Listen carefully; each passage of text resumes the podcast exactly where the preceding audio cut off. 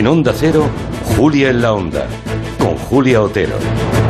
Hoy proponemos hablar de la España de los jubilados en la parte final de este programa. Ya saben que José Luis Escribal, ministro de Seguridad Social, presentó ese plan para el segundo bloque de la reforma de las pensiones, que entre otras cosas propone ampliar el cálculo de los últimos 25 años de cotización a 28 años de cotización, o sea, tres más. Esto es favorable o perjudicial para los intereses de los futuros jubilados, según, ¿no?, en función de cómo haya sido su vida laboral, aunque parece que son más los perjudicados. Recordemos que el Gobierno tiene el compromiso con Bruselas de completar el tema de la reforma de las pensiones antes de que se acabe este año. Es que falta un mes solamente, algo que ahora mismo parece bastante complicado de conseguir. Es un asunto muy importante para el futuro, entre otras cosas porque el problema de España es estructural. Somos un país que envejece todos los años. Sin ir más lejos, ya hay comunidades autónomas en las que hay, fíjense, más pensionistas que trabajadores activos cotizando. Es el caso de Asturias, pero es una situación que también puede llegar relativamente pronto a Galicia, Extremadura, Castilla y León, Cantabria. Así que vamos a analizar lo bueno y lo malo de la propuesta de Escriba en el tiempo de gabinete. Con los niños del baby boom, aquellas criaturas, ¿verdad? A partir del año 60, a punto de jubilarse, el tema de la viabilidad del sistema de pensiones es crucial. ¿Cuál es la, solución? ¿Es sostenible el sistema de pensiones con este envejecimiento de la población? La España de los pensionistas, hoy en tiempo de gabinete con Arancha Tirado, Ignacio Guardans y Julio Leonard. Al fin ha llegado el frío, en la mayoría de casas la calefacción ya funciona ¿eh? a pleno rendimiento, así que en el tiempo del especialista vamos a pedirle hoy a Jorge Morales de Labra, nuestro ingeniero y experto energético de cabecera, que nos dé algún consejo para que la factura sea lo más asequible posible.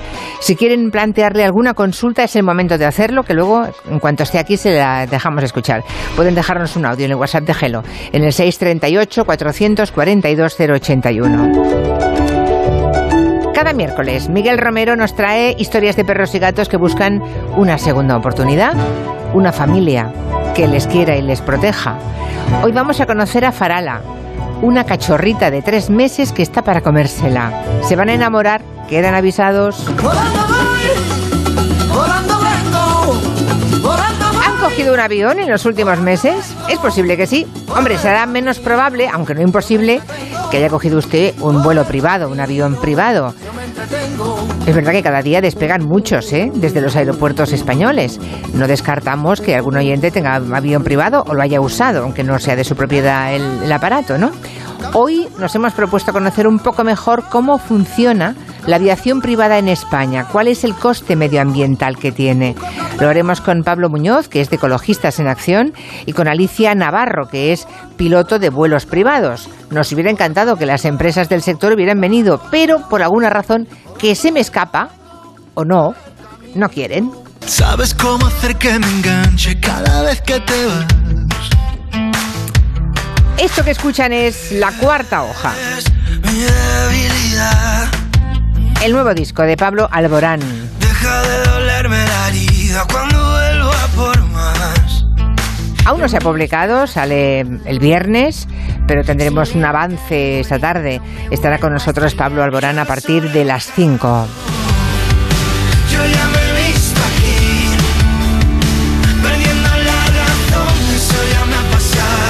Suena bien, ¿no? Bueno, saludamos a Marina Martínez Vicens, buenas tardes. Muy buenas. A Juanma Romero. Hola, buenas. Es un cañón, ¿no, Pablo Alborán? ¿Cómo Es, funciona? eh, muchísimo, Muchísimo. Bueno, Y Araima León. ¿Qué tal? Buenas tardes. También tenemos a Clara Jiménez Cruz con la maldita hemeroteca. Hola, buenas tardes. Buenas tardes y tenemos a nuestro experto en, ar- en arte, Miguel Ángel Cajigal, el barroquista. Muy buenas. Hola, buenas tardes, ¿qué tal? Si quieren participar al hilo de cualquiera de los temas que planteemos, que tenemos aquí un puñado estupendo para conocer también su opinión, ya saben, 638 442 081.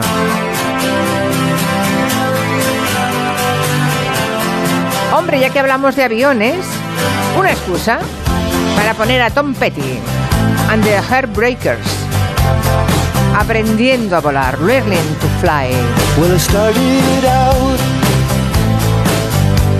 down a dirty road. Started out all alone, and the sun went down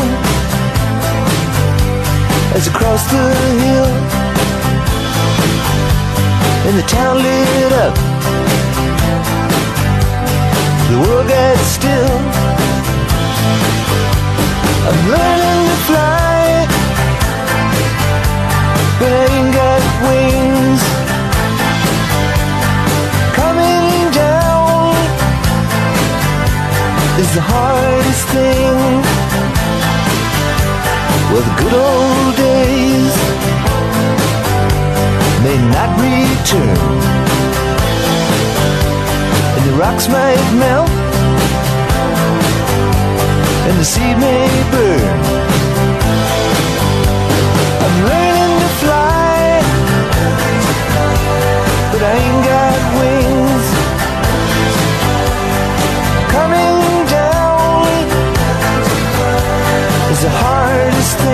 Hablando de volar, hay un dato que luego comentaremos con Ecologistas en Acción para el tema de los aviones privados, bastante singular, ¿eh? Un dato, ahora hablo, hablo de memoria, ¿eh? Creo que mm, Leo Messi, él solo, ha contaminado más este año, no, en unos días, de lo que va de lo que podría contaminar un francés, porque es un cálculo que han hecho en Francia, porque está allí, un francés en 150 años de vida, Claro. con sus vuelos eh, privados, ¿eh?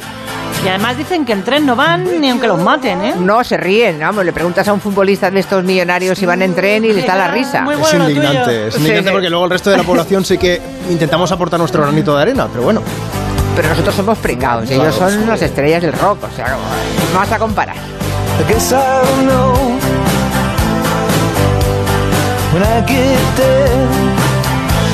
Empezamos celebrando lo de la baguette de pan francesa, sí, sí, la famosa baguette, que desde hoy forma parte del patrimonio cultural inmaterial de la humanidad. Toma castaña con la baguette. Como Ole. siempre, su mismo pan viene a vender.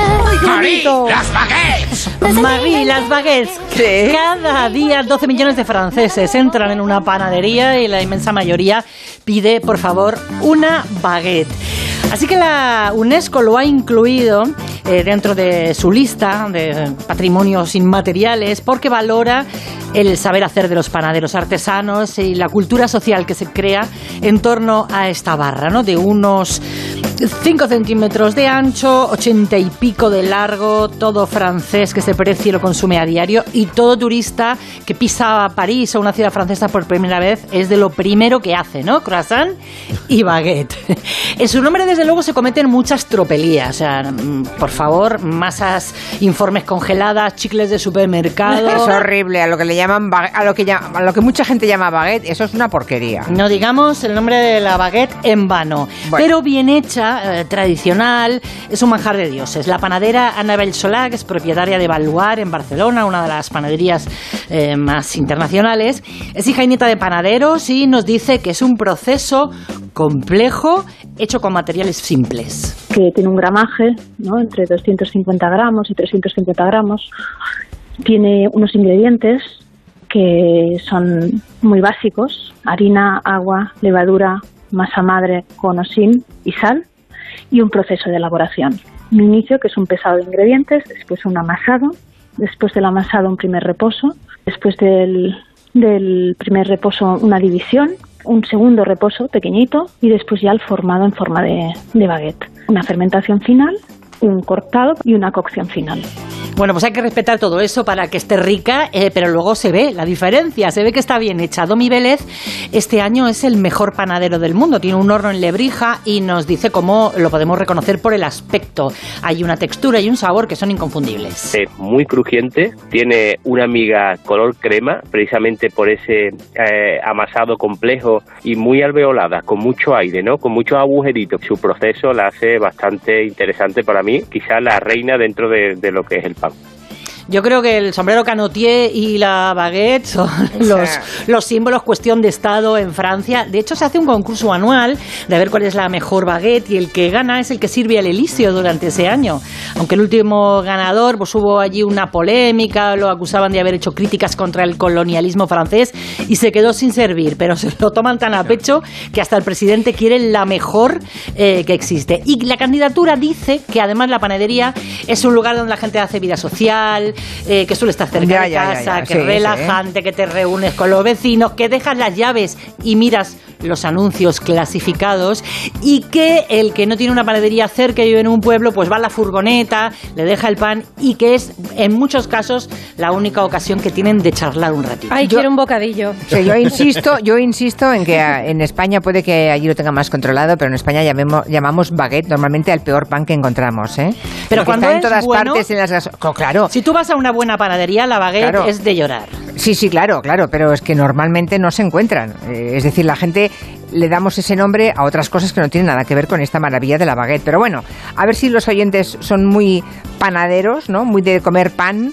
Si tienen alguna panadería de referencia, si son de baguette o de hogaza, si son de los que compran en furgoneta, si lo compran en el súper o en la gasolinera, espero que no, pero bueno, hay gente pató. Los panaderos Y no luego- están pasando mal, además, ¿eh? Con Sí, los precios sí. del trigo, del carburante, de la Mm. luz. En fin. Sí, qué bonita la foto que me acaba de enviar Jorge Auñón. Nos ha enviado una fotografía, es un oyente nuestro que vive en Gran Bretaña, y nos envían una foto de Paul McCartney absolutamente solo viajando en un tren, en un, tren- en un transporte público, claro. Y dice, eh, un país, em, nos, nos copia, digamos, el tuit de una, de una, una cuenta que dice, un país desarrollado no es aquel en el que los pobres tienen coche, sino aquel en el que los ricos usan transporte público. Y se le ve a él en un rinconcito con su bufandita leyendo unos papeles y está completamente solo. Puede ser un tren o un metro, ¿eh? Eh, Paul McCartney. Muy bien por Paul. Interesante, sí, sí, muy bien por Paul. Bueno, una nueva investigación de un consorcio de medios ha vuelto a contradecir la versión del gobierno de España sobre lo que ocurrió en la frontera de Melilla el 24 de junio, Clara. Sí, aquí en España lo publican El País y Público con la colaboración de la Fundación Por Causa y han podido acreditar a través de testimonios de los migrantes, imágenes de las cámaras de seguridad y entrevistas con la Guardia Civil que al menos una persona murió en suelo español. Así lo explica un alto mando de la Guardia Civil. Es probable, sí, no lo pasamos. Puede haber alguno y puede haber alguno que esté en mitad del cuerpo año. Claro, cuando un país lo separa una línea, eh, una persona ocupa más que una línea. Claro, una persona ocupa más que una línea, dice ese guardia civil. Qué frase, ¿eh? Qué frase, sí, sí, sí. Además, las imágenes muestran cómo eh, pues la policía, los gendarmes marroquíes mm, arrastran algunos cuerpos que están inertes y que pasan del lado español, cruzando esa línea, a- al, al- al lado marroquí, digamos. Lo muestran las imágenes y varios migrantes relatan cómo amigos suyos murieron en la avalancha que se produjo en el paso fronterizo, algo que el ministro del Interior, Fernando Grande Marlasca, ha negado en varias ocasiones, la última esta misma mañana en el Congreso. Lo dije y lo vuelvo a repetir. Estamos hablando de unos hechos trágicos que suceden fuera de nuestro país. No hubo ninguna pérdida de vida humana en territorio nacional. Bueno, es que lo negó también en el documental de la BBC y lo sigue negando ahora. Ese documental que venía a acreditar exactamente eso, que sí había fallecidos en el lado español. Es el argumento que llevábamos viendo desde junio por parte del Gobierno, que no hubo muertos en España, según el ministro del Interior. Y no hubo ningún muerto en territorio español. No hubo ninguna muerte, ninguna persona fallecida en territorio nacional. Pues ya ven, el ministro del Interior sigue negando que hubiera muertos en territorio español aquel 24 de junio en Melilla. En Onda Cero, Julia en la Onda, con Julia Otero.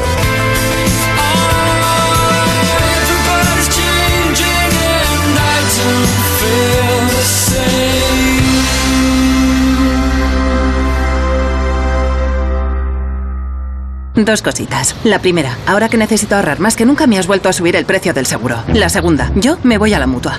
Vente a la mutua con cualquiera de tus seguros y te bajamos su precio, sea cual sea. Llama al 91 555 5555. 91 555 5555. Por esta y muchas cosas más, vente a la mutua. Condiciones en mutua.es. Pero vamos a ver, ¿a ti qué te importa? ¿A ti qué te importa si grito a mis hijos? Si le grito hasta hacerle llorar. ¿A ti qué te importa si le cruzo la cara? Si le digo que no vale para nada. Es mi hija. Es mi hijo. Son mis hijos. ¿A ti qué te importa? La violencia contra la infancia o la adolescencia no es un asunto privado ni doméstico. Nos incumbe a toda la sociedad.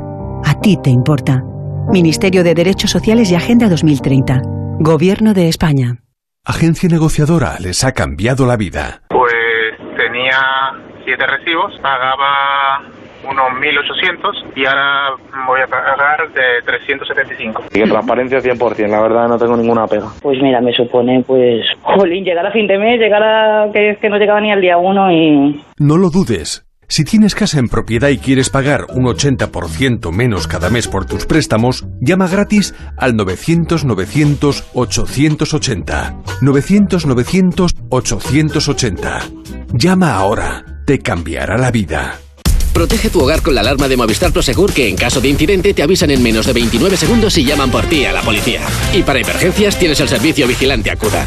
Llega el Black Friday con esta super oferta de 4,90 euros al mes durante 6 meses. Sí, 4,90 euros al mes contratándola hasta el 30 de noviembre. Infórmate en tiendas Movistar o en el 900 200 730. Hola familia, hoy vengo a presentaros mi nuevo libro, Cocina fácil y rico. Aguacate crujiente, salteado de pasta con setas y brócoli o guiso de ternera con calabaza. Nuevas ideas para sacarle el máximo partido a platos sencillos con ingredientes saludables y muy variados. Cocina fácil y rico de Carlos Arguiñano. Más de 600 recetas para triunfar. Editorial Planeta. Fácil, fácil y rico, rico. A Vallarcal, un pueblo de 317 habitantes, el destino le cambió su suerte cuando más lo necesitaba. Tres nuevas familias llegaron a vivir al pueblo y evitaron que cerraran la escuela de la zona. La misma escuela que ese año vendió el gordo de Navidad premiando a aquellas familias. Ellos cambiaron la suerte de Vallarcal y Vallarcal cambió su suerte. Un sorteo extraordinario lleno de historias extraordinarias. 22 de diciembre, Lotería de Navidad. Loterías te recuerda que juegues con responsabilidad y solo si eres mayor de edad. En Carrefour y Carrefour.es vive cada partido a full, porque tenemos los mejores precios para animar todos los partidos de España. Como el pack de 24 botellines de cerveza Mau Clásica o San Miguel a 7 euros con 79. Y márcate un hat-trick con el 3x2 en patatas Lays Gourmet y 3 Des Bagels. Comprando dos, la tercera te sale gratis. Solo hasta el 1 de diciembre. Carrefour, aquí poder elegir es poder ahorrar.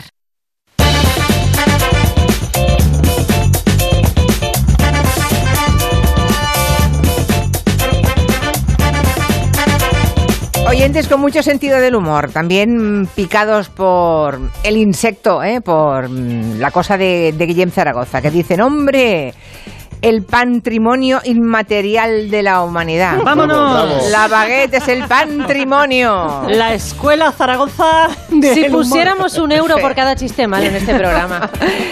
Me encanta lo que dice Carlos Gómez.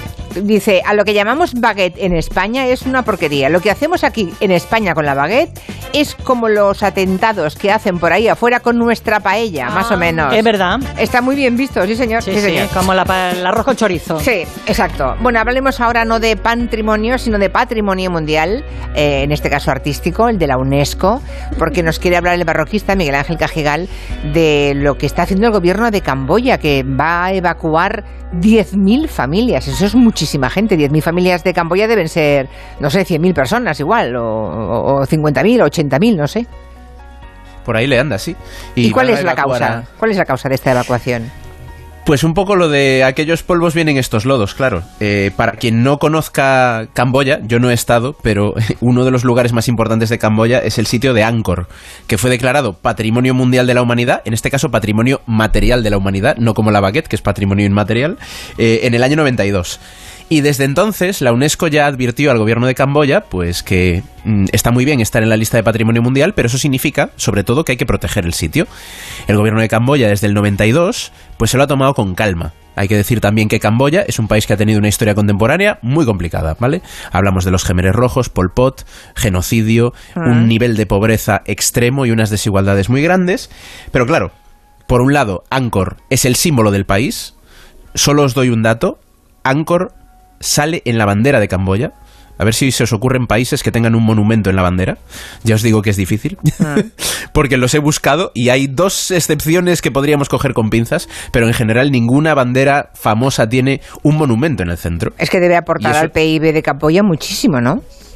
Una barbaridad. Si tenemos en cuenta que Camboya básicamente vive pues de la confección textil para Occidente, de la agricultura y luego del turismo y todo lo asociado al turismo y que por Angkor pasa más del 60% del turismo de Camboya, que es una barbaridad, ¿vale? Eso no pasa en monumentos que tengamos más cerca en Europa, pues nos podemos imaginar que la protección que el gobierno de Camboya le ha dado a Angkor ha sido mm, más bien ligera, más bien leve.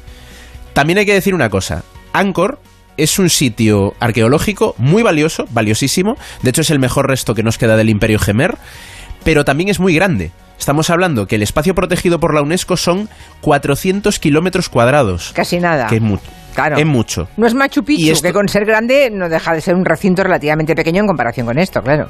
Claro, y está allá arriba, entonces, claro, entre que vas y vuelves, pues ya es una expedición a Machu Picchu. Aquí no. Está relativamente cerca de la capital, el turismo es muy denso y la mayoría del turismo quiere ir al centro, a Angkor Wat. Claro. Mucha gente le llama erróneamente Angkor Wat al lugar. Angkor Wat es el templo central, Angkor es la ciudad, ¿vale? Entonces, claro, la gente quiere ir al centro de esos kilómetros, de esos 400 kilómetros cuadrados, sacarse allí las fotos y todo esto. Resultado, durante muchos años y sobre todo eh, en lo que llevamos de milenio, el crecimiento de Camboya se ha basado en la explotación turística masiva de este lugar y eso ha dado lugar a que mucha gente se vaya a vivir literalmente adentro del, del recinto protegido. Pero era una Camboya jungla, hasta ¿no? ahora no Eh, ha hecho nada. Lo que rodeaba toda esa zona es era como la jungla. O sea, hay gente que se ha ido a vivir cerca para aprovechar el tirón de los turistas, supongo. Efectivamente, y dentro físicamente, porque claro, hablamos de un recinto de 400 kilómetros cuadrados, la mayoría cubierto de jungla. De hecho, esa jungla es un poco lo que la base de la mística de Angkor para los occidentales, ¿no? Tengamos en cuenta, por ejemplo, que el templo maldito de Indiana Jones está inspirado en Angkor. Claro, ¿vale? claro. Esa idea de Claro. un lugar en medio de la jungla perdido, Exacto. todo esto es todo esto viene a la fantasía europea a partir del 19, cuando lo- los franceses, sobre todo en primer lugar, creen que descubren Angkor, evidentemente Angkor ya existía, ya estaba descubierto, los monjes budistas nunca se marcharon de allí, pero a partir de entonces esto forma parte de la mística de Angkor. La gente va a este lugar, pero va solo al centro la mayoría de los visitantes, así que ahí han crecido todo tipo de negocios, tiendas, eh, chiringuitos, apartamentos ilegales para que puedas dormir dentro de Angkor, mm, incluso estudios de foto y vídeo que te alquilan ropa de boda por si te quieres hacer el reportaje fotográfico de tu boda en Angkor, que es una cosa que está muy de moda. O sea que le- eh, las autoridades camboyanas han ido dejar hacer, han ido dejar haciendo, ¿no? A, Sí. a los camboyanos por miles que se fueran instalando allí para ganarse la vida por los turistas y de pronto se encuentran que tienen ahí 100.000 personas viviendo dentro de Angkor.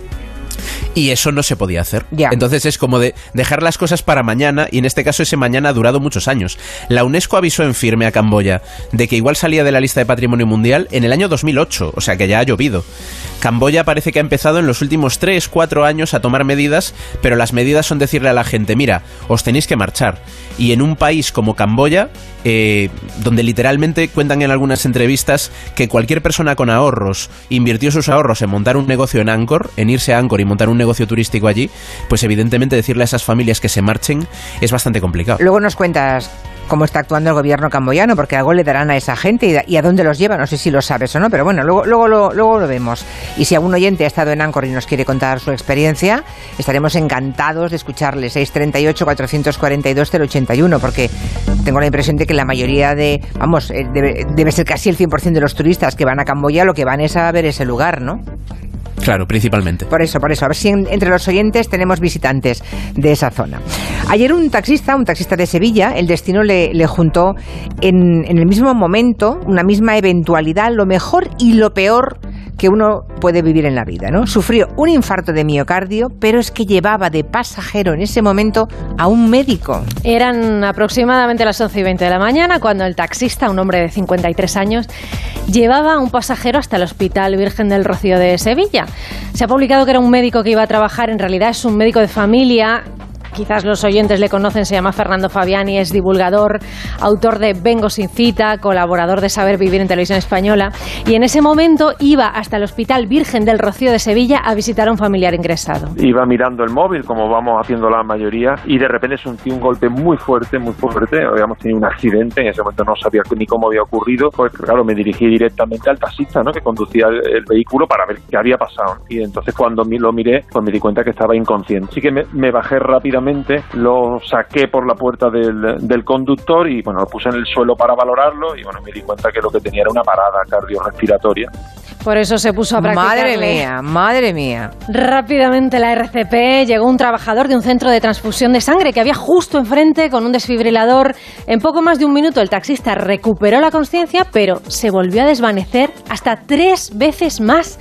O sea, tuvo, nos decía el doctor, cuatro paradas cardíacas seguidas. Y después de esta cuarta, ya sí, pues llegó el- la, la primera ambulancia, le digo la primera porque no era todavía la UBI móvil, eran dos técnicos que venían en un primer momento mientras que llegaba la ambulancia medicalizada, pero aprovechando que estábamos a 50 metros del hospital y que bueno, que yo soy médico y trabajo de hecho también haciendo guardias en ambulancia, pues hablé con el centro de coordinación, nos fuimos en esa ambulancia inmediatamente y en dos minutos pues pudimos dejar a esta persona en el hospital para que continuaran con la atención lógicamente de una situación muy grave que había atravesado. Claro, y ahora se está recuperando, le van a estudiar para ver cómo y por qué se produjo este episodio.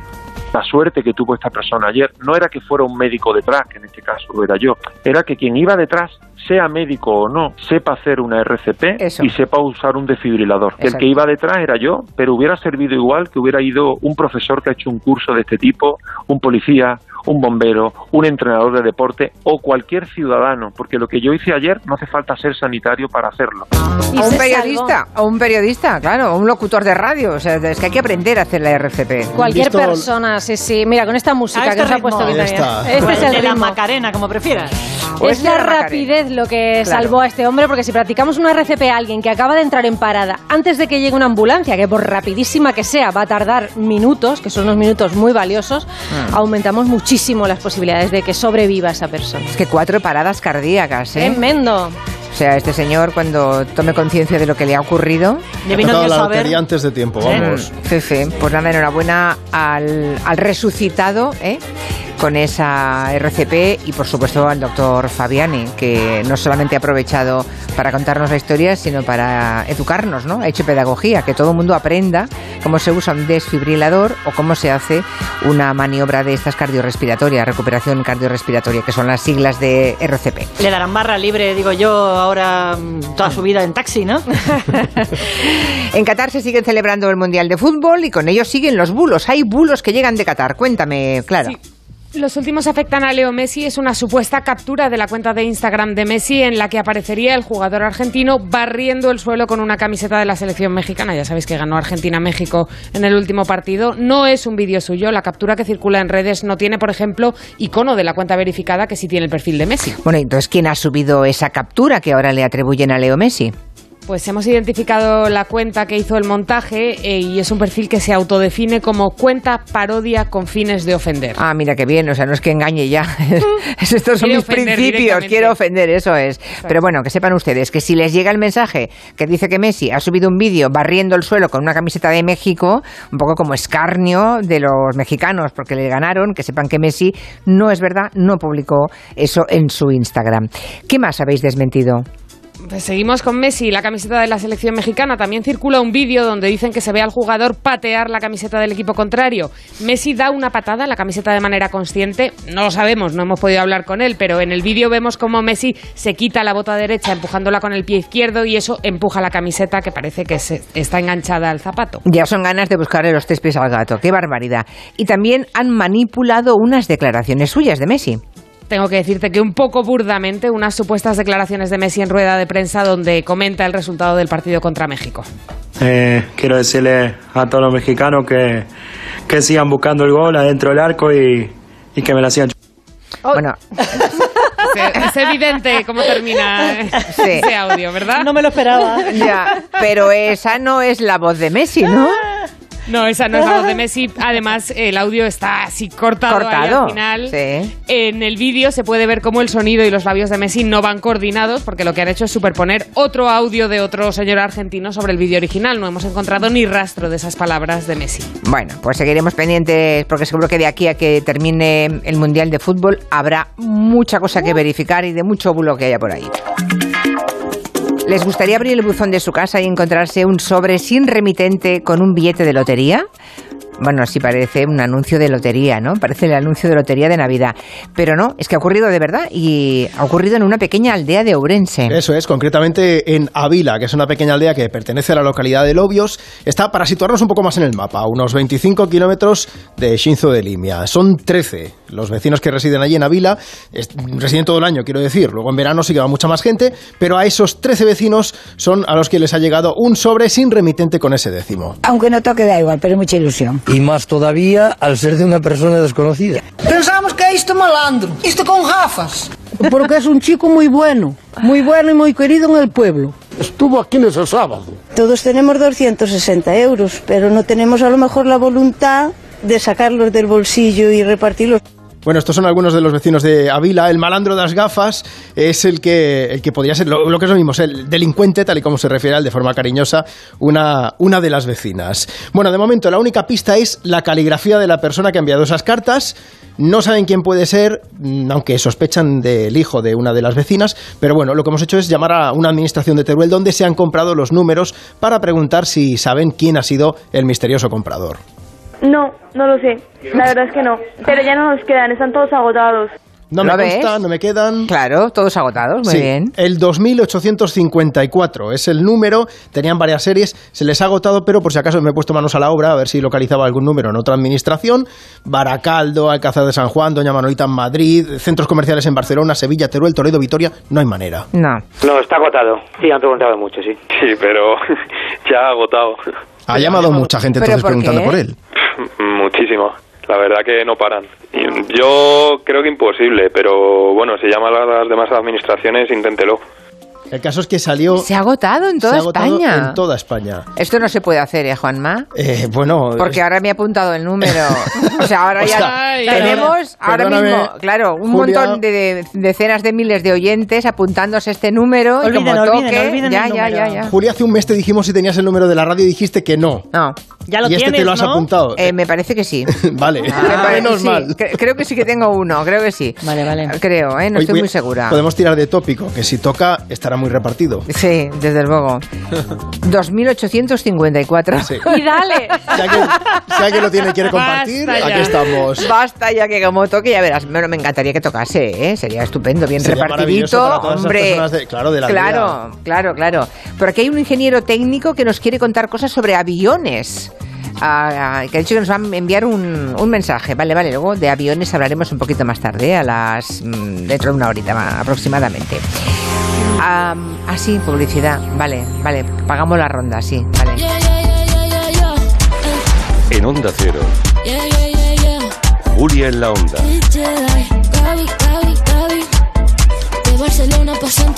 Con Julia Otero. La Rosalía. Más que jubilado y más de 40.000 seguidores. No hay quien te pare, ¿verdad? La edad para mí no tiene límites. ¿Tú también quieres hacer cosas increíbles en tu jubilación? Mafre presenta el programa Tu Futuro. La gestión de planes de pensiones que se adapta a ti ahora hasta con un 4% de bonificación por traslado. Consulta condiciones en tu oficina Mafre o en mafre.es. En Toys R Us, 20% de descuento directo en toda la marca Lego sin compra mínima. Hasta el domingo 4 en Toys R Us, descuento directo del 20% en todo Lego. Más info en tienda y en toysrus.es. ¡Ay, Pinzón! ¿Recuerdas lo de América? Mm, Ya no se hacen descubrimientos así. Colón, espabila y descubre un nuevo servicio. Hazte un renting con Rentic y estrena un Samsung Galaxy Z Flip 4 por 49 euros al mes, con seguro incluido y cambias cuando quieras. ¿Dónde? En Rentic.com, tiendas autorizadas y en Phone House, porque comprar un móvil ya es historia. La vida es como un libro y cada capítulo es una nueva oportunidad de empezar de cero y vivir algo que nunca hubieras imaginado. Sea cual sea tu próximo capítulo, lo importante es que lo hagas realidad. Porque dentro de una vida hay muchas vidas y en Cofidis llevamos 30 años ayudándote a vivirlas todas. Entra en cofidis.es y cuenta con nosotros. En Alquiler Seguro cumplimos 15 años mejorando día a día los servicios a inquilinos y propietarios. Solo con Alquiler Seguro puedes alquilar tu vivienda en toda España sin necesidad de desplazarte, con más de 45 oficinas y 400 profesionales a tu disposición. Alquiler Seguro 910-775-775. 15 años mejorando el mercado del alquiler. En línea directa destinamos todas nuestras energías en darte un seguro para eléctricos e híbridos enchufables a un precio definitivo. Llévate un todo riesgo con franquicia por solo 249 euros con coberturas como la sustitución de batería por siniestro, el robo del cable de carga. Ven directo a lineadirecta.com o llama al 917-700-700. El valor de ser directo. Consulta condiciones. Onda Cero Madrid, 98.0 FM. Si es retraído, necesita hablar. Si siempre está solo, necesita hablar. Si nunca habla, necesita hablar. Hay alumnos que no levantan la mano aunque necesiten hablar. Detectar problemas socioemocionales es el primer paso para solucionarlos. Por eso contamos con un equipo especializado, cursos y guías para asesorarte. Infórmate. Comunidad de Madrid. ¿Sabías que la comunidad médica habla de epidemia de infecciones por transmisión sexual, ITS, y España está a la cola de Europa en pruebas de detección? Evitar la propagación de una ITS es tan sencillo como hacerse un test para su detección temprana. Actúa con responsabilidad. En democratest.com tu test rápido de VIH, sífilis o hepatitis C por 25 euros y resultados en una hora. Democratest. El valor de un diagnóstico a tiempo. El 30 de noviembre finaliza el periodo voluntario del pago del impuesto sobre bienes inmuebles. Estés donde estés, paga de manera sencilla y segura a través del portal web de la Agencia Tributaria del Ayuntamiento de Madrid o en cualquiera de las entidades financieras colaboradoras. Campaña del IBI 2022. Contigo hay ciudad. Ayuntamiento de Madrid. Manolo, ponme un vino. ¿Qué te pongo? ¿Un res... No, no, no sigas. Quiero un vino de Madrid, que estamos en Madrid y son excepcionales. Pues tienes razón. Marchando, un vino de Madrid. Denominación de origen Vinos de Madrid. www.vinosdemadrid.es. Son nuestros y son únicos. Nara Seguros de Vida garantiza la tranquilidad de los tuyos. Desde solo 6,65 euros al año les aseguras con un capital mínimo de 20.000 euros si tú ya no estás. Incluye asesoramiento legal y segunda opinión médica privada para diagnósticos graves. 913-874-199 o consulta Nara Seguros en Internet. Nara Seguros se adapta a ti. ¿Te gustaría dar la vuelta al mundo animal en un día? Ven al Zoo de Lisboa y descubre cómo viven los tigres de Sumatra, o los leones, primates, jirafas y elefantes de la sabana africana. Haz un emocionante viaje en teleférico con vistas increíbles del zoológico y sus habitantes. Zoo de Lisboa, abierto todos los días del año. Infórmate en zoo.pt. El manantial de los sueños, el origen de la Navidad, donde los sueños y la magia se hacen realidad. La experiencia navideña que te devolverá la ilusión, la fantasía y toda la magia de la Navidad. Te esperamos en el Real Jardín Botánico Alfonso XIII, Universidad Complutense de Madrid. Reserva tus entradas en elorigendelanavidad.com. Hasta el 4 de diciembre se celebra en Madrid Japan Desu, un evento que incluye exposiciones, conferencias, encuentros y talleres que muestran las últimas tendencias de la cultura japonesa en torno a desafíos de movilidad, sostenibilidad e innovación. Como Nissan, que combina la tradición japonesa, la modernidad tecnológica y una clara visión de la movilidad del futuro. Por eso el programa Más de Uno Madrid y gracias a Nissan se hará en directo este jueves desde Japan Desu a las 12 y 20 del mediodía. Más de Uno Madrid con Pepa Gea. Te mereces esta radio. Onda Cero, tu radio.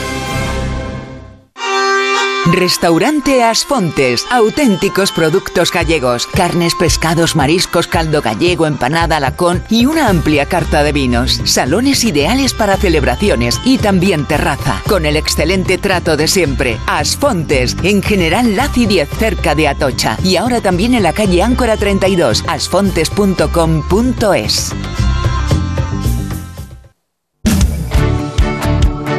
98.0 Madrid.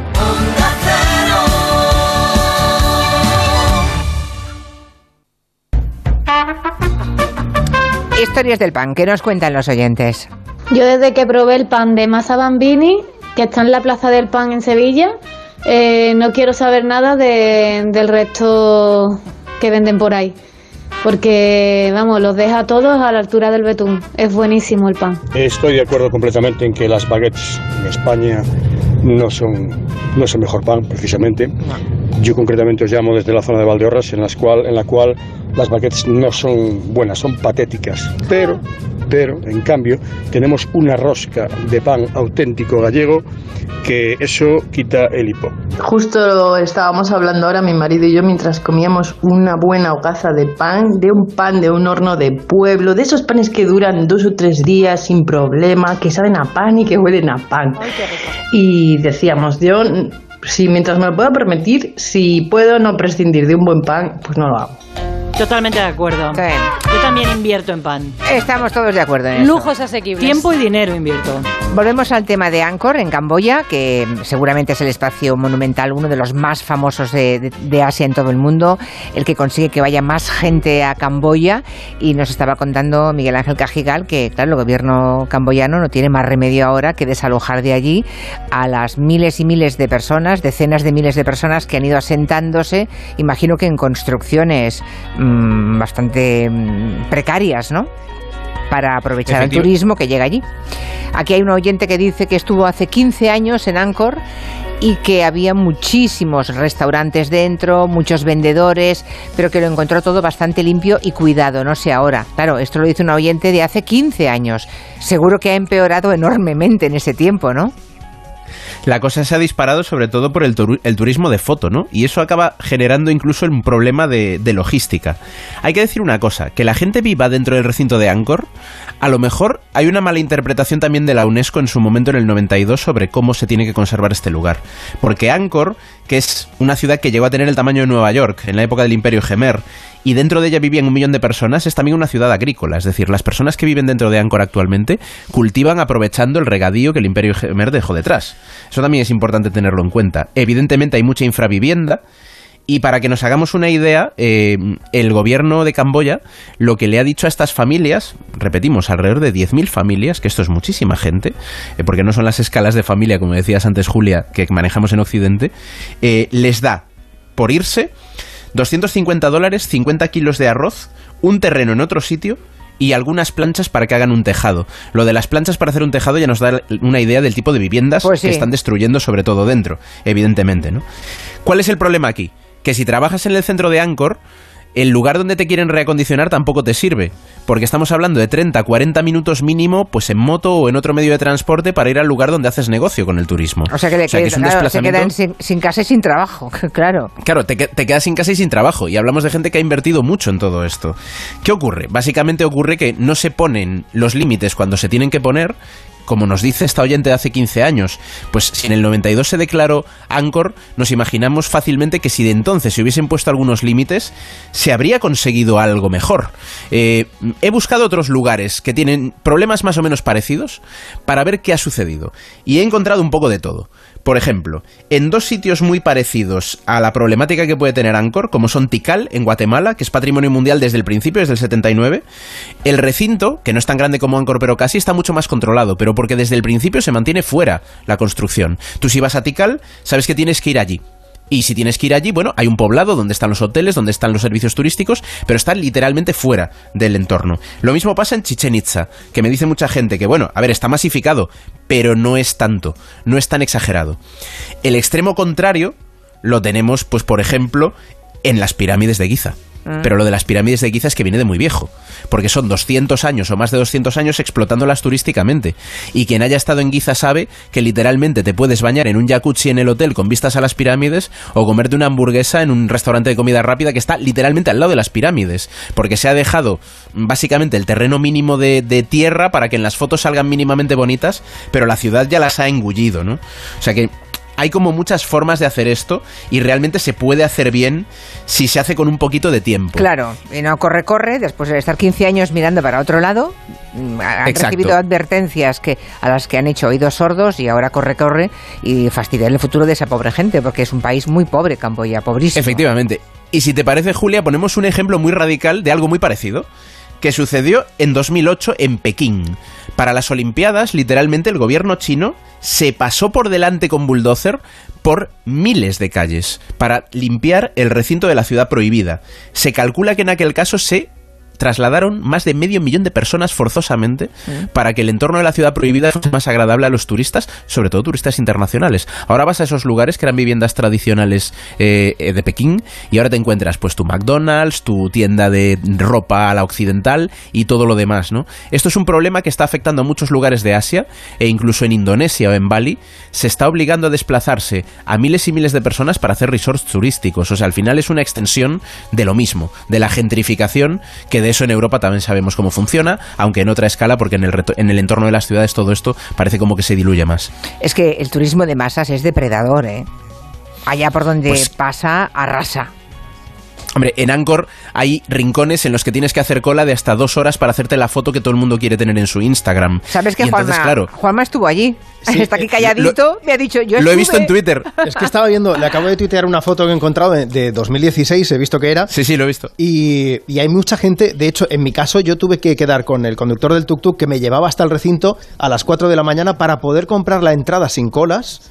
Entrar Claro. allí a las 5 de la mañana, que era cuando abrían. Entonces yo me senté allí tranquilamente a ver amanecer y de repente empezó a llegar muchísima más gente y estábamos todos allí, pues a ver amanecer. amanecer.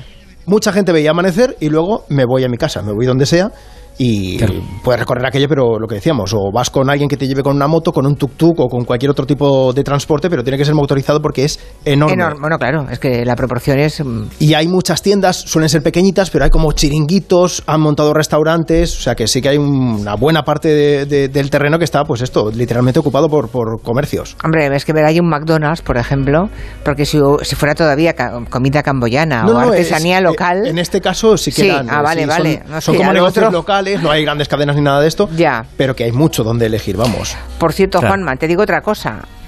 Han comprado el 2894. Hay una oyente que ha lo han entrado... encontrado por internet y Ha entrado por internet y lo ha encontrado y lo ha comprado. Gracias por tu compra. Todo culpa tuya, Julia. Sí. Pues yo quiero 10 céntimos de ese décimo. ya, ya, ya. bueno, ya está. Podemos Dicho una- queda, es Jorge, Jorge Cuerda, que ya lo ha comprado. Mira Jorge, vamos a media si quieres, te pagamos 10 euros, claro. Ay, Dios mío. Bueno, ¿habéis oído hablar del endgame del tabaco para el 2030? Bueno, es una propuesta de organismos oficiales y civiles para que en ese año, 2030, el consumo de tabaco en España sea inferior al 5%. Y un 2% en 2040. Hay tarea porque ahora mismo ronda el 20% de fumadores diarios. En los últimos años se habían hecho avances, pero nos hemos estancado un poquito.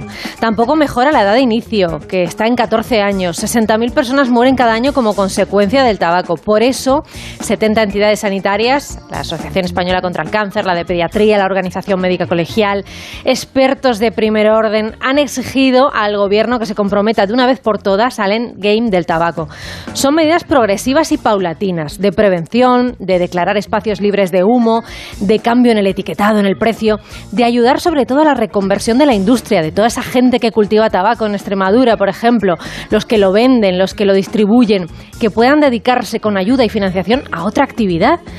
Y la medida estrella, que es la generación sin tabaco, algo que ya se está aplicando en Nueva Zelanda, por ejemplo. Raquel Fernández es presidenta de nofumadores.org. Consiste en que los nacidos a partir de determinada fecha, nosotros hemos, hablamos de 2007, no puedan comprar tabaco legalmente. Es decir, es la abolición progresiva de la venta de tabaco, que la industria deje de vender un producto de consumo que mata al 50% de sus consumidores. ¿Os lo imagináis? Que los nacidos en 2007, cuando sean adultos, no puedan comprar tabaco. No Bueno. sé, no sé. Bueno, ayer se reunieron en el retiro representantes de estos 70 organismos con medio millón de firmas de apoyo de la organización para el endgame, para dejar fuera de juego al tabaco. Enseguida les hablamos de gestación subrogada. Tenemos datos que nos pidieron los oyentes, pero antes un mensaje de la mutua. ¿Quieres Señor un mensaje, Zaragoza. no? Claro que sí. Tienes que llamar a tu compañía y decirle dos cositas. La primera, ahora que necesito ahorrar más que nunca, resulta que me has vuelto a subir el precio de mi seguro. La segunda, yo me voy a la mutua. Claro que sí. Vete a la mutua con cualquiera de tus seguros y te van a bajar el precio, sea cual sea. Una llamadita al 91 555 5555 y te cambias. Por esta y por muchas cosas más, vente a la mutua. Consulta condiciones en mutua.es. Hace unas semanas le dejamos a maldita.es el encargo de saber cuántos bebés nacidos por gestación subrogada se registraban en España, porque nos lo preguntaron. Nos pusimos a trabajar en ello junto a Planta Baixa, que es un programa de la televisión pública catalana, y hay algunos datos interesantes de esa investigación. Mira, desde el año 2010 hasta junio de 2022 se han presentado en los consulados casi 3.400 familias para inscribir a bebés nacidos por gestación subrogada en el extranjero. 3.400 familias. Recordemos que la gestación subrogada es esa técnica reproductiva en la que se alquila el vientre de una mujer que gesta un hijo para otras personas, ¿no? Y recordemos que esto no es legal en España, pero sí es legal en algunos países. Por eso son criaturas inscritas en consulados de España en esos lugares, porque aquí no pueden nacer. Eso es, aunque en España no es legal, el país sí permite la inscripción de estos menores para que sean reconocidos como hijos de españoles. Según los datos, las solicitudes mayoritariamente han sido presentadas por familias heterosexuales en un 62% de los casos, seguidas de las homosexuales en un 25% y finalmente de familias monoparentales con un 13% del total. Entiendo que las cifras varían, ¿no? De un consulado a otro. Claro, hay lugares eh, que se utilizan más para la gestación subrogada. Donde más se han presentado han sido los consulados que tiene España en Estados Unidos. Y después, no te sorprenderá, el país es Ucrania. Entre ambos países acumulan el 80% de las solicitudes. Estados Unidos y Ucrania. Bueno, hablemos del procedimiento que tienen que seguir. Ah, ¿Qué pasa una vez que reciben al bebé? Bueno, pues tienen que ir al consulado español en ese país para que los bebés sean reconocidos como hijos de padres españoles. ¿Cuáles son los requisitos que pone España? Que se presenten con una sentencia judicial que avale que al menos uno de los dos padres sea el padre legal del niño. Oye, ¿y, si no se presentan con esa sentencia judicial, qué ocurre?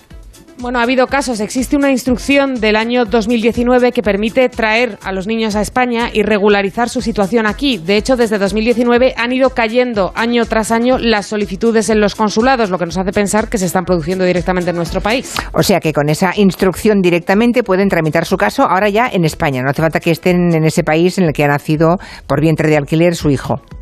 Eso es, lo que pasa es que hay un pero en todo esto, porque el registro civil en España no recoge los datos sobre dónde se ha producido la gestación y si es o no es por vientre de alquiler. Y por lo tanto no sabemos el origen de estos niños que se inscriben, ya que en territorio nacional en el registro civil esos datos no se recogen. Ya. Los 3.400 casos de los que hablamos son de consulados. Es solamente la punta del iceberg de todos los que podrían estar desde 2019 inscribiéndose directamente en nuestro país. O sea que la Administración española directamente pierde el rastro del total de niños nacidos por esa técnica, ¿no?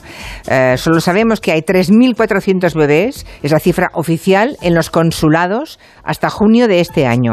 Pero faltarían todos esos inscritos directamente en España, que igual son otros tantos o incluso muchísimos más, ¿no? Eso es una cifra eh, que, que se- que es un, misterio. No podemos dársela que- porque no, no es fácil, no, no se puede conseguir, ¿no? que no se recoge directamente. No se recoge, los sí, problemas. Nuestro país tiene ese problema con, con- en, en diferentes ámbitos y este es uno de ellos, que decide no recoger este tipo de datos y por lo tanto nunca Ah. podremos saber cuántos niños hay nacidos por gestación subrogada en España. Bueno, seguimos. En 2012, Abril Levitán, que es un violinista israelí muy bueno, y Carmen Marcuello, que es una catedrática de la Universidad de Zaragoza, fundaron una cosa que se llama Musética. Es un proyecto precioso que conecta lo académico, el ámbito académico de la música clásica, con los ciudadanos, ¿no? Bueno, pues ese proyecto, que tiene muchas aristas muy interesantes, acaba de cumplir 10 años. 10 años seleccionando a jóvenes músicos de conservatorio de todo el mundo, además, para ayudarles a mejorar su formación artística superior, con un mastering en conciertos. ¿Esto en qué consiste? Pues que durante una semana, por ejemplo, trabajan con profesorado de, de prestigio internacional y realizan pues entre 10, 14 conciertos. Y lo interesante es que un mínimo del 85% de esos conciertos son gratuitos y además tienen lugar fuera de las salas de concierto tradicionales. Y el proyecto nace con la idea de formar jóvenes músicos gracias a la colaboración de, de los centros sociales.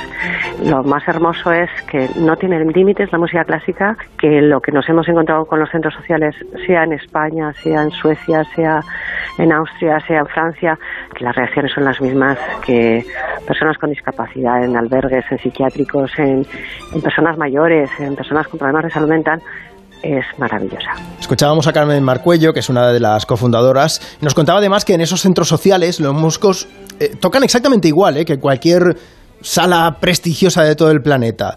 Y han pasado por escuelas de educación especial, como escuchábamos, por residencias de ancianos, centros de acogida de mujeres, por prisiones, por hogares de refugiados, y han tenido además todo tipo de público. Hemos tocado también para sordos, para sordoceguera, y nos han dado una lección, porque nos han dicho y nos han explicado que cuando nacemos escuchamos con la piel, los huesos y el oído, y las personas que decimos normales casi solo escuchamos con ese oído racional y perdemos las otras habilidades.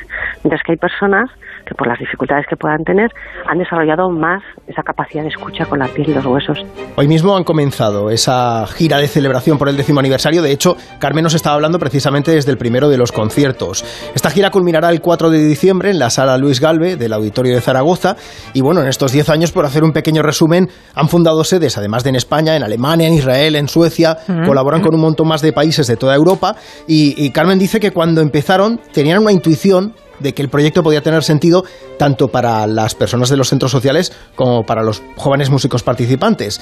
Y además de crecer en más países, también han conseguido formar parte de un posgrado de la Universidad de Música y Artes Escénicas de Viena. Así que en el futuro dice que ¿qué van a querer? Pues seguir soñando. Yo creo que hay que seguir soñando, ¿no? A veces los sueños se, se cumplen, ¿no? Cuando comenzamos, Abri decía, tengo una idea, y como él dice, podemos tener ideas, pero también nos hace falta personas. Entonces, una persona con el corazón y la cabeza de Abri Levitan es única, pero también todas las personas que nos han apoyado, creído, em- emocionado, com- acompañado y apoyado durante todo este tiempo. Proyecto con mucho corazón también. Sí, está muy bien. Hay algunos oyentes, después de los datos que hemos dado de los vientres de alquiler o maternidad ah, o paternidad subrogada, que nos critican que no hemos que no hemos dicho que es una práctica ilegal en España. Lo hemos dicho tres veces. Es Tres ilegal. veces. Tres veces, por Dios, lo hemos dicho tres veces. Y, y nos piden que digamos vientres de alquiler, no maternidad subrogada. Y Bueno, hemos hay- dicho varias veces, por no repetir lo mismo, vientres de alquiler. Creo que... Hemos dicho las dos, pero al margen de eso también hay un término legal que es el que nos toca utilizar. Es claro, que es el que, que es el que usamos, pero vamos, que... Lo que opinamos está claro. Lo que opinamos de, de un- de- de las mujeres pobres que en lugares del planeta donde no tienen otro recurso alquilan su vientre, creo que lo hemos dejado dicho muchísimas veces. El dato era cuántos niños están naciendo, cuántos niños españoles han nacido pagando, alquilando el vientre de una mujer normalmente pobre, claro. Y es el dato que nos han pedido y el que hemos dado. 3.400 que se sepa, que son los inscritos en consulado. Los que han venido a inscribirse en España directamente no se sabe, es el dato que hemos dado. Estamos acabando. Miguel Ángel Cajigal, no sé si querías contar algo más, pero casi que lo dejamos, porque vienen las noticias. Pues sí, pues sí. Hasta la semana siguiente. Hasta la- casi. exacto, hasta la semana que viene. Un abrazo. Hasta Chao. mañana, Clara. Adiós. Hasta mañana. Adiós, noticias de las 4 3 en Canarias y seguimos.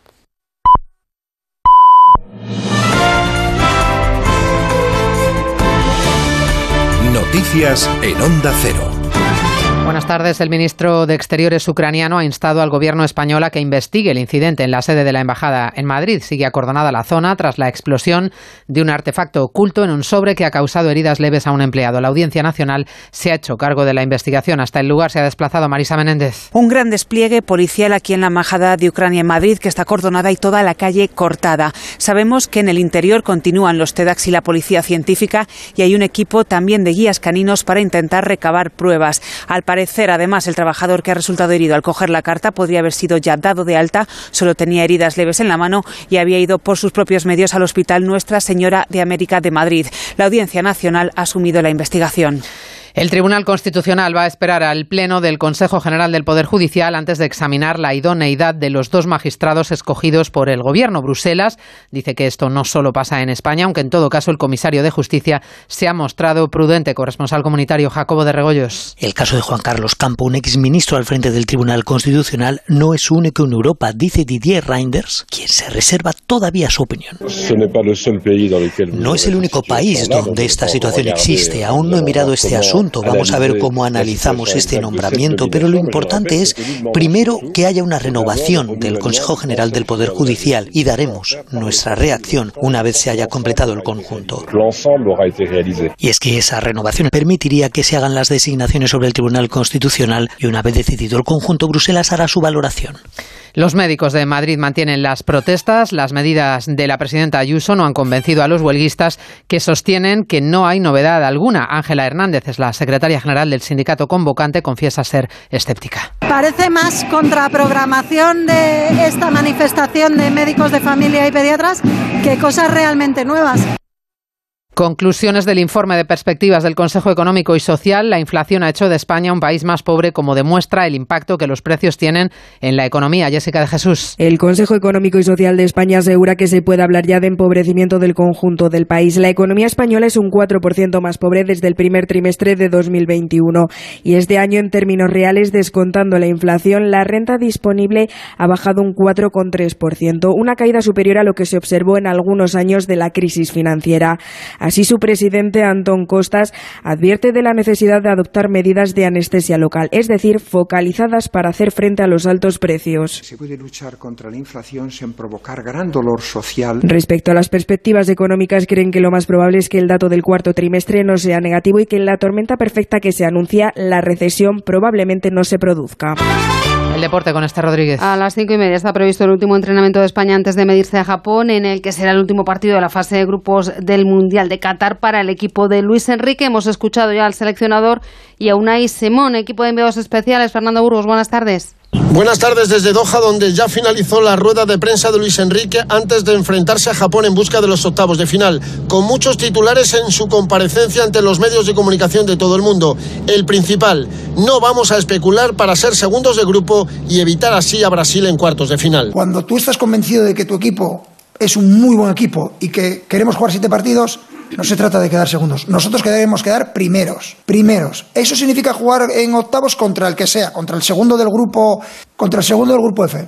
Perfecto. ¿Y en cuartos que nos toca? ¿El del H, no? Pues muy bien, pues jugaremos contra Brasil. Pero primero hay que ganar a Japón. Nosotros no podemos hacer las cuentas de la lechera. Y luego ya nos la jugaremos con quien sea. Si de algo creo ha pecado esta selección es de tener fe, de ponerle las cosas complicadas a cualquier rival. Mm, el deporte de alto nivel no sabe de especulaciones, o al menos nosotros no lo interpretamos así. En menos de hora y media la selección española entrena en la Universidad de Qatar, en principio con todos los jugadores, incluidos Rodri y Gavi. Luis Enrique ha dicho que no reservará a ningún futbolista, ni protegerá a Busquets por miedo a una segunda tarjeta amarilla y que no pueda jugar los octavos de final. España juega mañana, pero ya tenemos en juego dos partidos del grupo de Francia ya clasificadas en media Túnez sin Mbappé y sin Griezmann. Minuto 4 de partido, empate a cero. Se juega en la segunda plaza de ese grupo Austria y Dinamarca. Mismo resultado, empate a cero. A partir de las 8, todo nada para las cuatro selecciones del grupo C. Se la juegan Polonia y Argentina, Lewandowski contra Messi y Arabia Saudí y México. Y un apunte fuera del Mundial porque Real Madrid y Barcelona han anunciado que no asistirán a la Asamblea Extraordinaria de la Liga prevista para el 7 de diciembre en Dubái. En sus comunicados, ambos clubes señalan que se trata de una convocatoria ilegal y que supone un dispendio incoherente. De momento es todo. Volvemos con más noticias en una hora a las 5, las 4 en Canarias. Este jueves, España por todas en Qatar. Vívelo en Radio Estadio. La selección española quiere la victoria que le dé el billete para octavos de final como primeros de grupo. Enfrente, una selección que busca el mismo objetivo. España-Japón. Y sin perder de vista lo que suceda en el otro choque del grupo. Costa Rica-Alemania. Este jueves, desde las 6 de la tarde, España a rematar el pase en Qatar. Vívelo en Radio Estadio, con Edu García. Te mereces esta radio. Onda Cero, tu radio. Julia en la Onda. Dos cositas. La primera, con la que está cayendo le ha subido el precio del seguro a mi hija. La segunda, nosotros nos vamos a la mutua. Vente a la mutua con cualquiera de tus seguros y te bajamos su precio, sea cual sea. Llama al 91 555 5555. 91 555 5555. Por esta y muchas cosas más, vente a la mutua. Condiciones en mutua.es. Era un 22 de diciembre de 1939 cuando un niño de San Ildefonso cantaba el gordo. Al mismo tiempo, un vecino de Jaén se enteraba de que era uno de los ganadores. Tan agradecido se sintió aquel jienense, que le pagó al niño sus estudios hasta licenciarse, con una única condición, que nunca nadie conociera su identidad. Un sorteo extraordinario lleno de historias extraordinarias. 22 de diciembre, Lotería de Navidad. Loterías te recuerda que juegues con responsabilidad y solo si eres mayor de edad. ¿Nervioso? ¿Desanimado? Tranquilo. Ansiomed con triptófano y vitamina B6 contribuye al funcionamiento normal del sistema nervioso. Y ahora también Ansiomed Noche. Consulte a su farmacéutico o dietista. Si eres profesor o centro educativo, prepara tu proyecto para la segunda edición de los premios Mentes AMI. Con esas iniciativas que fomentan el pensamiento crítico de tus alumnos, que impulsan su creatividad audiovisual responsable o que promueven los valores y la convivencia. Encuentra toda la información en mentesami.org. Queremos reconocer tu labor para que los más jóvenes desarrollen habilidades en alfabetización mediática e informacional. Fundación A3 Media. Hagamos juntos una sociedad más crítica y libre. La Navidad está a punto de llegar y en Navidad Barcelona se convierte en un gran escenario abierto a todo el mundo para sorprender, divertir y emocionar. Luces, danza, circo, artes visuales, conciertos y actividades en comercios y mercados. Vamos a conocer todo lo que ofrece Barcelona en Navidad con Julia en la Onda, que el 1 de diciembre se hará en directo desde el Mercat de San Andreu. Barcelona, el escenario de la Navidad. El jueves 1 de diciembre desde las 3 de la tarde, Julia en la Onda, con Julia Otero. Te mereces esta radio. Onda Cero, tu radio. Entonces la alarma salta si alguien intenta entrar. Esto es un segundo piso, pero la terraza me da no sé qué. Nada, tranquila. Mira, con los sensores de puertas y ventanas podemos detectar vibraciones y golpes. Y así nos anticipamos. Y fíjate, con las cámaras podemos ver si pasa algo. Si hay un problema real, avisamos a la policía. Tú piensas que nosotros siempre estamos al otro lado. Protege tu hogar frente a robos y ocupaciones con la alarma de Securitas Direct. Llama ahora al 900-272-272. En CEPSA estamos contigo, por eso te damos descuentos en cada repostaje, sin límite de litros, pagues como pagues y sin descargarte ninguna app. 25 céntimos por litro para todos y 30 céntimos con porque tú vuelves. Incluye la bonificación del gobierno. Infórmate en cepsa.es y en las estaciones de servicio CEPSA. Te vamos a dar los dos mejores consejos para estar siempre en forma. 1 y 2, 1 y 2, 1 y 2. Apúntate al mejor gimnasio del mundo. Caminar por tu ciudad con Callahan Adaptation, el primer zapato que se adapta al pie y a tu forma de caminar. Fabricados en España por expertos artesanos y a la venta en las mejores zapaterías y en callahan.es. Callahan Adaptation, se adapta al pie, se adapta a ti. 98.0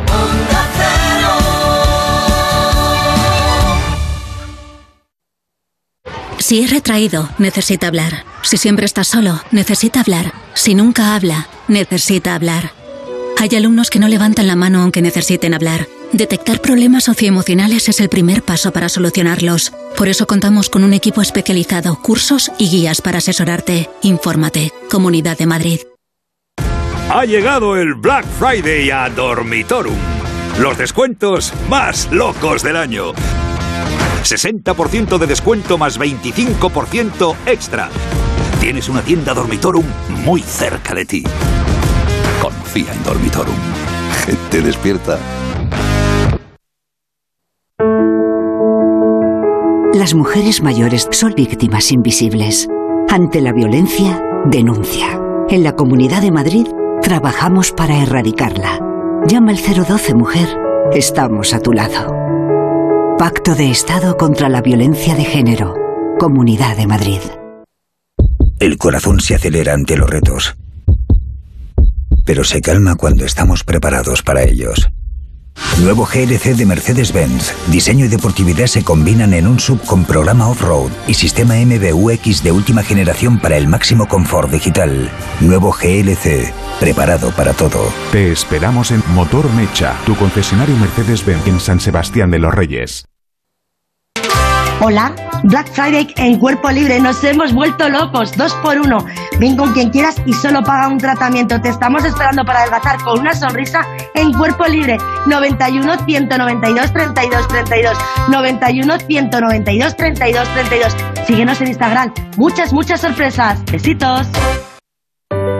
En Alquiler Seguro cumplimos 15 años mejorando día a día los servicios a inquilinos y propietarios. Solo con Alquiler Seguro puedes alquilar tu vivienda en toda España sin necesidad de desplazarte, con más de 45 oficinas y 400 profesionales a tu disposición. Alquiler Seguro 910-775-775. 15 años mejorando el mercado del alquiler. ¿Qué está esperando? ¿Qué está esperando? ¿Qué está esperando? En Mercaoficina también te estamos esperando. Nuestra ilusión sois vosotros y por ello tenemos los mejores precios, las mejores respuestas y todas las soluciones que precisen para su oficina, tanto en muebles nuevos como reciclados. Mercaoficina, aciertos y ahorro. www.mercaoficina.es 98.0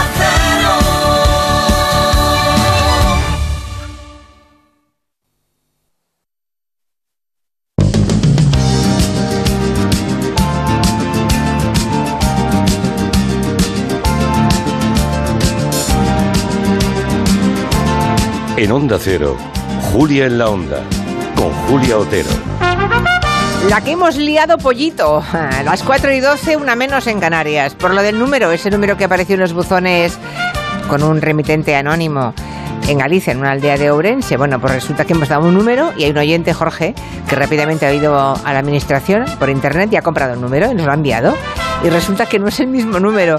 Lo que ha comprado Jorge es el 2894 y el número era... Y bueno, yo creo que lo hemos dicho, el 2854. O sea, no era acabado en 94, sino 54. 2854. No. Sí. Bueno, pues nos gusta más. Yo lo comparto con él si quiere. No, no, perdona, ya está. Es que ahora tenemos un lío, tenemos dos ya. Como ¿eh? salga el de Jorge, Como verás. salga el de Jorge, verás. Yo quiero el de Jorge. Ya, vale, pues, pues contacta con él, a ver si te vende la mitad. Bueno, Vamos, bueno. Jorge.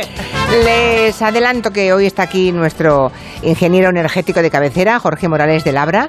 Lo digo porque si quieren hacer cualquier tipo de consulta de facturas de luz, de electricidad, de energía, todo lo que concierne a ese complicadísimo mundo, lo domina como nadie, así que si desean alguna pregunta para él, con mucho gusto la guardamos y en media hora, cuando empecemos, la, mm, eh, la compartimos. 638 442 081. Enseguida hablamos de mis animalitos favoritos, perros y gatos, pero ahora hablemos de la preocupación de los hogares por el consumo precisamente de la energía, ¿no? La marca Ariel ha hecho un estudio y hay resultados mm, que pueden resultar sorprendentes, pero muy pedagógicos, ¿eh? de los que tomar nota. Desde luego, el 93% de los encuestados ha tomado alguna medida para ahorrar en casa en los últimos seis meses. Pero hay cosas que todavía no sabemos. Por ejemplo, que bajar la temperatura de la colada en 10 grados, de 40 a 30, puede suponer hasta un 60% de ahorro en la factura de luz de la lavadora. Son grados que desde luego marcan diferencias, nos lo dice Ariel.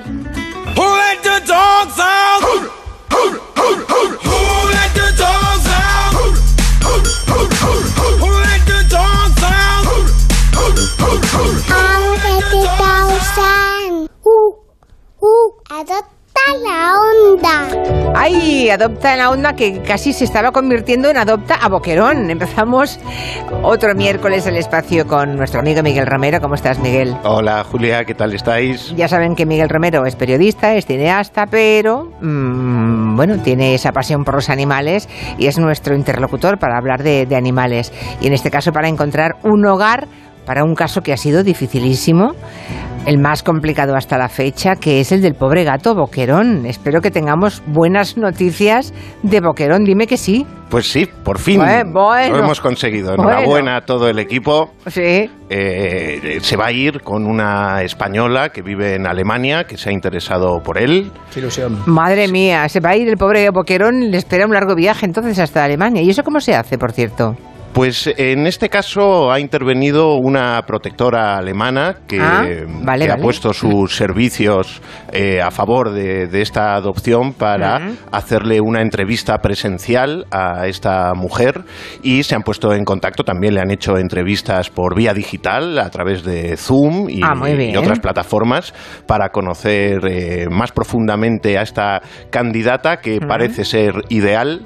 Y en las próximas semanas, pues Boquerón viajará al extranjero en busca de su nuevo hogar. Podría ser una película de Disney. ¡Qué ¿verdad? majo! Sí, queremos un seguimiento. Sí, por favor, la oyente que nos escucha desde Alemania, por favor, que, eh, que nos mantenga informados cuando llegue Boquerón a su casa, que nos tenga informados, que nos envíe alguna foto, que lo iremos siguiendo, que nos da mucha alegría, que por fin alguien se haya apiadado de ese pobre gatito, que era Sí, monísimo. Nos ha costado y hay que darle Bueno, las gracias a todos esos artistas Hombre, que por nos favor. han ayudado, que mandaron vídeos apoyando al gato Boquerón, como Jordi Sánchez, Carmina Barrios, Ramón Langa, David Robles. No, no, te has puesto, te has entregado a fondo, ¿eh? Madre mía. Bueno, eh, que recuerden los oyentes que pueden ver los vídeos de todos esos amigos artistas que han colaborado en el Instagram de Adopta Angelo. ¿eh? La cuenta es Adopta Angelo. Bueno, normalmente nos trae Miguel casos a veces complicaditos, las cosas como sean, porque Boquerón, por ejemplo, era un gato precioso, pero bueno, era bizco. Bueno, no, no pasa nada. O sea, Encantador. Perfectamente, es monísimo. Tenía Sí. una peculiaridad, pero bueno, ah, luego ha traído animales que a veces llevan mucho tiempo en- en alguna protectora, eh, más mayores, ¿no? Eh, pero hoy tenemos un caso que es precioso porque, bueno, es como, no sé cómo decirles, es un bomboncito. A ver, cuéntanos, Miguel, cuéntanos. Pues hoy les traemos a nuestros queridos oyentes en el menú eh, un cachorro. Y digo en el menú porque es que es un perro para comérselo a besos. Vamos, yo suscribo, lo he visto y estoy aquí, vamos. Es un, un cachorro de tres meses de edad, eh, estimamos, llena de alegría, perfecta para formar parte de cualquier familia. De cualquiera que tenga un poco de paciencia, porque es un poco trasto. Bueno, es que si tiene tres meses, que es un cachorro, los que hemos criado cachorros en casa, eh, mm, sobre todo en un piso, pues sabemos de la dificultad. Los primeros meses, hasta que no llegan a los mm, cuatro y pico, cinco meses, pues son complicados, pero bueno. Sí, es pero esa es la de- parte más divertida de tener un cachorro. Claro. Siempre te tiene guardada alguna sorpresa. Desde luego, nos va a contar, pueden entrar en las redes sociales para, para ver las imágenes de... ¡Ay, qué bonita, por favor! es que me la voy a acordar. No, no, no, no, me, me tengo que contener, porque es que me la llevaría a casa. Nos cuentan más cosas de... mm, ¿Cómo se llama? José, No, no, digo la, la perrita. Farala. ¡Ay! Espera, luego, luego. Ay, es divina. Bueno, nos cuenta cosas, eh, José, de la protectora Alba en Madrid. Farala es una cachorrita que hemos recogido hace un par de semanas. Estaba también abandonada en un pueblo que llevamos la recogida. Fue un aviso de policía municipal y nada, no la hemos traído para el albergue. Es una perrita muy alegre, muy cariñosa y tiene muchas ganas de jugar. Creemos que Farala tiene tres meses aproximadamente. Es una oportunidad fabulosa para conocerla desde el principio, ir creciendo con ella y educarla y compartir favor. la vida con ella. La que si oyes Farala. Claro, la Hazme tiene, caso, hazme es que caso. la tiene en brazos y bueno, no para de mirar hacia la zona de la cámara y a querer chupar la cámara y Y lanzar besos a diestro y siniestro Claro. a todo aquel que se le acerque. Oye, esto de que se llame Farala, esto es como la chica de la canción, ¿no? Sí. Tenemos chica nueva en la oficina que se llama Parala y es divina. Pues nada, que tenemos chica nueva, ¿eh? Es esta cachorrita. Ah, estoy pensando que, bueno, tiene tres meses. Sí, no creo que tenga mucho más, ¿eh? Será, claro, como no se sabe cuándo nació, porque la han recogido abandonada, vete a saber, ¿no? Y no va a crecer mucho más. ¿No? No, No. no, va a ser un perro Medianito. Mediano tirando a pequeño. Mediano pequeño, es, es una preciosidad. Si quieren ver el mini reportaje de Farala, lo pueden ver eh, en los brazos de José, de la protectora Alba, la pueden ver eh, en las redes de- sociales de este programa. Los interesados que mm, quieran adoptarla pueden también escribir o llamar al Instagram de Adopta Angelo y el número de teléfono ya lo saben, ese es, lo ponemos ahora también por escrito en la cuenta de Twitter, es el 696 70 70 92. 696 70 70 92. La ventaja, Miguel, de un cachorro es que mm, lo haces tuyo, es decir, que no. Sí, No ha tenido, pobre, la pobrecita estaba abandonada, pero seguramente puede que tenga miedos ya, pero es diferente que cuando un perro ha sido maltratado, apaleado y ya tiene cuatro o cinco años o tres años, pues ya el sufrimiento está marcado en su comportamiento para siempre, ¿no? Sí, su, lo- todos sus sentimientos y su rango emocional, afortunadamente, en, Están por en hacer, sí, claro. están por hacer y, y es perfecta para moldearla a cualquier familiar. Bueno, incluso se puede cambiar el nombre todavía, ¿eh? Sí, O sea, se por llama supuesto. Farala, pero si hay aquí un Pero oyente, una oyente que dice si no, adoptas un perro con una canción, pues oye, es maravilloso, Sí. te llevas dos. Sí, sí, es, es verdad. Bueno, ¿qué más tenemos por ahí? ¿Qué más cosas, Miguel, nos quieres contar? En la última entrega nos indignamos con la historia de Yolanda, de, de Tocats, denunciando el terrible crimen de algún cazador había cometido contra un pequeño gato de pocas semanas de vida. Sí, sí, me acuerdo. Eh, se llamaba Kio y algún salvaje le había pegado un tiro en la cabeza, ¿no? Ah, Vale. La protectora de mm, gatos de Masía, que está en Valencia, creo que le han operado incluso tres veces, ¿no? Pobre Sí, animal. Mm. para extraerle el, el proyectil creo que todavía no lo han conseguido. Eh. Tienen que esperar a, a que se recupere y a que coja más energía.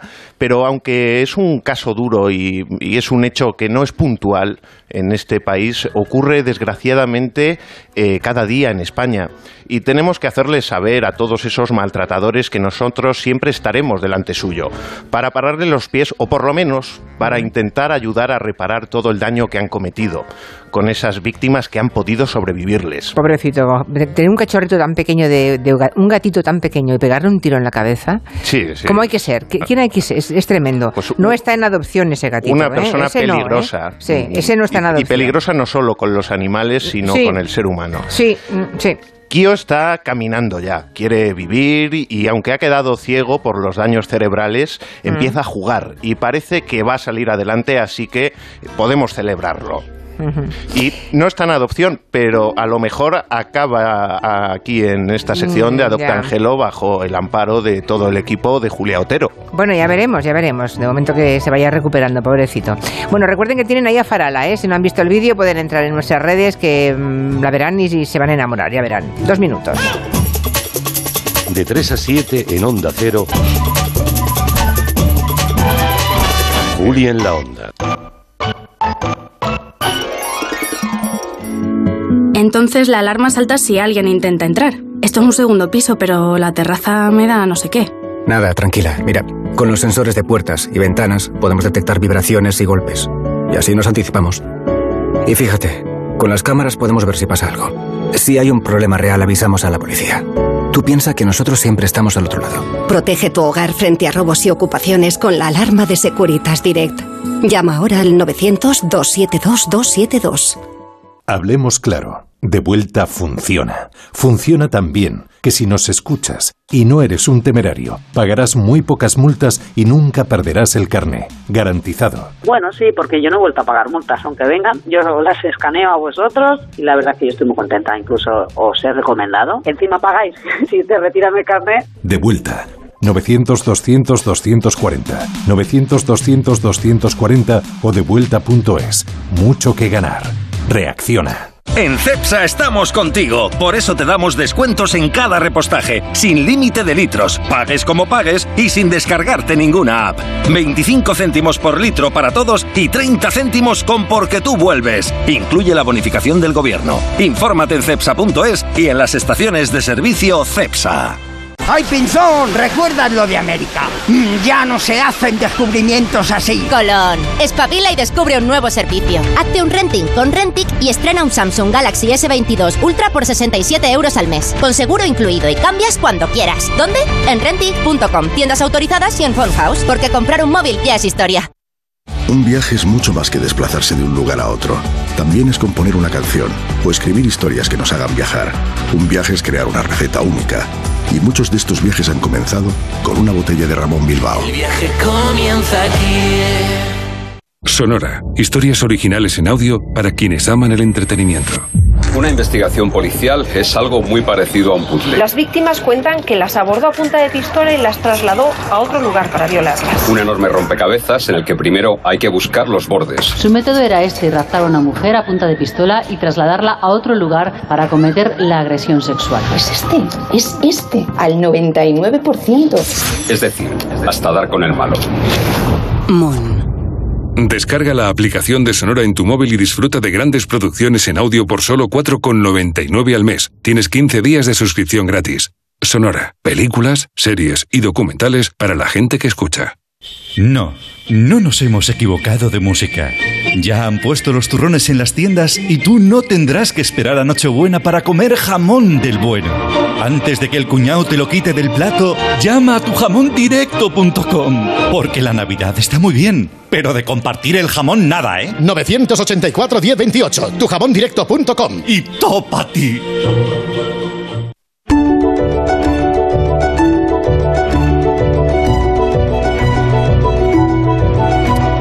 Le voy a enviar un abrazo a Víctor, que es un oyente que acaba de escribirnos en, en Twitter. Él nos agradece eh, los minutos que ha podido escucharnos en Spotify.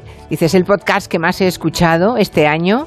Me han encantado todos y cada uno de los, y lo ha contado, 3.596 minutos que le he dedicado. Un abrazo, Víctor, desde aquí. Aunque puede que no me escuche ahora, igual lo escucha en el podcast dentro de un ratito, o mañana, o pasado. Porque aquí hacemos podcast en directo. Qué ¿no? alegría Que se la radio, que lo que es la radio. Un podcast largo en directo. Vale, sí, con publicidad, ya, bueno, sí, ya ves que tenemos que comer. Bueno, a lo que íbamos, que vienen las navidades, mucha reacción ¿eh? a, a Farala, claro, es tan bonita, es que un cachorro, un cachorro llama tanto la atención y despierta tanta ternura. Iba a decir que empiezan Todavía no ha llamado nadie. Tengo aquí el móvil de la sección. ¿Ah, sí? Y no ha llamado nadie todavía. Bueno, No, no, porque esto es una- 696-707092. Vale, vale, sino que dejen un mensaje en el Instagram. Es que, a ver, yo también creo que para adoptar un animal uno no puede llamar así, no es como le regalamos una caja de galletas, ¿no? Y que llama, a ver si consigo. No, hay que pensarlo bien. Hay En que familia- meditarlo, pero Claro. estoy seguro que hay muchos oyentes que nos siguen desde que esta sección se estrenó, Sí. que le han estado dando vueltas y que solo Eso les sí. falta un pequeño empujón para Exacto, animarse. Exacto, los que están pensando en tener un animal, eso no se decide nunca de un día para otro. Eso se, mm, se digiere, se va mm, eh, amasando la idea, después, bueno, claro, y pasan meses, a veces, a veces incluso años, ¿eh? Pero bueno, que vienen las navidades y que es un momento en que muchísima gente compra animales para regalar a los niños.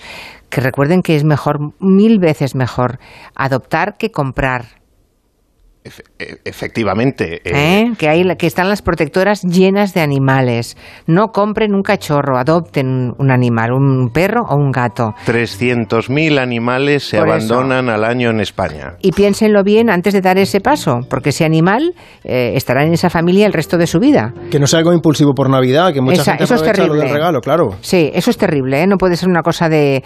mm, y luego dentro de tres meses decir, uy, cómo me molesta el perro. No, hay que pensarlo muy bien y si uno da el paso, saber que te comprometes con una vida y con un ser que sufre y siente como nosotros. ¿eh? La adopción responsable. Eso es. Bueno, ah, precisamente para reunir dinero, porque las protectoras tienen unos gastos enormes, con, hay que mantener a esos miles y miles de animales abandonados, ¿no? Y hacen mercadillos a veces. Creo que Alba va a hacer un mercadillo, ¿no? Venden productos. ¿Qué, qué venden? ¿Qué, qué ofrecen a los oyentes? Bueno, a- Alba pues, se las ingenia para sacar adelante a todos sus animales. Vamos a recordarle a los oyentes que la protectora Alba rescata una cifra de unos 2.000 animales al año y les busca un hogar posteriormente. Es una cantidad eh, impresionante y Pues eso requiere pues una infraestructura y que estén todo el día pensando cómo sacar adelante a todos estos animales. Entonces, en esta ocasión han organizado para las Navidades un mercadillo benéfico en las instalaciones de la protectora el sábado 17 y el domingo 18. Eso en diciembre, aún falta entonces. Bueno, ya lo Sí, recordaremos. sí, pero vamos ¿no? a ir Vale, avisándolo para que la vale. gente lo apunte ¿Y en su venden? agenda. ¿Qué artículos podemos encontrar? Pues eh, tenemos un poco de todo, desde adornos navideños a ropa nueva que no es de segunda mano, a diferentes artículos de artesanía, eh, una visita guiada por el centro, actividades para niños con pintacaras, murales, eh, Mm. jugar con los caballos, los cerdos, las gallinas. Es un- una actividad para toda la familia y animar a todo el mundo que esté en Madrid a pasarse. Muy bien, pues lo iremos recordando porque han faltado un poquito. De momento, ahí tienen a Farala, este cachorrito, esta cachorrita de tres, tres meses y pico, aún pequeña, eh, llena de vida, de salud, con ganas de jugar y en espera de que alguien le dé la segunda oportunidad porque la recogieron abandonada hace apenas un par de semanas. Si, les, quieren saber más cosas de ella, igual no toman la decisión definitiva, pero quieren preguntar, bueno, pues 696 70 70 92. Y también pueden entrar en el Instagram de Adopta Angelo. Pues muy bien, tengo un oyente que envió una foto, de un, un canasto, un cesto con dos gatos y dice, me encantaría adaptarlos a- adoptarlos a todos, pero tengo ya el cesto lleno. Esa, esa es de los nuestros, Julia. Es verdad, es verdad, es de los nuestros. Hay, hay mucha gente de los nuestros, ¿eh? De los que estamos en este programa, casi todos, no todos. Uy, mira, ¿eh? está sonando el teléfono. Ah, ¿lo ves? Vale, vale. El- Pues atiéndelo. el o- no, no, el oyente que, que tiene que esperar ahora en cuanto salga le llamo, pero, pero esto funciona, Julia. Bueno. Siempre funciona. ¿Me dejas antes de que me eches darte un poco de envidia? A ver. Pues yo estuve, he estado en Camboya en múltiples ocasiones y os he estado escuchando hablar de Angkor Wat, que es uno Sí. de mis sitios favoritos. Ah, sí. Yo estuve en torno al 95 cuando todavía no se cobraba entrada. Y Ostras, las claro. instalaciones eh, maravillosas, yo me sentía como el pequeño Indiana Jones recorriéndolas en solitario, ahora está masificado, Ahora y sí. eh, solo Mm. lo compartía con los monjes budistas que se dedicaban a rezar y que tenían la lepra. Luego ya llegó eh, la industria norteamericana del cine con Tom Ryder, que utilizó esos escenarios y realmente es lo mejor de, de esa película, y es lo que hizo que se convirtiera ya en un producto más internacional. Sí, eh, claro, la masificación, ¿no? El turismo de masas que ha acabado... Y la cantidad de dinero que suelta la industria cinematográfica norteamericana que... Allí, claro, es un poco lo de Indiana Jones, ¿eh? Ahí está todo, claro. Sí, sí, que ellos se dieron cuenta del nivel comercial que tenía esa zona. ¿Fuiste a cubrir alguna guerra o Oye, en he el ido- 95? No, no, no, yo he ido en múltiples ocasiones, me quedé un mes a, a vivir ahí, mm, es uno de mis sitios favoritos, Ah. y animar a todos los oyentes que vayan, eh, no ir a Vietnam y de ahí coger un avión a Angkor, que es lo que hace la mayoría del turismo, sino que visite Camboya. Eh, Vietnam es un país muy eh, europeo, donde no te vas a llegar a sorprender ni a conocer el Asia profunda que sí existe en Camboya Vale. y es un país mm, lleno de atractivos. Muy bien, pues bueno, mira, te ha salido el filón de- del, del periodista que ha recorrido todo el mundo, ¿eh? Por supuesto. Muy bien, Tengo muy muchos amigos ahí. El que, el que lo quiera mirar, voy a hacer una recomendación, puede echar un vistazo a la web eh, Camboya Increíble. Vale, vale, vale, perfecto, perfecto. Hasta la semana que viene. Miguel, Gracias. un beso, adiós, Besos. adiós. En Onda Cero, Julia en la Onda, con Julia Otero.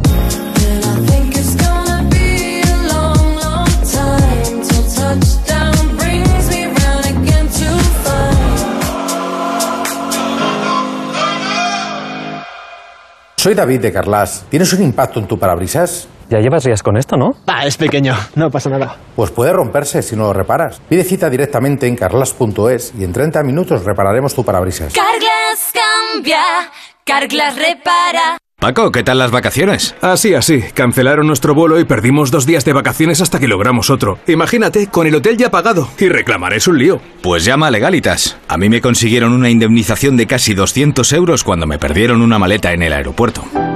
Adelántate a los problemas, hazte ya de legalitas. Y ahora por ser oyente de Onda Cero, y solo si contratas en el 900-100-661, ahórrate un mes el primer año. ¿Estás preocupado por tu colesterol? Toma Citesterol. Una cápsula al día de Citesterol con berberis ayuda a mantener los niveles normales de colesterol. Recuerda, Citesterol. Consulta a tu farmacéutico o dietista.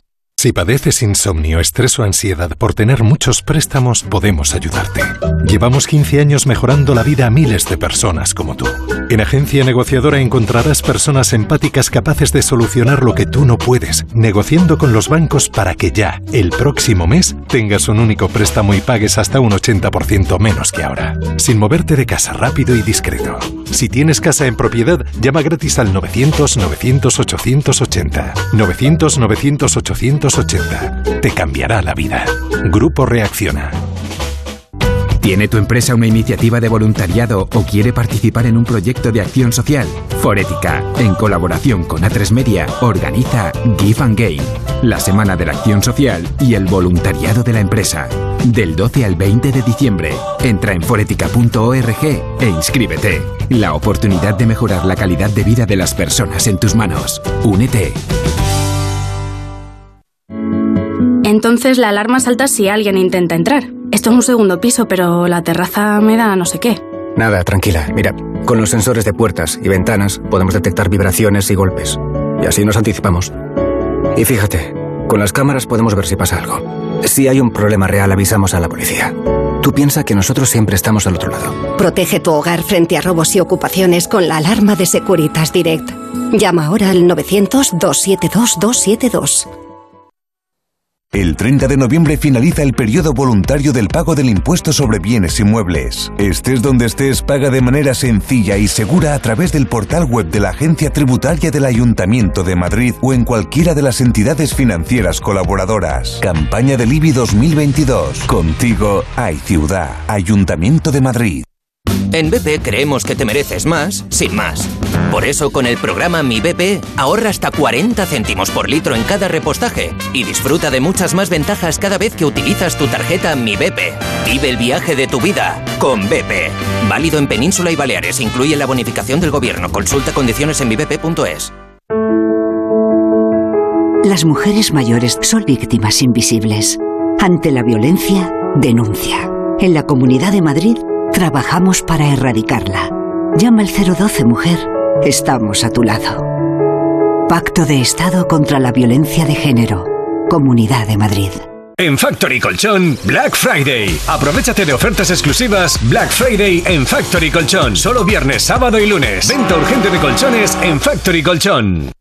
Si es que ya lo digo yo siempre, dúchate que sale económico, pero eso sí, hazlo en un plato de ducha de Duchamanía. Hazme caso, ¿no ves que una bañera tiene más peligro que meter los dedos en un enchufe? Y mira que son bonitos los platos de ducha de Duchamanía. Oye, con suelo antideslizante, sus mamparas, para entrar a vivir, pues eso, dúchate que sale económico y llama a Duchamanía, que no me enteré yo que no lo haces. En Madrid, Paseo del Molino 6, 91 468 4907 y duchamanía.es. ¿Tienes miedo al dentista? ¿Sufres con tu boca? En Dental Corbella somos líderes en implantología dental. Tus dientes fijos en una sola sesión, incluso en casos de poco hueso. Además, no te enterarás de nada por la sedación monitorizada. Cinco clínicas en Madrid. Pide cita gratuita en dentalcorbella.com y en el 91 111 75 75. Bricolaje Moraleja, la mayor exposición de puertas en Madrid que puedas imaginar. Tenemos los mejores precios en puertas porque somos fabricantes. Puerta lacada PMJJ 4R 65 euros. Puerta modelo Bruselas lacada 80 euros. Y Bruselas lacada Plus completa isofónica por solo 130. Solo en Bricolaje Moraleja, calle Galileo Galilei 14 de Getafe. bricomoraleja.com Si a ti lo que realmente te gusta es llegar del trabajo y ponerte a revisar portales inmobiliarios, hacer llamadas, mandar mails, organizar el papeleo y tener que enseñar tu casa a desconocidos, hazlo. Si no, confía la venta de tu casa a los mejores profesionales y disfruta de lo que realmente te gusta. Gilmar, de toda la vida, un lujo. ¿Problemas de humedad? Iberdeco Humedades es la solución. Devolvemos la salud a tu vivienda con nuestros tratamientos antihumedad definitivos, de principio a fin, hasta 30 años de garantía. No lo pospongas más. Solicita ahora un diagnóstico gratuito en iberdecohumedades.es 910 31 10. Si te preocupas de buscar el mejor colegio para tus hijos y los mejores especialistas para tu salud, ¿por qué dejas la compra-venta de tu vivienda en manos de la suerte? Confía en Vivienda 2.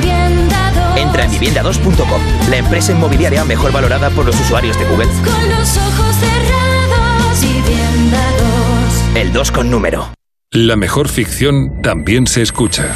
Me llamo Nuri Ulloa. Quise ser directora de cine desde que vi una película de los hermanos Mars con mi padre. Esta tarde tengo reunión con Ginés del Santo. Va a producir mi primer largometraje. Es una comedia romántica, o sea que no vale nada. Dar o no la talla. Sonora. Películas, series y documentales para la gente que escucha. En Onda Cero, Julia en la Onda, con Julia Otero. Una vez al mes abrimos consultas con Jorge Morales de Labra, que es ingeniero energético y director de Próxima Energía, y sobre todo es nuestro experto energético de cabecera y las dudas que tenemos al respecto, que son un montón, siempre se las planteamos a él. Eh, Jorge, buenas tardes, ¿cómo estás? Buenas tardes, Julia. Muy bien. ¿Y tú? Te veo muy lejos, te escucho muy lejos. Estás como si Eso es- estuvieras... Eso es, porque, porque Joan me ha, me ha bajado el micrófono. Ya, yo creo que, eh, no, no, estás, ahora estás bien, ¿no? Ahora sí. Mira, empezamos ¿Ves? con una consulta, la primera en la frente ya. Como los oyentes nos- han sido muy rápidos, pero no sé que luego no tengamos tiempo, me olvide, una consulta muy clara para Jorge Morales de Labra. Ahí va. Los que tenemos tarifa regulada, ¿tenemos que seguir haciendo eso de la hora llana, la hora verde, la hora alta? Es decir, con aquellos horarios que se dijeron, o eso ya no tiene nada que ver con el consumo, el precio, etcétera. Esto interesa muchísimo a mucha gente, porque es verdad que en las últimas semanas, meses, hay quien te dice, no, aquello de la hora valle ya no funciona, no, no, lo de poner por la noche no, que ahora ya da igual madrugada que noche que tarde, que le responde Jorge. Bueno, vamos a ver. A todos aquellos consumidores que tengan el precio de la luz a precio variable, esto es Sí. muy importante, no todos, ¿vale? los que tengan un precio variable, entre ellos los que están en la tarifa oficial, pero muchos otros también, por ejemplo, casi todas las empresas que están en ese precio variable, ¿vale? Efectivamente, tienen que estar mirando una aplicación para ver a qué hora es mejor o, pone- o peor encender los electrodomésticos. Vale. ¿De acuerdo? O sea que los- to- ve- todos los de tarifa variable, es, es verdad que tienen, pueden escoger el horario y en función de la hora es más caro o más barato, entonces. Correcto. Lo que ocurre es que ese precio final que pagamos de la luz básicamente tiene dos componentes. Uno que fija el gobierno y otro que marca el mercado. ¿vale? El año pasado, cuando se creó esto de las tarifas punta, llano y valle, la parte del gobierno era casi igual que la, de, la del mercado. Y la del mercado era bastante estable. Por tanto, ¿qué ocurría? Que las horas que fijó el gobierno, como horas valle, de madrugada, eran las horas más baratas, con mucha diferencia. Vale. Esto de planchar a las 3 de la mañana y demás. Ahora, ¿qué ha pasado? Que como el mercado se ha vuelto loco y el gobierno se ha visto obligado a rebajar su parte para no encarecer aún más el recibo de la luz, ahora la parte del gobierno es casi irrelevante. Y por tanto es mucho más relevante lo que pasa en el mercado mayorista. Entonces ahora la diferencia es que ya no está tan claro cuál es la mejor hora. ¿Eh? Y hay que estar Vale. mirándola todos los días, porque dependemos del mercado. Y el mercado depende en este momento casi principalmente del viento. ¿Eh? Es decir, las horas donde más viento hace es mucho más barato consumir que las horas cuando, como ahora, por ejemplo, no hay viento. Vale, vale, vale, de acuerdo, de acuerdo. Lo hemos entendido. Ah, los que están a tarifa fija, nada de esto les afecta, pero los que tienen tarifa variable, que sepan que no pueden estar pendientes de lo que les diga el gobierno, porque no depende prácticamente nada del gobierno, porque han bajado mucho los impuestos, ¿no? De, de modo que es el mercado, y por tanto eso es una información que cada uno tiene que procurarse con la aplicación de la compañía eh, de energía con la que tengan hecho el contrato, ¿no? El, ¿No? La concesión. Correcto, la compañía Vale. de energía o, o hay algunas generales ¿eh? que te dicen ¿Ah, si sí? es la tarifa oficial, por ejemplo. Hay muchas. Yo utilizo la de Red Eléctrica de España, que es Red la aplicación Eléctrica. oficial, donde te Mm. dice el precio oficial de la luz, el, el PVPC, la llamada tarifa oficial, ¿eh? pues cuál es la mejor hora o la peor para consumir. Vale, pues que sepan que pues, entrando en red eléctrica, ¿esto es, ¿esto es público o no? Sí, sí, sí, es, Es una app móvil. Eh, pública. vale, vale. Se llama Una- Red Eléctrica. OS. Vale, perfecto. Bueno, No, pues ahí. Red OS. Red OS. Vale, pues está, está muy bien, seguro que muchos oyentes lo, lo harán. ¿Hay mucha diferencia a día de hoy entre tener una tarifa regulada o una de mercado libre? Hoy, ¿eh? con todo lo que ha ocurrido. Jorge. Pues es muy complicado. Eh, esto cambia cada día, Julia. Vale. Hasta la semana pasada, la tarifa regulada estaba siendo, la semana pasada, que hubo mucho viento, fue muy barata. ¿eh? Fue la- prácticamente la mejor. La tarifa variable. Pero justo desde ayer han empezado a subir fuertemente los precios, debido precisamente a la ausencia de viento. Hoy, hoy, en este momento, el gas está disparando de nuevo en el norte de Europa. ¿Vale? Eh, todavía en España no tanto, pero está subiendo. Sin embargo, el precio de la luz, incluso a futuro, no el de mañana, sino el de, de diciembre, el de enero, está estable. ¿eh? Y por tanto, a día de hoy es prácticamente igual tener la mejor tarifa a precio fijo o eh, una tarifa a precio variable. Pero esto puede cambiar cada día. Ya, Ah, claro, sí, pero es bueno que lo sepamos, ¿no? Porque si en otros lugares le dicen lo contrario a los oyentes, que sepan que depende. O sea, no, no es que sea gallego Jorge Morales de, la, de Labra, ¿eh? Eh, Ese depende. Ya me gustaría. Ya, te entiendo perfectamente. Te entiendo que, te, te hubiera gustado mucho ser gallego, pero no a todos los, no a todo el mundo le puede pasar, ¿eh? Bueno, Exactamente. pero está bien, o sea, que ese depende significa pues que, que efectivamente mm, no hay una respuesta nítida y clara A ver, a, una pregunta déjame- como esa. Déjame, perdona Julia, que matice. En general, la tarifa variable siempre es mejor. ¿Vale? En general. ¿Por qué? Vale. Porque las compañías eléctricas, cuando fijan el precio, incorporan una prima de riesgo, incorporan un seguro. Mm. ¿Vale? En general. Lo que pasa es que como estamos, como estamos, estamos en el peor momento de la energía de la historia de Europa, pues ah, pasan cosas, ¿eh? Y hay días que esto merece la pena y días que no. Por eso digo que depende en este momento, ¿no? Una vez que se estabilicen los precios, desde luego merecerá la pena estar en tarifa variable sin ninguna duda. Muy bien. Luego hablaremos un poquito más del viento, ¿eh? que yo creo que no éramos. eh, En, en el fondo no somos del todo conscientes, nadie o, poca gente, de mm, cuando abrimos la ventana por la mañana y está lloviendo o hace mucho sol o, hace mucho viento, lo que eso supone para nuestro bolsillo a la hora de pagar. Pero bueno, llegaremos a eso del viento, que ya ha- has hecho un par de aproximaciones muy interesantes en lo que llevamos de charla. Pero por empezar por el principio, es Navidad, hay calles ya encendidas, ¿no? Con luces de Navidad. Eh, claro, en un contexto de crisis energética, ver esas luces por todas partes, yo creo que hay mucha gente a la que le da como cargo de conciencia, ¿no? ¿Hay para tanto o no? ¿O En realidad eso es mm, poco significativo. Bueno, a ver, las luces en este momento que son LED son las que menos consumo tienen. ¿Vale? Hay que recordar que una luz LED consume siete veces menos que una bombilla convencional. ¿vale? Hay que recordar que, por ejemplo, una guirnalda puesta durante toda la Navidad, una guirnalda de 100 bombillas LED, nos va a costar solamente 2 euros a los precios actuales de la tarifa oficial de la luz, ¿verdad? Por tanto, no es que digamos que, que- que- que- que encender las luces de Navidad pues vaya a ser el principal problema económico de los próximos dos meses. Esto no va a ser así. Lo que se han Ahora, hecho... Perdón.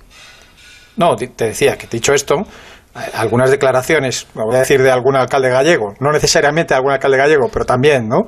Eh, pues eso, vendiendo el tema de la Navidad como que somos mejores que nadie y malgastamos más que nadie, pues también eh, ciertamente pues tienen impacto, ¿no? Yo creo que sobre todo el tema de la luz tiene un impacto en, el- en la concienciación, ¿no? Hay que tener en cuenta que por poco que sea, una parte de esa energía, y ahora si me dejas hablar del viento, hablaré de qué parte, ¿vale? Eh, viene de- del gas y por tanto está afectando directamente a la guerra de Ucrania. Por cierto, eh, es una buena idea que en casa también adoptemos alguna medida como la de los ayuntamientos, porque todo el mundo ilumina las ciudades, desde luego, pero han hecho recortes o bien en cantidad de luz o bien en la duración del encendido público, ¿no? Eh, ¿Nos sugerirías que en casa hiciéramos algo parecido o, o es el chocolate del loro? Es poco, ya lo decía antes, económicamente dos euros puesta toda la Navidad, pero tiene todo el sentido, aparte por, por evitar el derroche, por seguridad. Eh, no conviene dejar ningún aparato eléctrico encendido por la noche si no es estrictamente necesario. Ni siquiera los del stand-by, ¿eh? Eso también consume. Es que esto- también yo creo que esto no lo decimos lo suficiente. No lo decimos lo suficiente lo del stand-by. Todos dejamos los aparatos conectados. Bueno, todos. Muchísima gente. Yo, yo me confieso, soy culpable. No se me ocurre desconectar toda la, la tele de aquí, la tele de allá, todos los aparatos. Es que no, no nos parece que es un esfuerzo enorme y seguramente eh, podríamos dedicarle 20 segundos cada noche antes de irnos a la cama, ¿no? Eso es una primera, un primer consejo. O tenerlos programados. ¿eh? Y sobre todo, te digo, no, no tanto la tele, que es lo que la gente más se fija, y seguramente es el que menos consume, sino sobre todo los ordenadores, impresoras, el resto de aparatos electrónicos que tenemos ahí y que realmente tienen un uso pues mucho menos frecuente que el de la televisión. ¿no? Estos sí que recomiendo, eh, por ejemplo, yo, yo en la cocina, ¿no? todo el, la cafetera, etcétera, todo esto está en una regleta y es muy fácil apagarla. Vale. Y si no está en la regleta, aparato por aparato, ¿no? Es, es que es, que es eso, sí. porque si tenemos pereza, tampoco es que tenemos sea, pereza ¿no? de ese gesto, que es verdad que tenemos pereza, pues, pues mal, mal vamos. ¿A qué temperatura deberíamos tener la casa, Jorge? Uf, esto nos da para una discusión, para abrir mesa. ¿eh? Ya. Esto, ah, teóricamente, mira, abre esto hilo, en vez de mesa abre hilo, a ver, convéncenos. Sí, sí. Se, se hizo un estudio hace muchos años para cuando se determinó cuál es la temperatura ideal de los centros comerciales y lo que se hizo es poner a un montón de gente en una habitación sin decirles qué temperatura hacía Mm. y comprobar si estaban confortables o no. ¿vale? Y así se determinó que a 21 grados en invierno más del 90% de la población estaba satisfecha. Vale. Fíjate que he dicho más del 90, no el 100%, porque el 100% es imposible. Imposible en, en- ninguna, te- en ninguna temperatura, claro, claro. Vale, esto estamos de acuerdo, ¿no? Sí, completamente. Entonces, digamos que hasta ahora se fijaba en 21 porque había el 90% de la gente satisfecha. ¿vale? Ahora el gobierno lo bajó a 19. En 19 ya estamos en el 75%. Es decir, uno de cada cuatro tiene frío. Bueno, tampoco es una- Entonces- un porcentaje muy alto, ¿eh? Sigue siendo Bueno, depende. En mi casa, uno de cada cuatro es un conflicto grande. En tu casa sí, vale, no, en la de todos, ¿eh? Siempre hay el compañero friolero o el familiar friolero que da la murga, que dice, bueno, chico, pues ponte una chaqueta, yo qué sé, ponte algo, échate algo encima, pero no nos obligues Sí, a pero los si demás, es, uno, claro. si es uno de cada 10, yo en mi oficina tengo este lío. En mi oficina somos 40 personas. Y esta misma mañana, ¿eh? cuando llegaba allí me decían, tengo frío. Y preguntaba, ¿cuántos tienen frío? ¿Sabes? Esta es mi pregunta. ¿Y cuántos, y si cuántos salen eran? tres, Sí, tres. Digo, hay un problema de ropa, efectivamente. Claro. ¿Sabes? Pero claro, si salen 10, Julia, ya tengo un problema. tengo que subir el termostato. ya. O sea que a 19 grados, según el estudio que se ha hecho, un estudio bien hecho, digamos, el Banco de Inversiones lo ha hecho, el 88% considera que, mm, que, que, mm, que está bien, ¿no? ¿Hola? Se cortó la comunicación. Me he quedado sin Jorge Morales de Labra. Bueno, se cortó la comunicación. Estaba leyéndoles un estudio, tengo aquí delante, de ese banco de, inversiones que dice que ah, hay muy pocos españoles dispuestos a poner el termostato de su casa a 19 grados. Solamente el 16%. Me ha llamado mucho la atención que ah, cuando se le pregunta a los españoles si hay que, re- si hay que ahorrar energía para los próximos años resulta que el 88% de los españoles dice que sí, sí, que hay que ahorrar como sea porque la humanidad está abocada a una catástrofe. Es curioso, o sea, de alguna forma decimos, sí, sí, hay que hacer algo, hay que ahorrar, pero que ahorren otros, que yo tengo frío. Jorge, te he recuperado, ¿verdad? Sí, aquí estoy. Lo del Banco Eh, de efectivamente, Inversiones es- hace una foto social de los españoles tremenda. Dice que ahorre otro, que yo tengo frío. Sí, es una contradicción muy grande, efectivamente. Yo creo que tenemos que ser muy conscientes del enorme impacto que tiene la energía en el cambio climático. Y voy a dar un dato que me parece demoledor. Tres de cada cuatro toneladas de CO2 emitidas a la atmósfera, tres de cada cuatro se deben a la energía. ¿vale? Por tanto, cuando uno habla de cambio climático, Habla de energía. indisolublemente Claro. habla del problema energético. Claro, claro. Otra consulta para Jorge Morales de Labra. Yo ahora tengo la luz con placas solares, eh, me están pagando compensada, digamos que me pagan el kilovatio hora 13 céntimos en Iberdrola, que es el mismo precio que yo pago en la mm, tarifa Valle, que es el horario que no tengo luz de placas. Mi pregunta es, ¿aconseja esta tarifa así de valle punta o estaría mejor en la regulada, teniendo placas solares? si le da alguna confianza los paneles solares que se venden, que se ponen en los balcones o en las terrazas y se enchufan. Interesantes preguntas. Las dos de paneles o de placas solares. La primera, em, ya has oído, si la regulada le viene mejor. Esto es muy complicado. La regulada en general no. ¿Vale? Pero depende mucho de los excedentes que tenga. Me explico, cuando uno pone paneles solares no consume toda su energía. Como bien decía la oyente, una parte se la pagan. ¿Por qué se la pagan? Porque la inyecta en la red. ¿De acuerdo? Entonces, claro, cuando uno tiene paneles solares, ya al buscar compañía de la luz, ya no solo busca a qué precio le van a, a cobrar la energía que consume, sino también a qué precio le van a pagar la que le sobra. Claro. ¿De acuerdo? Claro. Entonces, ¿qué pasa? En la tarifa regulada, efectivamente, el precio depende del mercado. ¿Eh? Igual que antes, cuando hablábamos de a qué hora había que poner la lavadora, ¿no? Y que decía yo, hay que estar atento al viento, pues pasa aquí también, tanto para el precio de venta como para el precio de compra. ¿Vale? Pero además hay una complicación adicional a la hora de decidir la tarifa, que es que hay límites. Resulta que en la tarifa regulada, cuando a uno le sobra demasiada energía, llega un momento donde pierde esos excedentes. ¿Vale? Para entendernos, nunca puede llegar a cobrar en el recibo de la luz. ¿Vale? Porque si no, Hacienda le diría que tiene una actividad económica y Ya, demás, y por vale. tanto le obligaría a tributar. Entonces, para evitar que cobre, tiene un límite. Entonces, hay, hay mucha gente que tiene tantos paneles solares que, aunque le paguen bien, teóricamente, esos, ese precio, el, el- el de los excedentes, resulta que tienen tantos que llegan a cero y ya pierden el resto. Vale, ya lo Entonces ahí hay otras tarifas ¿eh? donde lo que hacen es, se llaman baterías virtuales, que lo que hacen es acumular esos excedentes que no te pueden pagar en una factura y llevártelos, por ejemplo, de un mes a otro. Ah, muy bien. Es decir, Pero en eso- vez de pero no lo- en la factura del verano, te lo llevas al del invierno. Perfecto, pero eso no, eso ocurre en, en todas las compañías. No, hay muy pocas compañías. Hay pocas compañía compañías que lo hagan. Luego hay que buscarlas, Sí, sí. hay que saber buscarla, claro. Sí, sí, en mi compañía lo hacemos, ya te digo, lo, lo- de hecho lo lanzamos nosotros en el mes de abril. Esto rompió el mercado porque nadie lo tenía. Ahora hay alguna más que lo hacen, hay tres o cuatro compañías, pero es difícil de encontrar. Y esto Ah, al final, bien. claro, depende, depende del volumen de excedentes que uno tenga, le interesa o no. Si uno tiene muy pocos excedentes, efectivamente tiene que mirar los dos precios, el de venta y el de compra, y ver qué le salgan las Pero si tiene mucho excedente, le interesa más, eh, si realmente llegan a ese tope, acumular y que se lo abonen en meses sucesivos, claro. Exacto, fíjate qué cosa más bonita, Julia. Factura cero de la luz de por vida.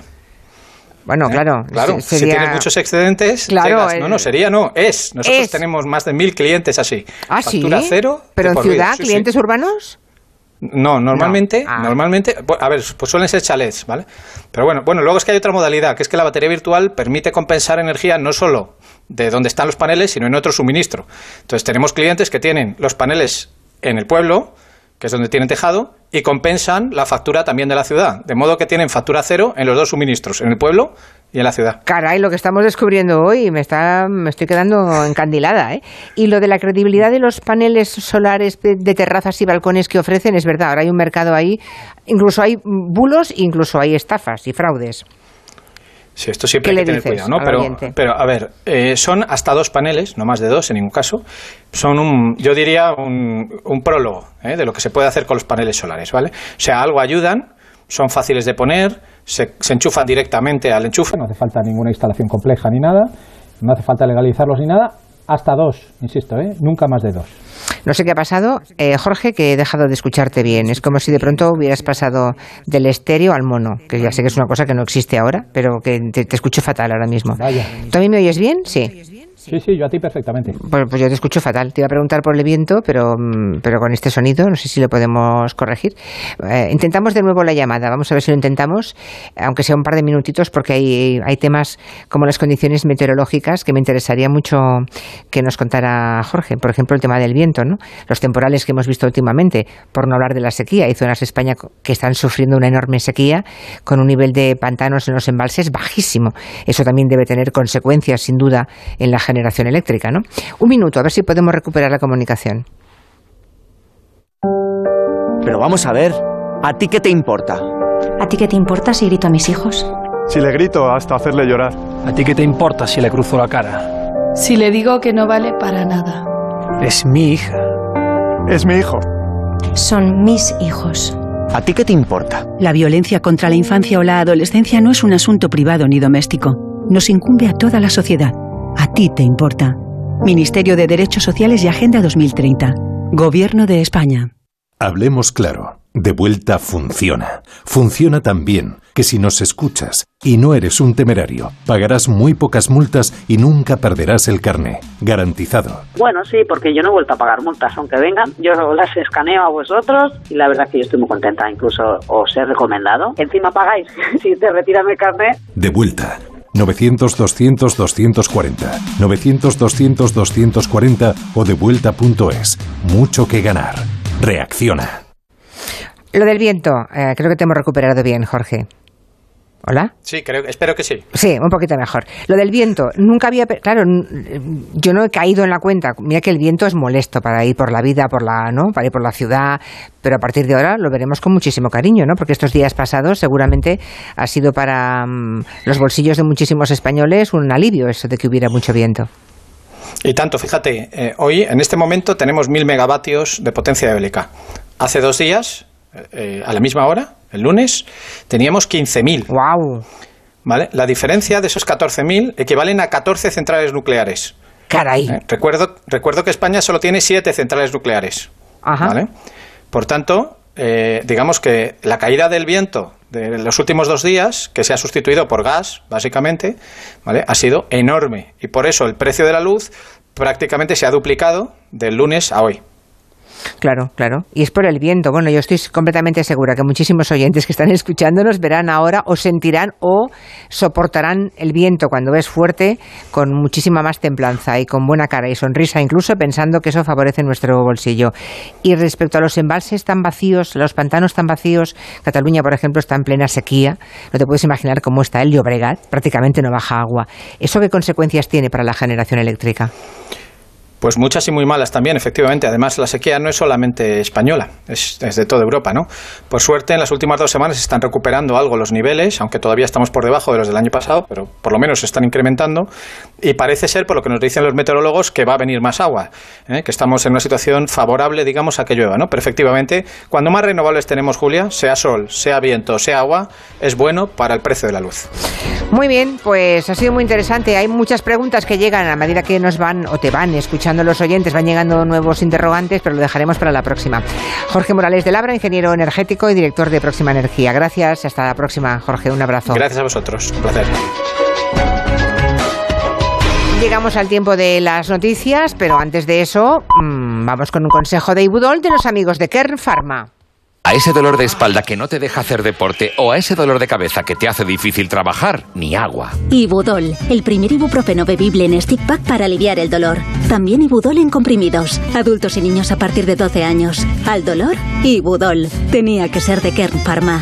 Lea las instrucciones de este medicamento y consulte al farmacéutico. Son las 5 de la tarde, las 4 en Canarias. Noticias en Onda Cero. Buenas tardes. Ucrania ha ordenado reforzar la seguridad en todas las representaciones diplomáticas en el exterior tras la explosión de una carta bomba en la Embajada de Madrid en la que ha resultado herido leve un empleado. El ministro español de Exteriores, José Manuel Álvarez, que se encuentra en Rumanía, ha hablado ya por teléfono con el embajador ucraniano en Madrid para interesarse por el estado de salud de este trabajador ucraniano, herido, Asunción Salvador. En esa conversación, el ministro español ha confirmado los detalles de lo ocurrido. Pasada la una de la tarde, el empleado herido ha acudido por su pie al hospital, le han jurado las lesiones que ha sufrido en un dedo al abrir el sobre que iba dirigido al embajador. La Policía Nacional ha abierto una investigación. Álvarez ha contactado además con su homólogo ucraniano, Dimitro Kuleva, para trasladarle su solidaridad y apoyo. Lo ha hecho desde la cumbre de la OTAN en Bucarest, donde se encuentra y donde hoy se ha discutido el papel de China en la guerra de Ucrania. ¿Cuándo es un competidor? ¿Cuándo puede ser un socio? Claramente nos gustaría que fuera un socio para traer la paz a Ucrania, interlocución con Putin. Es lo que le pide la OTAN a China. Rusia, por su parte, ha advertido hoy a la Unión Europea de posibles represalias si usa para la reconstrucción de Ucrania los activos que ha ido congelando a Rusia en las sucesivas rondas de sanciones. Ha finalizado ya la comparecencia en el Congreso del ministro del Interior, de Fernando Grande Marlasca. En su intervención ha insistido en que en la tragedia de Melilla del pasado 24 de junio no hubo muertos en territorio español. Cualquier conjetura como las que se están realizando, especulaciones como las que se están haciendo, insinuaciones como las que se están haciendo de que las fuerzas y cuerpos de seguridad del Estado, que la Guardia Civil especialmente hubiese permitido que este tipo de hechos trágicos sucediesen en nuestro país sin hacer nada, es una grave irresponsabilidad. Tengan claro que ante este tipo de afirmaciones, ante acusaciones tan graves a la Guardia Civil, me van a tener, desde luego, a mí enfrente y a todo el Ministerio del Interior. Explicaciones que no han convencido al resto de los partidos que lo acusan de mentir. Entre ellos estaba la diputada del Partido Popular, Ana Belén Vázquez. Y ahora sabemos que al menos hubo un inmigrante muerto en territorio español. Mire esta foto publicada por el español, el señor Enrique Santiago y yo. ¿Y dónde estaban los cadáveres? ¿Y dónde estaba la policía de Marruecos? Las mil marballas, los tornos españoles y el cristal de Marruecos. Aquí estuvimos, señor Malaca. Y esto era España. Los negociadores del sector conservador del Consejo General del Poder Judicial han solicitado más tiempo a sus pares progresistas para valorar el impacto de los nombramientos realizados por el Gobierno para el Tribunal Constitucional. Ya saben, el exministro Juan Carlos Campo y la exalto cargo de Moncloa, Laura Díez, en esas negociaciones internas del Consejo General del Poder Judicial para designar a sus dos aspirantes y completar así el tercio de cuatro magistrados que queda pendiente en la renovación del Tribunal Constitucional. La designación de Campo y Díez eh, complicaba las conversaciones en el seno del Consejo General del Poder Judicial porque en el ala conservadora creen que los nominados por Moncloa son dos perfiles excesivamente politizados que habría necesidad de compensar apostando desde el Consejo por dos aspirantes intachables desde la óptica de la imparcialidad. Por ahora el CPG CGPJ se ha comprometido a celebrar una primera votación en su pleno ordinario del próximo 22 de diciembre, si bien las fuentes subrayan que es probable que ese día no haya fumata blanca, lo que podría postergar cualquier acuerdo al próximo año. Y la Comisión Europea considera insuficientes los avances del gobierno de Hungría en el paquete de reformas que Bruselas le exige en la lucha contra la corrupción y para reforzar la independencia de los jueces. Por eso ha propuesto a los Estados miembros que congelen los 7.500 millones de euros en fondos estructurales que debía recibir Hungría por incumplir las reformas pactadas en esos capítulos. Corresponsal comunitario Jacobo de Regoyos. La Comisión y Budapest llegaron a un acuerdo en septiembre para implantar 17 medidas que evitaran este castigo, pero no se ha cumplido y por primera vez la Comisión pide estrenar un mecanismo que le permite proponer este tipo de bloqueos si se pone en riesgo el presupuesto comunitario, aunque las decisiones de los Estados miembros, donde Hungría podría contar a confirmar con aliados para bloquear, al mismo tiempo el Ejecutivo Comunitario deja en el aire los 5.800 millones de euros que le corresponden ahora a Hungría del plan de ayudas de la pandemia y eso que le han aprobado su plan de recuperación, pero diciendo que faltan medidas para garantizar la independencia del Poder Judicial, medidas que permitirían este desembolso y que aún hay tiempo de aplicar o no la pelota en el campo de Víctor Orbán. Por el momento es todo, volvemos con más noticias aquí en Onda Cero a las 6 de la tarde, las 5 en Canarias. Síguenos por internet en ondacero.es.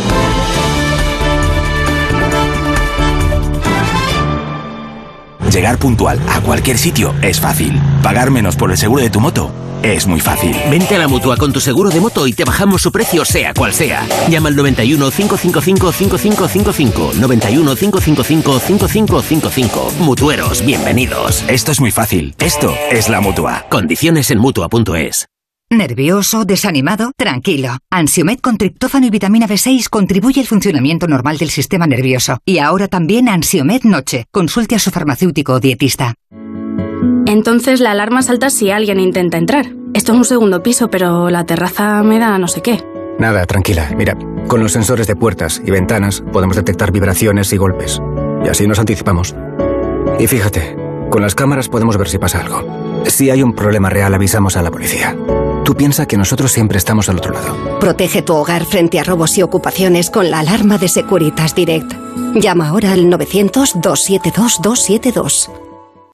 La Navidad está a punto de llegar y en Navidad Barcelona se convierte en un gran escenario abierto a todo el mundo para sorprender, divertir y emocionar. Luces, danza, circo, artes visuales, conciertos y actividades en comercios y mercados. Vamos a conocer todo lo que ofrece Barcelona en Navidad con Julia en la Onda, que el 1 de diciembre se hará en directo desde el Mercat de San Andreu. Barcelona, el escenario de la Navidad. El jueves 1 de diciembre desde las 3 de la tarde, Julia en la Onda, con Julia Otero. Te mereces esta radio. Onda Cero, tu radio. La voz. Comienzan los directos. ¡Vamos en vivo! Y ahora vosotros decidís quién merece estar en la final. A votar. Líder y lo más visto de la noche del viernes. La voz. El viernes a las 10 de la noche los directos en Antena 3. La tele abierta. En CEPSA estamos contigo, por eso te damos descuentos en cada repostaje, sin límite de litros, pagues como pagues y sin descargarte ninguna app. 25 céntimos por litro para todos y 30 céntimos con porque tú vuelves. Incluye la bonificación del gobierno. Infórmate en cepsa.es y en las estaciones de servicio CEPSA. Sí. Oye, Antonio. Hombre, Emilio. ¿Estás en casa? Sí. Me paso a verte. Tendrás jamón, ¿no? El jamón sí, de, de siempre. Sí. Legado ibérico del pozo. Siempre sale bueno.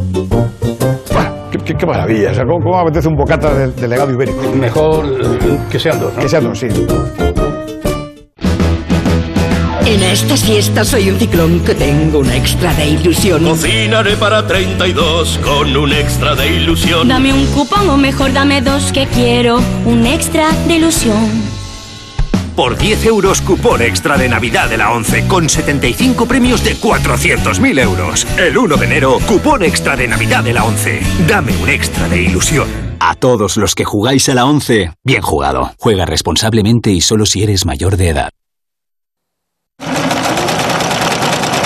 Renovar esos pantalones vintage de tu abuelo que ahora tú tanto te pones es un plan redondo. Como el plan que tenemos en la Comunidad de Madrid, en el que contamos contigo para darle muchas oportunidades a los residuos. ¿Te sumas a la economía circular? Comunidad de Madrid.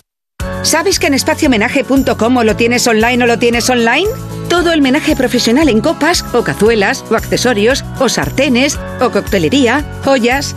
Espaciomenaje.com es menaje profesional homenaje profesional. Espaciomenaje.com. Online contigo. Online contigo. El Ballet Nacional de España presenta El Loco del 9 al 22 de diciembre en el Teatro de la Zarzuela de Madrid.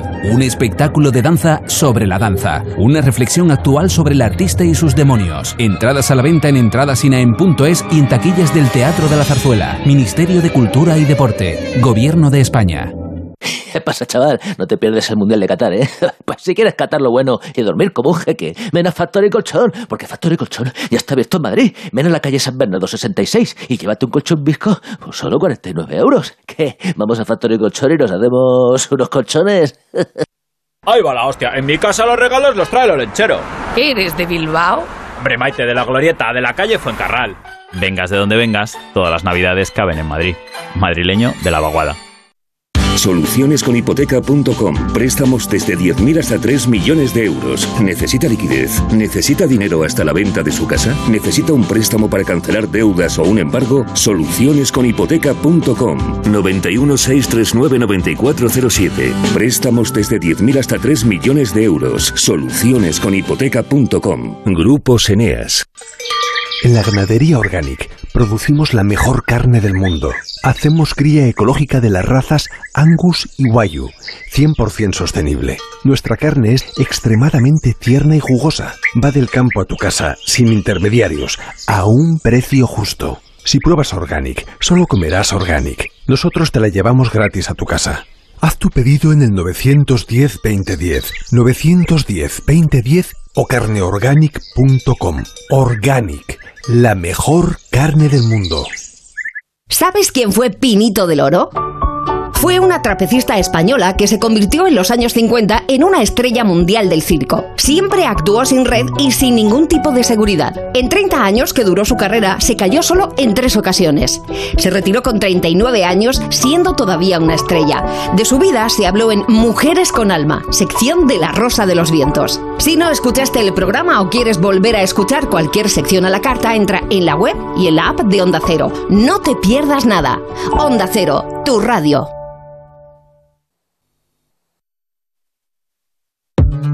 Dime cuánto va a dolerme la verdad. Tampoco sé muy bien si la quiero ir. Sé que en eso hemos basado la amistad. Un día te protejo a ti, tú otro a mí. Siempre logras que vuelva otra vez la fiesta y que el mundo frene su velocidad. Con una copa de más como respuesta a cada mal de amor y a cada pena pa' que ya no lloré. Puedo ver la vida en color, todo el barrio. Estamos saboreando porque, claro, no hay muchas ocasiones. Ahora empezamos a escuchar el nuevo disco de Pablo Alborán. Se llama La Cuarta Hoja. Es ese último disco que sale mm, dentro de un par de días, el 2 de diciembre. Y ahora mismo, pues me imagino que él está en ese instante previo, así como cuando sale esa escena, ¿no? Tiene ya todo el trabajo acabado, hecho, las composiciones, las grabaciones, la producción, y ahora es ese momento delicado en que está a punto de enseñárselo al mundo. ¿Cómo estás, Pablo? Buenas tardes. Buenas tardes, Julia, qué ilusión hablar contigo. Sí, qué bien. Oye, ¿qué adjetivo le pones a, a- a este momento? ¿Cómo estás? ¿Estás ansioso? ¿Estás liberado? ¿Estás inquieto? ¿Ilusionado? ¿Cómo Eh, estás? Estoy ilusionado, estoy ilusionado y estoy disfrutón. Disfrutón. Bueno, eso está bien. Estoy disfrutón. Suena distinto el disco, es curioso, ¿eh? Es un disco que el contexto en el que se ha hecho este disco eh, es alegre. Es un disco que he grabado de una manera anárquica también. Yo soy muy cuadriculado y o mi naturaleza es ser muy cuadriculado y de pronto este disco lo he grabado en mitad de una gira eh, lo he producido mitad en casa, mitad en estudios con otros productores. eh, he terminado algunas grabaciones como casi en el último momento porque tenía que ser así y tampoco es un disco que es un disco que no tiene ningún prejuicio musical, ¿no? Y y, y bueno, pues suena. no tiene, a- eh, a una cosa, sí, no, no tiene ningún prejuicio, pero eh, tampoco tiene ninguna obligación, ¿no? O sea, no, no, no es que no te hayas- claro. quiero decir, no, yo, no, tiro por aquí porque parece que ahora se lleva más esto, no, ¿eh? No. No, eso ya no funciona. Vale. Quiero decir, el, no hay. En mí eso no ha pasado. He probado cosas, eso sí, he intentado probar todo lo que me ha apetecido y lo que he creído que a lo mejor podría funcionar. Había cosas que donde me he sentido más cómodo y otras donde no, pero nunca he hecho nada que no quisiera. Claro. Ya hemos dicho que se publica el día 2 de diciembre, pero mm, se han lanzado cositas, algunos singles de adelanto que hemos podido ir saboreando. ¿Sabes cómo hacer que me enganche cada vez que te vas?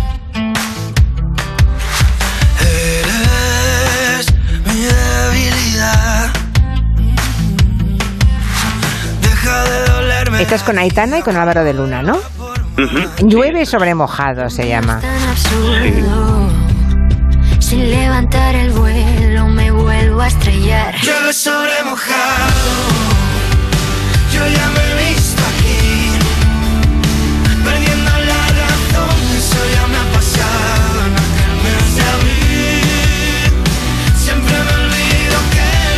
Imagino que conoces otra otra canción que se llama también Llueve sobre mojado, ¿no? La de Fito Páez. Seguro Sí, que la tienes en la cabeza. Maravillosa canción. Yo cuando he Uf. visto cuando he visto Llueve sobre mojado, he pensado, uy, tengo que oír esta canción Me para costó, te voy a confesar, me costó ponerle este título porque tenía mucho en la cabeza la canción de Fito, pero es que tenía que ser así, o sea, no podía tener ponerle otro nombre Claro. a esta canción y además también que es una expresión, pero Claro, sí que claro. la tengo muy presente, claro que sí. Claro, es una expresión hecha, ¿no? Pero cuando de Mm. pronto la tienes asociada a una frase, a una melodía y a una Uh, es canción. muy difícil de saltarte. Sí, yo esta mañana Muy, cuando muy he visto. Llueve sobre mojado he pensado, tengo que Una borrar. Ahora he hecho Tengo una que- versión. claro, tengo- exacto, habrá hecho una versión, no, tengo que poner encima otra melodía distinta para el mismo título, ¿no? Me encantó que avisaras que este disco era un disco alegre, festivo, eh, Mm. de esos que dan para cantar a pleno pulmón, ¿no? Con la gente. Pero has Sí. dicho que te has tirado a la piscina. Pero eso, eso, cuando alguien dice que se tira a la piscina es porque cree que tiene o que está corriendo algún tipo de riesgo. Bueno, que sabe, bueno, no sé, yo lo que he hecho en este disco es eh, no pensar demasiado. Eh, Julia, yo soy una persona eh, que me llevo desde los 21 años haciendo música y que siempre me ha ido bien. Y siempre he tenido la suerte de, de, tener una respuesta de la gente. Entonces hecho, eso ha hecho que yo cada vez me esforzara más, me esforzara más, trabajara más, estudiara más. Y es verdad que para esta última gira que acabamos de terminar y, vamos a y ya hemos lanzado otra para el año que viene, pero la que acabamos de hacer en Estados Unidos y Latinoamérica, me he preparado mucho, mucho, mucho. Me, me volví a poner al piano ocho horas diarias a estudiar y porque era una gira muy exigente donde estaba la mitad del concierto solo eh, con un instrumento. Eh. Y, y, el, prepararme para esa gira de pronto hizo que me inspirara otra vez, estar cerca de la gente, el volver otra vez a la actividad profesional, porque en la pandemia es que no hice absolutamente nada, fue muy difícil currar.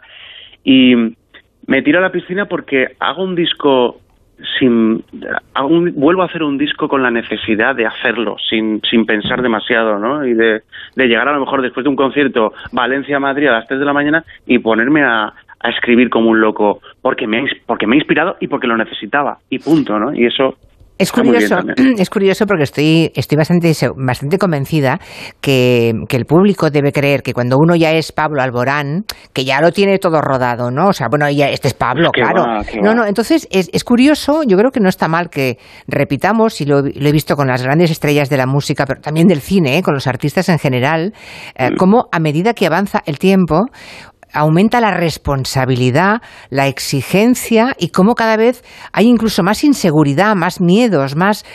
O sea, que es inversamente proporcional a la experiencia. A los 20 años uno se tira a la piscina y si no hay agua, pues mira, te, levantas y te pones la tirita, ¿no? Exactamente. Pero ya a partir de cierto momento cada vez es más, más exigencia, más responsabilidad, ¿no?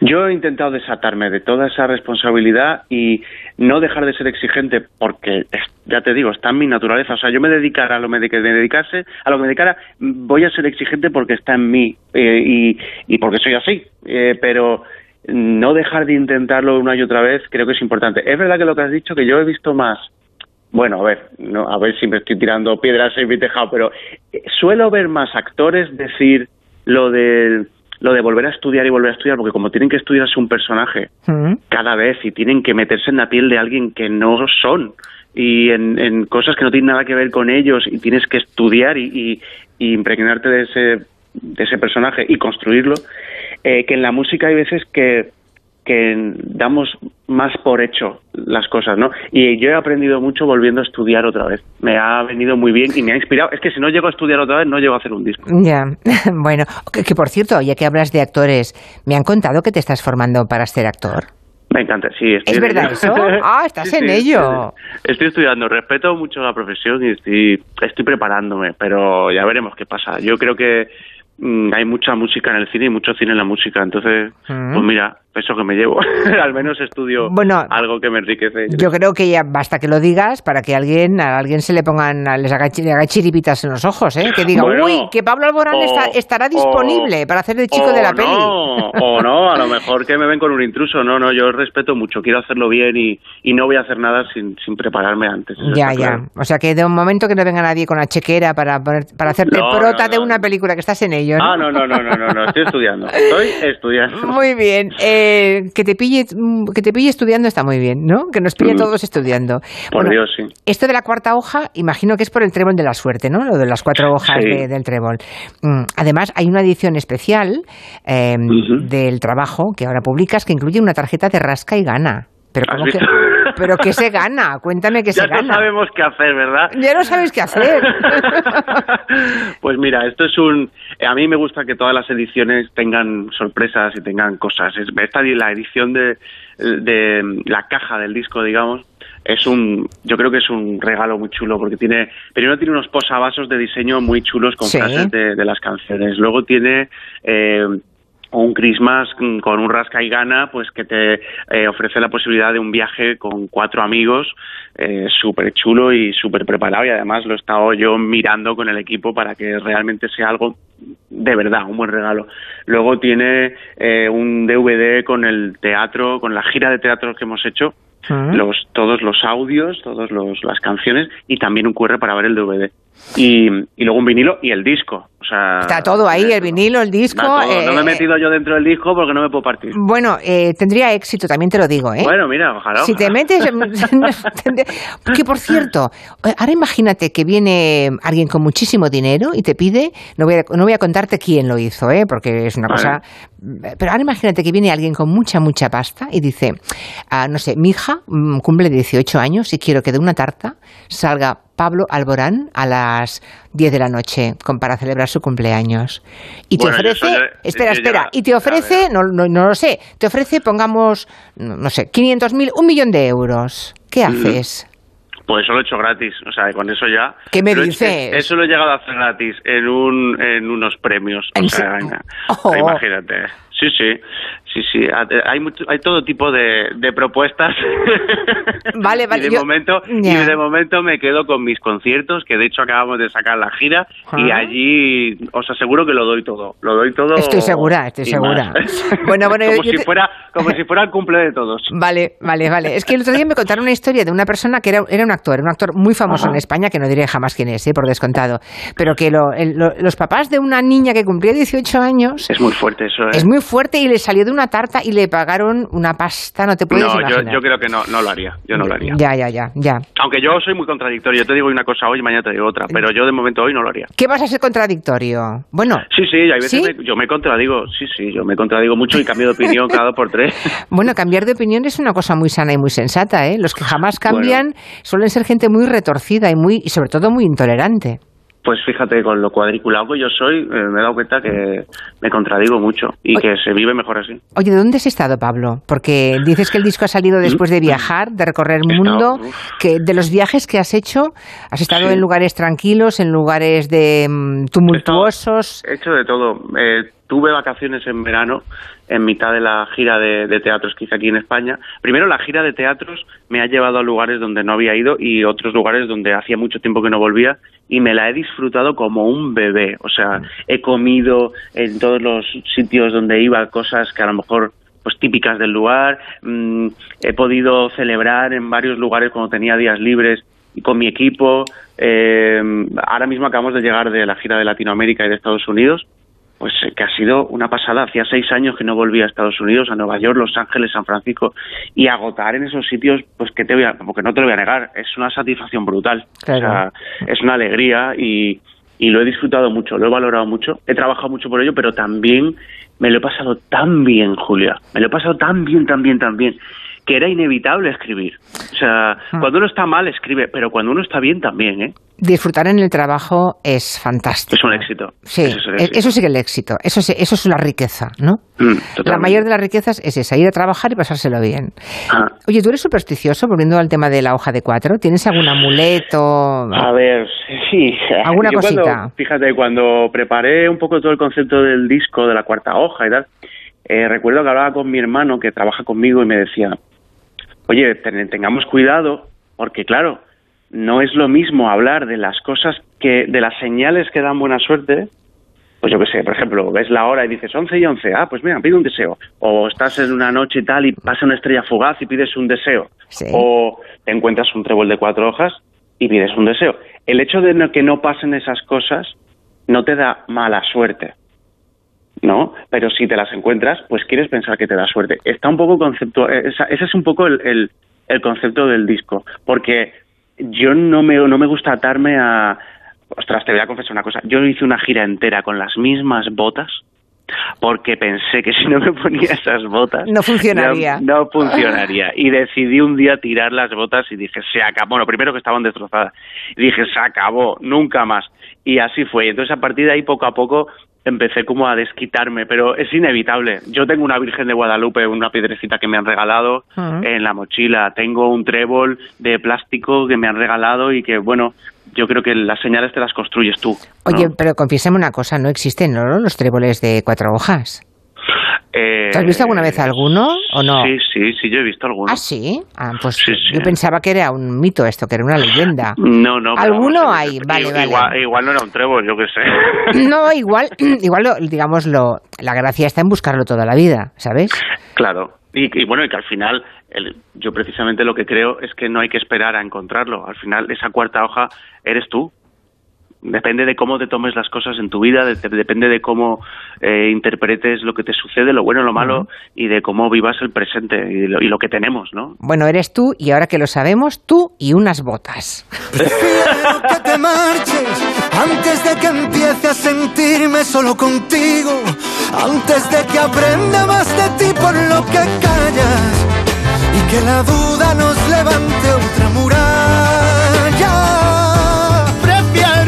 Te alejes para que vuelvas de tu viaje a ningún lado.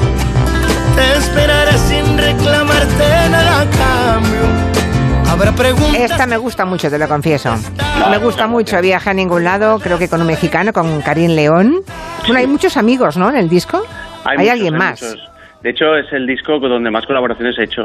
Está María Becerra, está Ana Mena, está Aitana Álvaro de Luna, está Karim León y está Leo Ricci, que es un artista que he descubierto hace, pues hace dos años y que me ha dislocado la cabeza. Y con Karim, esta canción, yo llevaba mucho tiempo queriendo hacer algo con el regional mexicano, eh, con la ranchera, con los instrumentos folclóricos del México.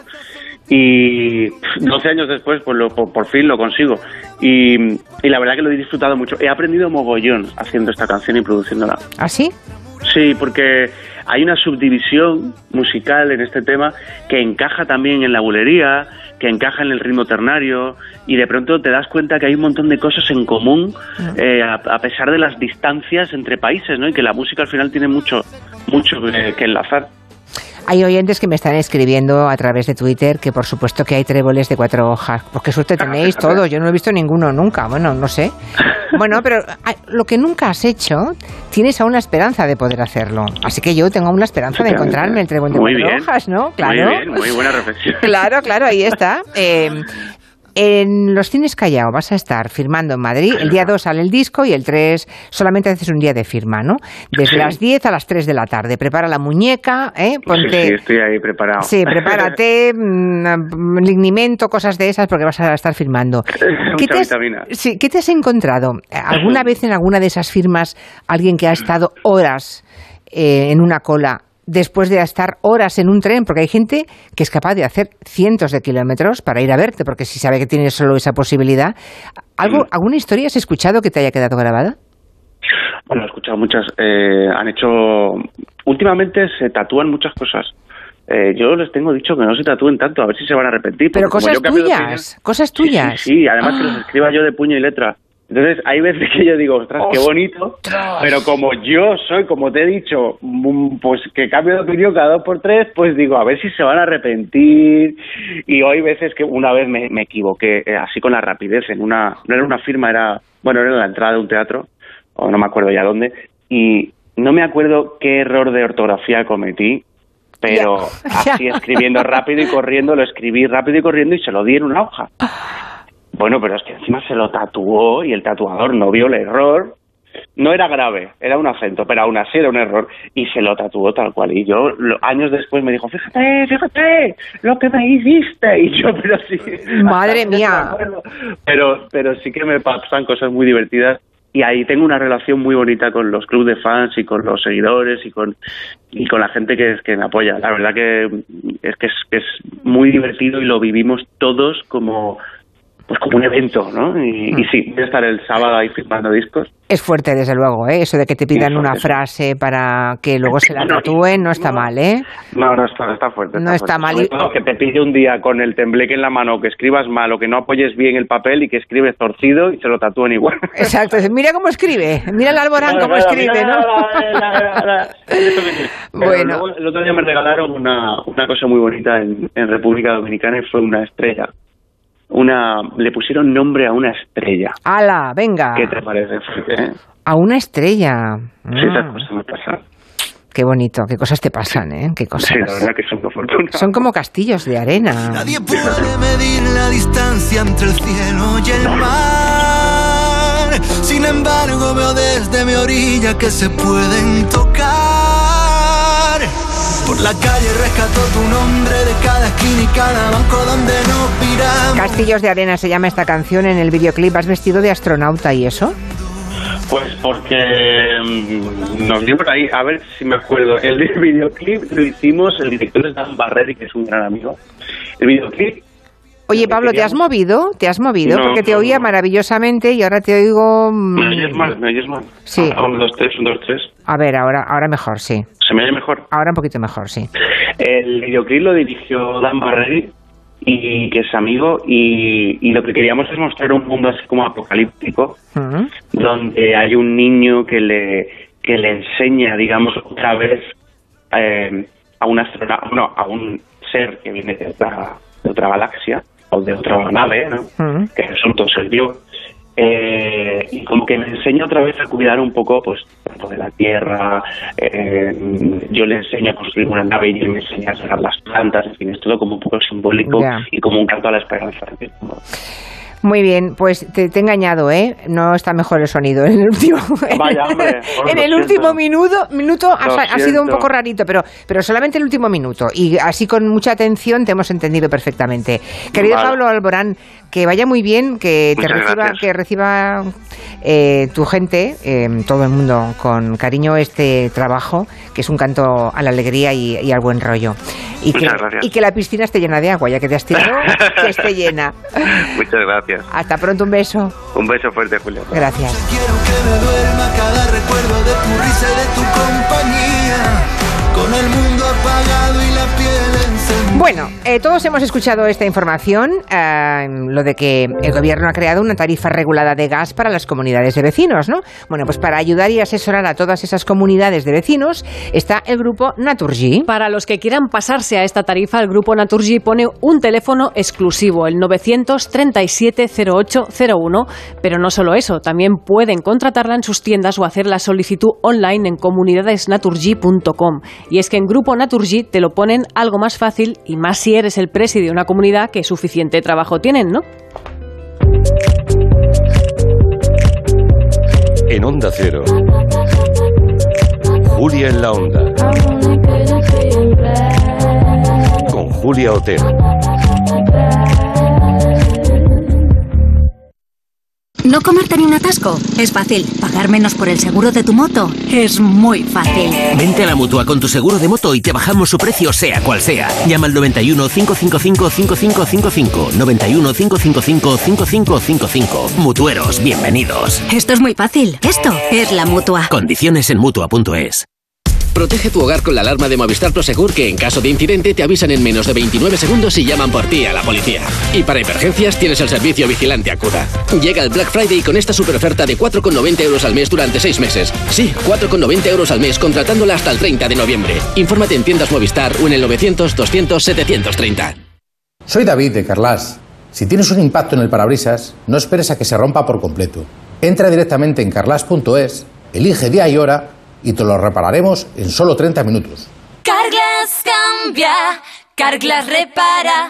¿Estás preocupado por tu colesterol? Toma citesterol. Una cápsula al día de citesterol con berberis ayuda a mantener los niveles normales de colesterol. Recuerda, citesterol. Consulta a tu farmacéutico o dietista. Hola mamá, sigo en el aeropuerto, pero por fin vamos a embarcar. Aunque con más de tres horas de retraso. Dicen por aquí que podemos pedir una indemnización de 600 euros. Pues vaya, hija. Ahora mismo llamo a Legalitas para que nos ayuden con la reclamación. Que tengas buen viaje. Adelántate a los problemas, hazte ya de legalitas. Y ahora por ser oyente de Onda Cero, y solo si contratas en el 900-100-661, ahórrate un mes el primer año. Eh, tú, escúchame bien, no nos das miedo. Tenemos el valor que hace falta para conocerte y pronto sabremos cómo hacer que desaparezcas. Y mientras lo averiguamos, sacaremos las fuerzas de donde sea para que tú te vuelvas débil. Sí, leucemia, no vamos a parar hasta acabar contigo, porque la investigación y la vida nos hacen imparables. Hazte socio de la curación de la leucemia. Entra en fcarreras.org barra dona ahora o llama al 932 33 34. Fundación Josep Carreras. Imparables contra la leucemia. Agencia negociadora les ha cambiado la vida. Pues tenía siete recibos, pagaba unos 1.800 y ahora voy a pagar de 375. Y que transparencia 100%, la verdad no tengo ninguna pega. Pues mira, me supone, pues, jolín, llegar a fin de mes, llegar a que, que no llegaba ni al día uno y... No lo dudes. Si tienes casa en propiedad y quieres pagar un 80% menos cada mes por tus préstamos, llama gratis al 900-900-880. 900-900-880. Llama ahora, te cambiará la vida. Entonces la alarma salta si alguien intenta entrar. Esto es un segundo piso, pero la terraza me da no sé qué. Nada, tranquila. Mira, con los sensores de puertas y ventanas podemos detectar vibraciones y golpes. Y así nos anticipamos. Y fíjate, con las cámaras podemos ver si pasa algo. Si hay un problema real, avisamos a la policía. Tú piensa que nosotros siempre estamos al otro lado. Protege tu hogar frente a robos y ocupaciones con la alarma de Securitas Direct. Llama ahora al 900-272-272. Reparar esa bici que llevaba tantos años en el trastero para salir a dar una vuelta es un plan redondo. Como el plan que tenemos en la Comunidad de Madrid, en el que contamos contigo para darle muchas oportunidades a los residuos. ¿Te sumas a la economía circular? Comunidad de Madrid. Cuando crees que conoces Cabify, pero te enteras de que puedes colaborar con flexibilidad mientras rentabilizas al máximo tu licencia con nuevas comisiones reducidas en una app 100% española con la tecnología más innovadora, Ay, te das cuenta de que no conocías Cabify. Regístrate como colaborador y descubre la mejor forma de ganar al volante. Las mujeres mayores son víctimas invisibles. Ante la violencia, denuncia. En la Comunidad de Madrid trabajamos para erradicarla. Llama al 012 Mujer. Estamos a tu lado. Pacto de Estado contra la Violencia de Género. Comunidad de Madrid. ¿Cuál es el último libro que has comprado? Ocurrencias de Enrique Stuick. Su opinión sale cada día en la prensa. Le han publicado más de 8.500 cartas al director en muchísimos periódicos y por ellas ha entrado en el libro Guinness de los récords. Ajá, así que ocurrencias. Pues mira, me parece una buena ocurrencia para regalar. Corre a comprarlo antes de que se agote. Ocurrencias de Enrique Stuick. Disponible en todas las librerías y kioscos de prensa.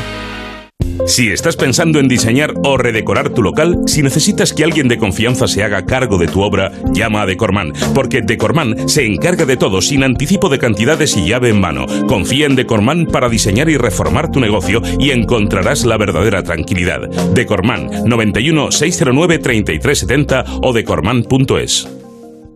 Clínica Oliver y Alcázar. Especialistas en implantes para pacientes con muy poco hueso. Cirugía mínimamente invasiva con prótesis definitiva en un mes como máximo. Diagnóstico gratuito y financiación. Consulte su caso en el 91 564 6686 o a través de la página web oliverialcázar.com. Más de 30 años de experiencia. Disfruta de este mundial con Muebles Adama. Armarios, colchones, sofás, todo lo que necesites lo encontrarás en Muebles Adama. Realiza cualquier compra hasta el día de la final el 18 de diciembre y llévate gratis la caja del mundial. No te quedes fuera de juego. Visita mueblesadama.com o ven a la calle General Ricardo 190. Si tiene joyas de firma o artículos de oro y plata, llame al 91 534 6706 o vaya a la Plaza San Juan de la Cruz 9. Si tiene joyas de firma o artículos de oro y plata, llame al 91 534 6706 o vaya a la Plaza San Juan de la Cruz 9. Le pagarán el mejor precio al momento. Y también bolsos de Vuitton, Chanel y Hermès. Ya ha comenzado el Black Friday de las tiendas Omnium, Flex, Tempur, Vultex, Picolín, 50, 55 y hasta el 60% de descuento. Encuentra la tuya en la tienda somnium.es. Disfruta la cocina asturiana en Restaurante Couzapin, las mejores faves de Madrid, excelentes productos de temporada, esmerada atención. El sabor de Asturias está en Couzapin. Llega la Revolu Plus, la ocasión Plus. 7000 coches con descuento de hasta el 30%. Ahora es el momento. No dejes escapar esta oportunidad irrepetible. Hasta un 30% de descuento y solo hasta fin de mes. Ocasión Plus, 15 centros en Madrid, dos nuevas tiendas en Torrejón y una en Arganda. Localiza tu centro más cercano en ocasiónplus.com. Abierto sábados y domingos. Facebook, Twitter, YouTube, hay más de un medio para que nos sigas. ¿Cuál te gusta más?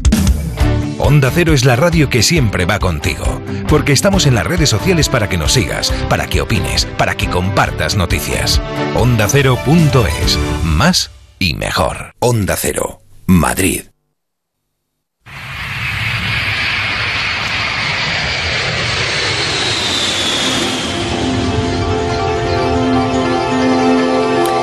El mes de agosto, el equipo de fútbol del Paris Saint-Germain se desplazó desde París hasta Nantes para jugar un partido.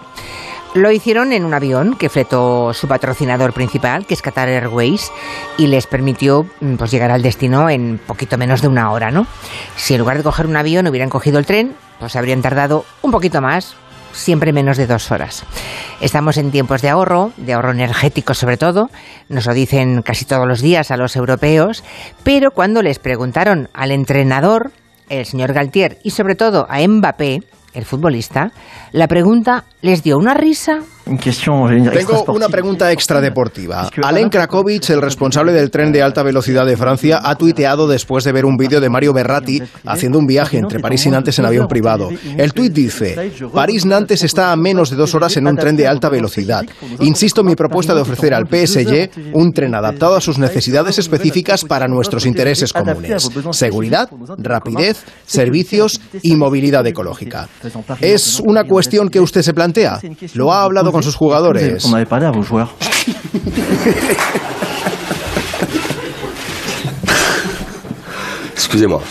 Eh, disculpe, no me esperaba esta pregunta. Para ser honesto con usted, esta mañana he hablado con la empresa que organiza nuestros viajes para ver si podemos viajar en un carro con una vela. Qué risa, ¿verdad?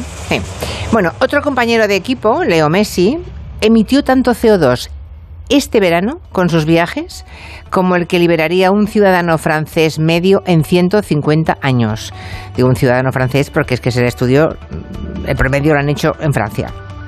En un verano, lo que un francés haría en 150 años. Eso que denuncia la organización ATTAC la verdad es que desplazarse de esta forma es una de las fuentes de emisiones de CO2 que, desde luego, e, esconde más desigualdad. Vamos a ver si alguna otra cosa o no. Queremos hacer un poco radiografía de cómo funciona la aviación privada. ¿no? Nos habría gustado contar, eh, como les dije al principio, con alguien del sector, de las empresas que se dedican a este negocio, de la asociación que les representa a todos, pero oigan, han declinado nuestra invitación, no sé, ellos sabrán por qué. A quien sí puedo saludar es a Alicia Navarro, que es piloto de avión ¿Qué tal, Alicia? Buenas tardes. Hola, Julia, buenas tardes. Ser piloto de avión es un sueño que comparten muchos niños y niñas. Eh, llegar a serlo no es fácil. Alicia Navarro es una de las que están a los mandos cuando despega un avión, ¿no? De un avión privado. ¿Cómo te convertiste en piloto de avión privado, Alicia? Pues em, cuando terminé mis estudios de bachillerato, eh, mi madre insistía en que estudiase una carrera antes, pero, pero mi vocación era clara y quería ser piloto de avión.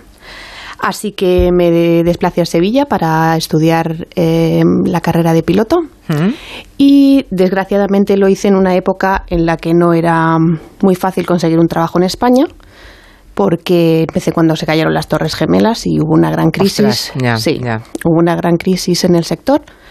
Y bueno, pues em, me costó muchísimo tiempo y muchísimo esfuerzo encontrar mi primer trabajo como piloto.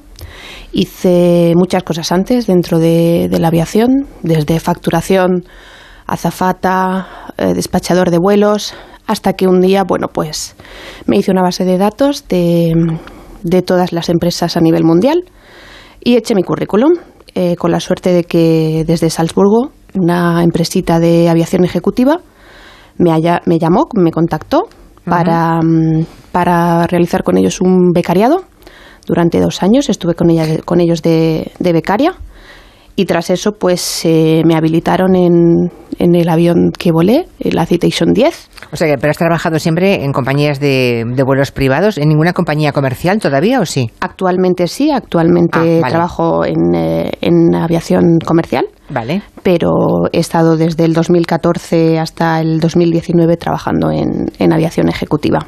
Eh, se llama aviación ejecutiva, no se llama privada. Esto también tiene, tiene su miga, esto, ¿eh? Sí. Se llama ejecutiva porque de alguna forma se está diciendo o insinuando que, que son aviones que se usan para el trabajo, para los negocios, ¿eh? para que los ejecutivos o ejecutivas vuelen de un lado a otro, pero no siempre es así. Hay muchas vacaciones también ahí dentro, ¿no? Bueno, pues hay un poco de todo, claro, pero sí que sí que es cierto que el, el cliente mayoritario es, es ejecutivo. O sea, lo que tú, tu experiencia es que sobre todo es de trabajo. Sí. Vale. Ah, también tenemos a Pablo Muñoz. ¿Cómo estás, Pablo? Buenas tardes. Hola, muy buenas tardes. Tenía que estar en el estudio, pero de pronto está en Bruselas. Es el portavoz de la campaña ah, Aviación de Ecologistas en Acción, ¿verdad? Así es. Y estás en Bruselas, además. Y, he venido en tren, porque seguro que hay gente que lo está pensando. Hombre, hay que ser, hay que, exacto, hay que ser coherente, ¿no? Bueno, hay un informe con el que ha colaborado Ecologistas en Acción que dice que los aviones privados son 10 veces más intensivos en carbono que los aviones de pasajeros y que son 50 veces más contaminantes, por ejemplo, que los trenes, ¿no? Eh, ¿Seríais partidarios de restringir su uso? Lo digo porque Francia ha dicho, es el primer país que dijo que habría que regular la aviación privada. ¿Qué opináis vosotros? Sí, por supuesto que estaríamos, estaríamos de acuerdo con ese tipo de propuestas, mm, pues en un contexto de crisis climática, eh, crisis energética, eh, crisis socioeconómica, eh, entendemos que, la mayoría de estos vuelos pueden ser, son innecesarios y muchos de ellos, como dicen los estudios y los datos, tienen alternativa terrestre existente y, cómoda a día de hoy y por tanto generar esas emisiones nos parece nos parece nos parece innecesario. Emisiones que no solo son de gases de efecto invernadero, sino que también son eh, hay otros impactos como el ruido o como la contaminación atmosférica que muchas veces pues, no se tiene en cuenta. Claro, dice eh, en Francia lo que han dicho es que es un símbolo, la aviación privada, de, un esfuerzo a dos velocidades. Están los pobres que desde luego se aprietan el cinturón y luego están los que, los que no solamente no se lo aprietan, sino que se pueden recorrer, no digo mil kilómetros, no, 300 kilómetros o menos en un avión privado, ¿no? Sí, sí, sí, por supuesto. Desde luego, eh, el patrón de, las personas usuarias, tanto usuarias como propietarias de este tipo de, aviones, pues es eh, personas de o entidades de, muy alto nivel adquisitivo mm. que por el hecho de tener mucho dinero, pues eh, se permiten tener unas pautas de movilidad absolutamente contrarias al interés general y, que dejan o sea, en muy mal lugar eh, por los esfuerzos que, el resto de la ciudadanía estamos haciendo, ciudadanía e instituciones, estamos haciendo para, para lograr eh, cumplir nuestros eh, objetivos de reducción de emisiones. En Francia, por ejemplo, también hablan de obligar a las empresas a hacer públicos los desplazamientos que hagan en avión privado, incluso si hay alternativas con vuelos comerciales o en tren, que prohibirlos. Yo no sé si esto a, nuestra piloto le parece le parecería mm, exagerado o le parecería correcto, Alicia? Bueno, pues eh, yo creo que, este nicho de negocio ha existido, existe y, debe existir en, en un futuro. Mm. Es eh, una alternativa, como puede ser del mismo modo que a, nivel terrestre eh, se puede usar un vehículo privado o un taxi. pues a nivel en la aviación es un mercado que existe y del que en el que hay una demanda. Eh, entonces, eh, creo que que todo el mundo tiene derecho a cubrir sus, sus necesidades. Es curioso porque tenemos aquí datos del 2020 que dice que mientras estos datos los manejamos por la asociación de mm, ah, que representa a todas las empresas de aviación privada, ¿eh? ¿eh? que dice que los vuelos comerciales en 2020, en agosto, en aquel verano de la pandemia, digamos, hubo una caída de vuelos normales, vuelos comerciales de un 60%. Y en cambio, en ese mismo agosto del 2020, el tráfico de aviones privados era igual que antes de la pandemia. Así es. Es curioso, es curioso. Eso quiere decir que es un buen nicho de empleo para los pilotos, ¿no? Supongo. Desde luego que sí, desde luego que sí. Ah, y, ante esas cifras tan contundentes, Pablo, como responsable de esta campaña de, aviación de, ecologistas en acción, ¿qué sugerís vosotros? Que, hay casos muy exagerados. Lo de Kylie Jenner, por ejemplo, esta influencer americana. Kylie Jenner tomó un jet privado para un trayecto de 12 minutos, 12, que, bueno, en un coche lo haría en poco más de media hora, 40 minutos, ¿no? Mm, y hay datos que dicen que uno de cada cinco vuelos privados se toma para hacer menos de 300 kilómetros. 300, o sea, como de Madrid, como, como de Barcelona a Zaragoza, ¿no? ¿Qué te parece, Pablo? Bueno, los datos hablan por sí solos, ¿no? Eh, la, mayor parte de estos vuelos son para, para, hacer trayectos no solo de muy corta distancia, sino para los que hay ya a día de hoy eh, conexiones en, tren de alta velocidad eh, perfectamente consolidadas y, hábiles. Em, luego, además, también por desmentir ese argumento de, digamos del sector de que es, un instrumento más de trabajo Em, bueno, pues, eh, o sea, paradójicamente, por ejemplo, en España los aeropuertos que más eh, vuelos en jets han registrado en 2021 han sido el de Palma de Mallorca, el de Ibiza y el de Málaga, ¿no? Lo cual yo no sé si es que tiene todo el mundo allí sus oficinas, em, pero, pero desde luego se utilizan eh, con fines de, ocio y demás, ¿no? Cuando realmente hay, alternativas. Por, lo visto, por cierto, que ese aumento de vuelos en, tiempo de pandemia, mientras todas estábamos con restricciones a la movilidad, eh, a la aviación privada sí se le permitía eh, hacer vuelos entre aeropuertos secundarios y demás. O sea que en las cuestiones de los derechos y las obligaciones, pues siempre vemos que son como a dos velocidades y, desafortunadamente eh, suelen ser como bastante más laxas para quien tiene más capacidad adquisitiva, en este caso para, alquilar o poseer un, un avión de este tipo. Por tanto, es que es evidente que si queremos cumplir con objetivos de, reducción de emisiones, de reducción del ruido eh, y realmente eh, satisfacer lo que sí son derechos, no, es un derecho coger un avión privado eh, porque tengas mucho dinero, sí es un derecho respirar aire sano o, disfrutar de un medio ambiente limpio, para disfrutar de esos derechos es necesario eliminar o reducir en la mayor medida posible estos vuelos. Ah, para que se hagan otra idea, más datos. En 2021 hubo 671.000 eh, desplazamientos en jet privado dentro de Europa. Es muchísimo, ¿eh? 670.000. y de los países de Europa, dentro del continente, ¿eh? No, nada transoceánico, dentro del continente. Los países en los que ha habido más tráfico de avión privado ha sido Francia, Alemania, Reino Unido, Italia y España. Y los destinos más comunes, lo que decía ahora mismo Pablo, em, en efecto, es el Mediterráneo en verano y el norte, sobre todo Suiza, en invierno. Claro, casi uno puede deducir que es que en verano van a la playa y en invierno a esquiar. Alicia, las cosas como son. Bueno, yo, eh, mi experiencia personal eh, no. ha sido así, porque mm. mis eh, vuelos más frecuentes eran Londres, París, em, Moscú, o sea, eran vuelos realmente de negocios. Por cierto, ¿hay una preparación y cualidades diferentes para pilotar un avión privado ah, respecto a lo de los pilotos de vuelos comerciales? ¿O tú que has tocado, digamos, los dos palos, no hay ninguna diferencia? No, no hay ninguna diferencia en cuanto a normativa y requerimientos para volar en, un tipo de avión o en otro. Eh, aplican para, para todos iguales, a nivel de simuladores, a nivel de entrenamiento a nivel de prácticas, de supervisión, eh, es todo igual. Ya, siempre es igual. ¿Y el dinero que se gana es el mismo, el de los pilotos de líneas regulares, comerciales que privados? Eh, pues depende un poco eh, en qué línea trabajes, en qué línea aérea trabajes y en qué avión privado trabajes. O sea, si trabajas para una empresa de aviación ejecutiva, pues no tienes sueldos astronómicos porque no dejan de ser un operador más. Otra cosa distinta sería que trabajases para un, para un eh, propietario privado, que en ese caso las condiciones las estableces tú con el propietario y nada más. ¿Te ha pasado alguna vez eso, Alicia? no, yo siempre he trabajado para de una manera compañía. comercial. Sí. Va, para una compañía. Pero claro, habrá, habrá gente muy rica que tiene en plantilla, digamos, tiene contratado, tiene el, el, avión es suyo y toda la tripulación también, incluido el piloto o la piloto, o la piloto ¿no? Sí, sí, efectivamente eh, depende un poco de, de que de con quién trabajes y para quién trabajes. Pero vamos, la mayoría de los vuelos eh, en aviación ejecutiva los suelen llevar a cabo en, operadores em, de aviones mm. eh, privados. Claro, cada, cada año em, alrededor de unos 300.000 vuelos, esto es otro dato que a mí me ha dejado un poco impactada.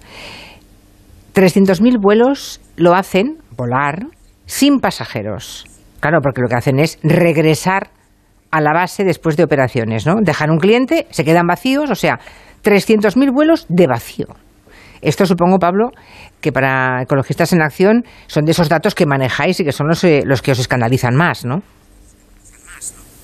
Sí, sí, absolutamente. Es un dato muy relevante el que has dado, mm, porque es que efectivamente muchos de esos desplazamientos son, son en vacío, ¿no? O sea, y por tanto, esto es una cuestión que, pues insisto, no, no, no es tolerable. Y, y además es que em, esto es una cuestión que. Eh, que no atañe solo a, personas ricas, eh, famosas, así como casos muy exóticos, sino que, como estábamos hablando, hay muchísimas empresas que utilizan, eh, algunas poseen sus propios jets privados, otras, la mayoría, los alquilan. Algunas incluso que los poseen luego los alquilan a terceros para hacer negocio eh, pero es que también desde las instituciones se vuela muchísimo ¿no? Eh, en avión privado. Y por dar un dato, por ejemplo, que, siempre nos dicen, y, el avión del presidente, ¿no? el famoso Falcon, pues por dar un dato, pues es que quema hasta 1.300 litros de combustible a la hora, ¿no? O sea, que, que puede, puede emitir hasta dos toneladas de CO2 en ese momento. Entonces, es sangrante, eh, pero aún más sangrante es que, que, encima no se rentabilicen y no se aprovechen al máximo y que haya aviones volando de este tipo volando vacíos. Vacíos, ¿no? La relación con los pasajeros, Alicia, ¿cómo es? Supongo que es diferente en un vuelo privado, ahí sí que hay una enorme diferencia, ¿no? ¿Se puede establecer una relación de proximidad con los pasajeros? Sí, desde luego el, el trato es, es directo, o sea, les recibes en una, en una sala de handling. Eh, y, vas con ellos al avión, o sea, es, el trato es mucho más directo que en línea aérea que realmente casi no tienes contacto con el, con el pasajero. Al menos ahora, ¿no? Desde las Torres Gemelas se cerró la puerta para siempre, ¿no? Antes yo todos recordamos, antes de haber volado con la puerta de cabina abierta y estabas viendo al piloto y al copiloto perfectamente, ¿no? No había ningún problema, ¿eh? pero claro, eso se acabó.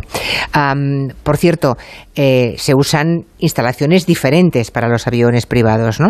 Normalmente los eh, grandes aeropuertos tienen otros lugares cerca relativamente, pero distintos. No en todos sitios, ah, ¿no? en todos los aeropuertos. Hay aeropuertos, por ejemplo, en Madrid, hasta hace muy poquito no había sala, o sea, no había zona de aviación ejecutiva. Bien poquito, a lo mejor hablo de dos años aproximadamente, dos, mm. tres años. O sea que los pasajeros eh, eran asistidos por una empresa de handling eh, cualquiera, como cualquier otro avión comercial. Has trabajado en Alemania y en Madrid, sobre todo en Alemania. ¿Alguna diferencia reseñable? Eh, pues no, la verdad es que todo funciona más o menos. Siempre pensamos que, que bueno, pues que en España las cosas son distintas que en otros sitios y no. Al final es, es igual en todos ¿Hay, sitios. ¿Hay muchas mujeres piloto? No, no demasiadas, no, no, Somos aproximadamente entre un, depende de los países, entre un 3 o un 5%. 3, 5%. ¿Y en España también estamos ahí? En España estamos en un 3% más o menos. 3%. ¿Eso, eso cuánto, cuántas, cuántas mujeres son en España? Eh, pues no te sabría dar una cifra exacta. Bueno, que tengas una hora corta, Alicia, porque Alicia Navarro está ahora mismo de baja porque está a punto de parir, o te falta poquitas semanas ya para parir, ¿verdad? Sí, estoy en la semana 34. Semana 34, bueno, faltan, faltan seis, no falta mucho. Que, vaya muy bien el final, la recta final del embarazo. Gracias, Alicia. Muchísimas gracias, Julia. Hasta pronto. Hasta pronto. Ah, Pablo, entonces, ¿Qué, sugerís hacer vosotros? ¿Vais a presionar a las autoridades de los diferentes países? Porque Ecologistas en Acción funciona en todos los países, ¿no? ¿Qué vais a hacer? ¿Qué os proponéis hacer con la aviación privada, con los jets privados? Pues, eh, bueno, Ecologistas en Acción eh, trabajamos sobre todo en el, ámbito mm, del Estado español, pero, pero sí trabajamos con otras organizaciones eh, colaboradoras en, países de la Unión Europea donde estamos presionando a las, a las instituciones para, para, para reducir esto, este tipo de, vuelos. ¿no?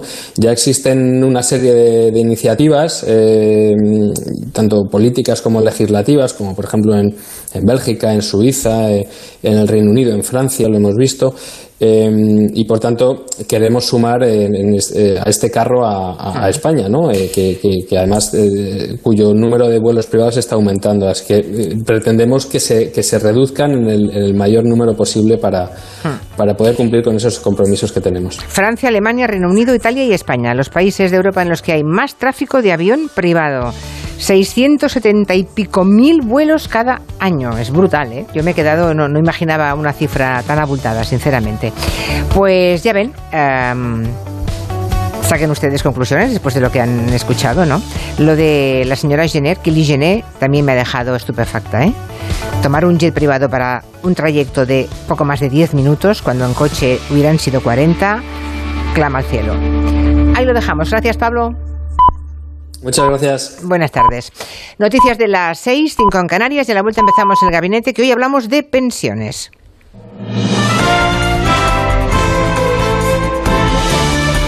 Noticias en Onda Cero.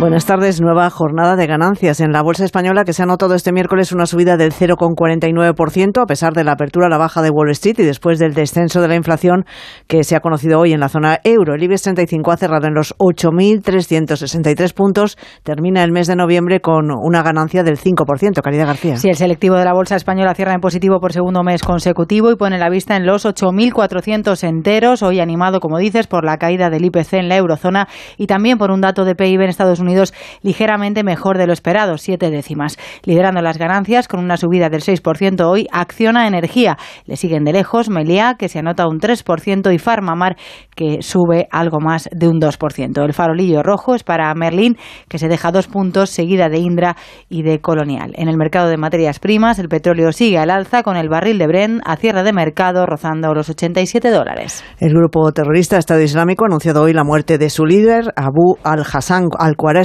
nombrado por la organización el pasado mes de marzo, ya han designado a un sucesor. En un audio difundido por la productora Al Furqan, afín a los yihadistas, el portavoz no ha ofrecido detalles de cómo ni dónde murió el líder de la organización, que había permanecido en la sombra tras ser nombrado el pasado mes de marzo, después de que su predecesor también falleciera a principios de febrero en una operación estadounidense en el noroeste de Siria. Se trata de la segunda muerte en un año de un líder del Estado Islámico. Y en Estados Unidos, los demócratas acaban de elegir por aclamación a Hakim Jeffries. Su líder en la Cámara de Representantes sustituirá a Nancy Pelosi. Se trata del primer afroamericano que ostenta este puesto en la historia del país. Corresponsal en Nueva York, Agustín Alcalá. Hakim Jeffries, un neoyorquino del barrio de Queens, de 52 años de edad, acaba de hacer historia en Estados Unidos porque se ha convertido en el primer hombre de raza negra en ser elegido el líder de un partido en el Congreso norteamericano. Por aclamación, los demócratas han seleccionado Jeffries como sustituto de Nancy Pelosi, la presidenta de la Cámara que ha sido la jefa de los demócratas durante las dos últimas décadas. Como los republicanos controlarán la Cámara de Representantes a partir de enero, Jeffries será el jefe de la minoría demócrata, listo para hacer la oposición a los conservadores. Su nombramiento forma parte del proceso de renovación de los más importantes cargos del Partido Demócrata en el Congreso, ocupados ahora por líderes de más de 80 años.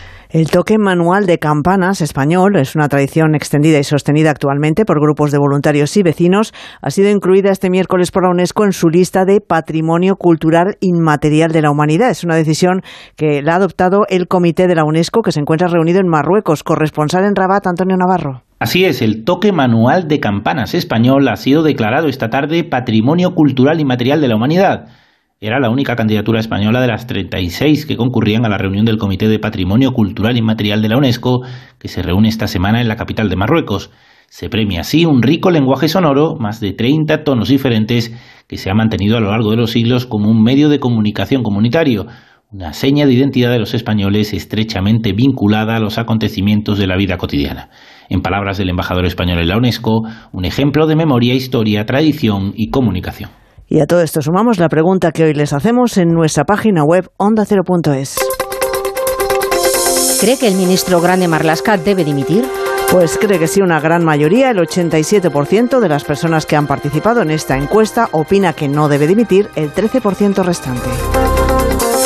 Y vamos ya con la información del deporte, David Camps. Cerrada la primera fase en el grupo D del Mundial de Qatar con la clasificación de Australia al vencer a Dinamarca 1-0, Túnez queda eliminada pese a ganar 1-0 a Francia, clasificada la selección gala como primera de grupo. En el grupo C, día clave para una de las candidatas al título, Argentina se enfrenta a Polonia. Una victoria le daría el pase a los octavos de final, con un empate necesitaría el mismo resultado en el partido Arabia Saudí-México. La victoria de Polonia significaría la eliminación del combinado albiceleste. Mañana será el turno de España a las 8 ante Japón, dependiendo de sí misma para estar en la siguiente fase. El seleccionador Luis Enrique. Cuando tú estás convencido de que tu equipo es un muy buen equipo y que queremos jugar siete partidos, no se trata de quedar segundos. Nosotros queremos quedar primeros. Primeros. Eso significa jugar en octavos contra el que sea, contra el segundo del grupo F.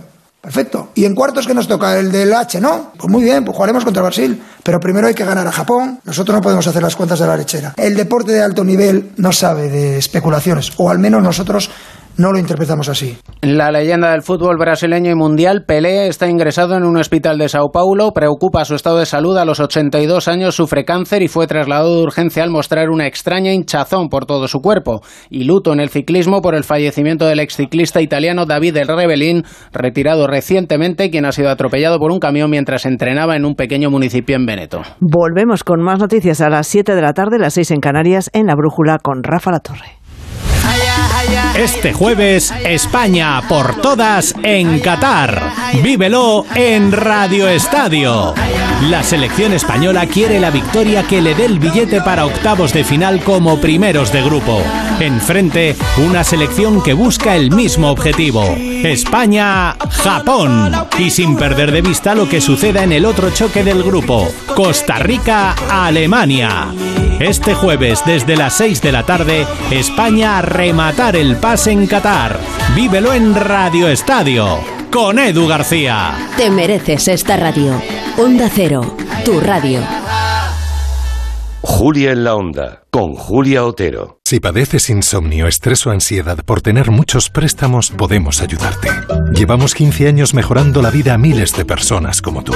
En Agencia Negociadora encontrarás personas empáticas capaces de solucionar lo que tú no puedes, negociando con los bancos para que ya, el próximo mes, tengas un único préstamo y pagues hasta un 80% menos que ahora. Sin moverte de casa rápido y discreto. Si tienes casa en propiedad, llama gratis al 900-900-880. 900-900-880 te cambiará la vida. Grupo Reacciona.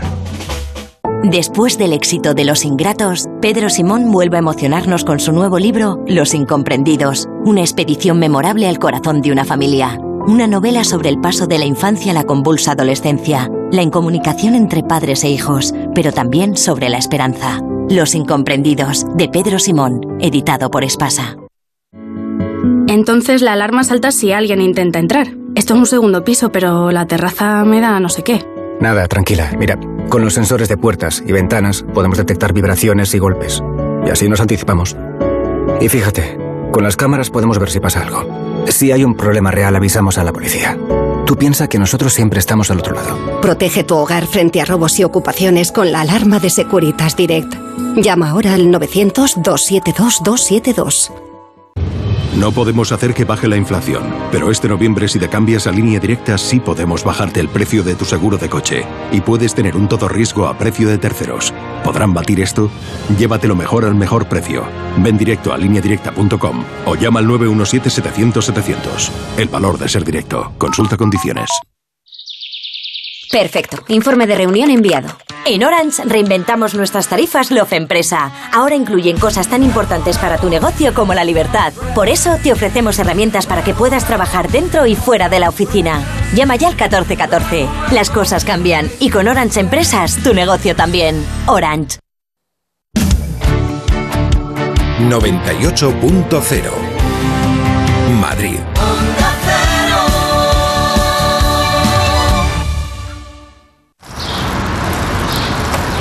Reparar esa bici que llevaba tantos años en el trastero para salir a dar una vuelta es un plan redondo. Como el plan que tenemos en la Comunidad de Madrid, en el que contamos contigo para darle muchas oportunidades a los residuos. ¿Te sumas a la economía circular? Comunidad de Madrid. Hasta el 4 de diciembre se celebra en Madrid Japan Desu, un evento que incluye exposiciones, conferencias, encuentros y talleres que muestran las últimas tendencias de la cultura japonesa en torno a desafíos de movilidad, sostenibilidad e innovación. Como Nissan, que combina la tradición japonesa, la modernidad tecnológica y una clara visión de la movilidad del futuro. Por eso el programa Más de Uno Madrid y gracias a Nissan se hará en directo este jueves desde Japan Desu a las 12 y 20 del mediodía. Más de Uno Madrid, con Pepa Gea. Te mereces esta radio. Onda Cero, tu radio. Cumplimos 75 años llevando vuestros sueños, vuestras historias, vuestra vida por todos los rincones de Madrid. En autobús, en bicicleta y si quieres, incluso por el cielo, en teleférico. Cada día, cada noche, siempre desde hace 75 años. EMT, Juntos Movemos Madrid, Ayuntamiento de Madrid. Disfruten Restaurante Burela de la temporada del centollo gallego por solo 55 euros el kilo y en diciembre celebre su comida de grupo con nosotros. Restauranteburela.es Un día descubres que tienes humedades en techos, paredes, están por todas partes. ¿Qué puedes hacer? Llama a Murprotec. Llama al 930 1130 o entra en murprotec.es. Si con las humedades te las tienes que ver, ¿qué puedes hacer? Llama a Murprotec. 930 1130. Murprotec. Cuidando tu hogar, cuidamos de ti. Compramos tu Rolex de acero de los años 70 y 80. Especialistas en Rolex desde hace 30 años. Compramos tu Rolex de acero de los años 70 y 80. Pagamos el mejor precio. Compramos tu Rolex de acero de los años 70 y 80. 915346706. Plaza San Juan de la Cruz 9. 915346706. No lo olvides. Compramos tu Rolex de acero de los años 70 y 80. Somos hijos de las piedras, de la tierra y del viento. Somos arte. Somos vino. Somos Cariñena. Colección Premium El Vino de las Piedras. Denominación de origen Cariñena.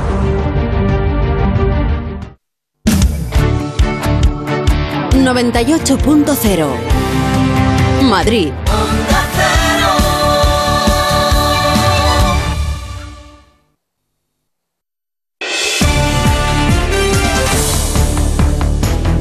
En Onda Cero, Julia en la Onda, con Julia Otero.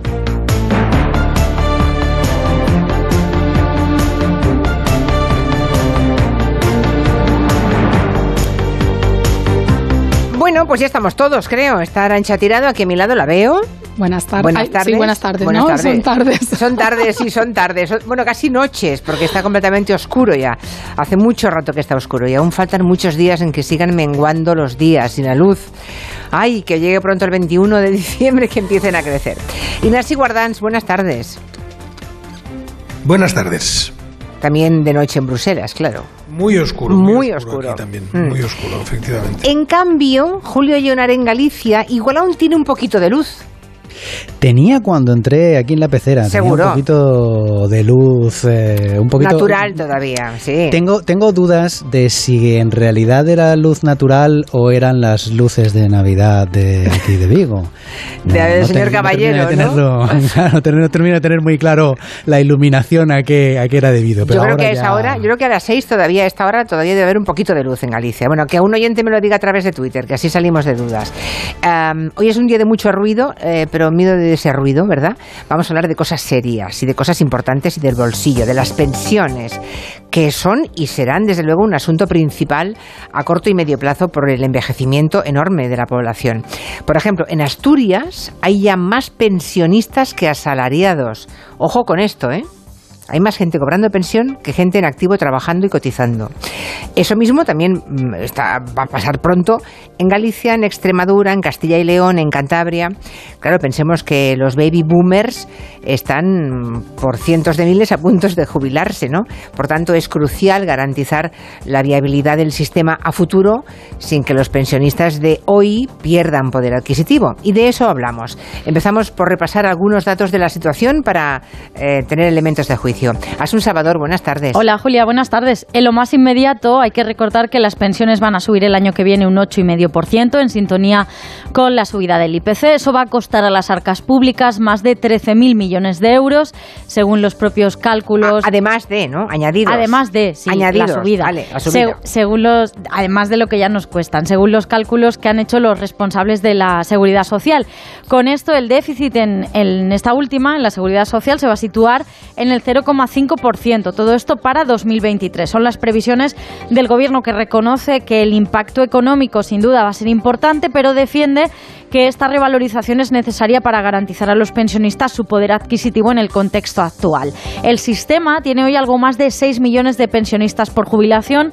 Recordemos que cuando hablamos de pensiones se incluyen también otras, las de viudedad, las de orfandad, etcétera, pero ya hablamos de las de jubilación. Los Sí. mayores de 65 suponen en este momento más del 20% de la población, pero en una década para 2033 serán más del 25%.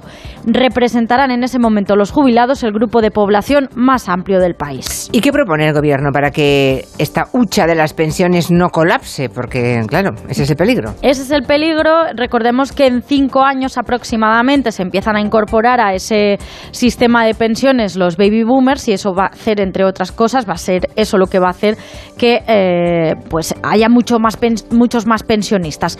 Básicamente, ¿qué es lo que propone, decíamos, el gobierno? Dos cosas. Primera, extender el periodo de cotización de 25 a 30 años, descartando las peores 24 mensualidades, lo que quiere decir que el cálculo efectivo de la pensión se va a hacer sobre 28 años cotizados.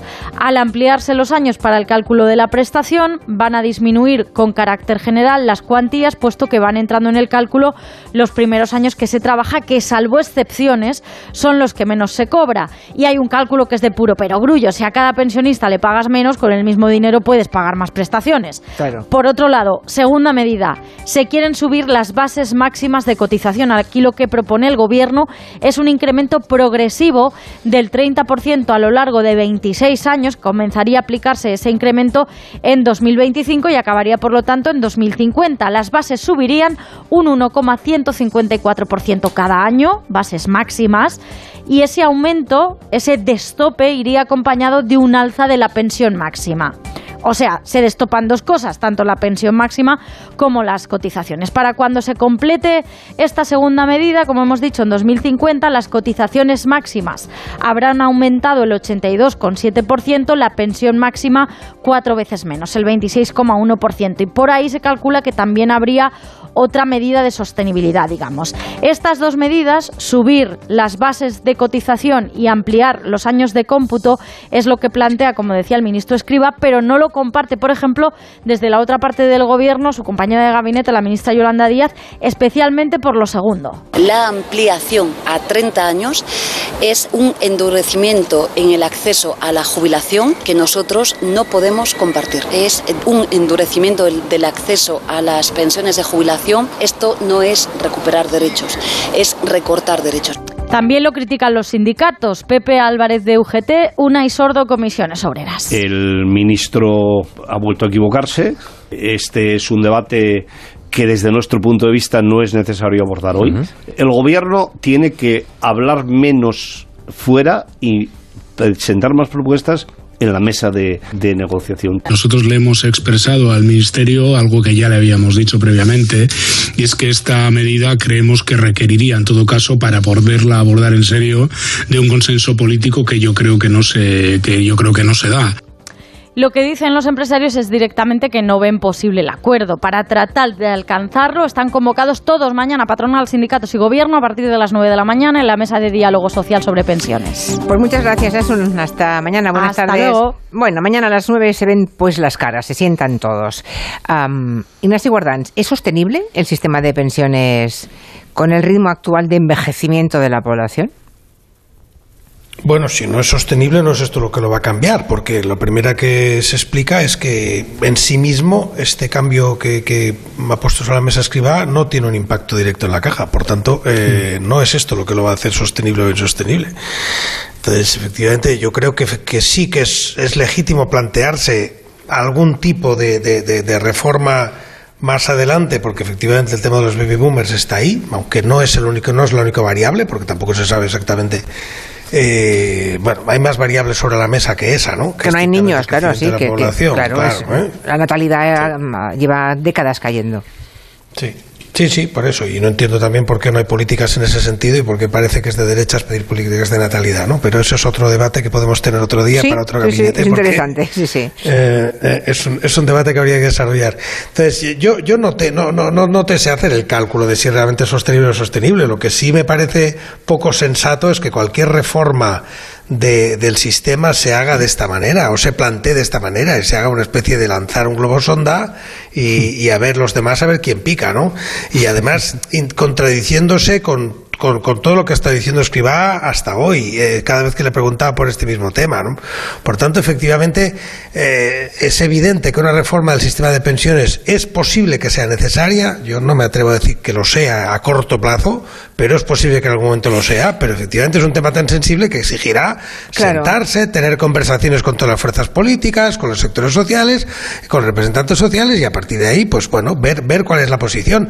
Pero no lanzarse desde el púlpito, eh, lanzar una propuesta como esta y a ver quién entra y a ver quién no, porque es que esto me parece muy poco serio y es una forma de agitar al personal inútilmente, ¿no? Y estamos hablando, además, de un paquete de medidas que se completarían en el 2050, ¿eh? O sea, no estamos hablando de algo, es en medio plazo. Por eso ¿eh? digo, claro, que es un medio claro. plazo y que, y que la- es absurdo plantear estas cosas de esta manera. O sea, yo ahí sí que me soy profundamente crítico con Escribá, no tanto por el contenido técnico de la propuesta, que habría que evaluarlo con más calma, sino por la frivolidad con la que esto se plantea. Esto me parece muy poco serio y me- a mí me cabrea, la verdad. Me Mm. Lo que, pasa, eh, lo que pasa es que hay, una, hay, un, hay un dato inexorable y es que ya hay comunidades en las que hay más pensionistas que gente trabajando en activo, cotizando.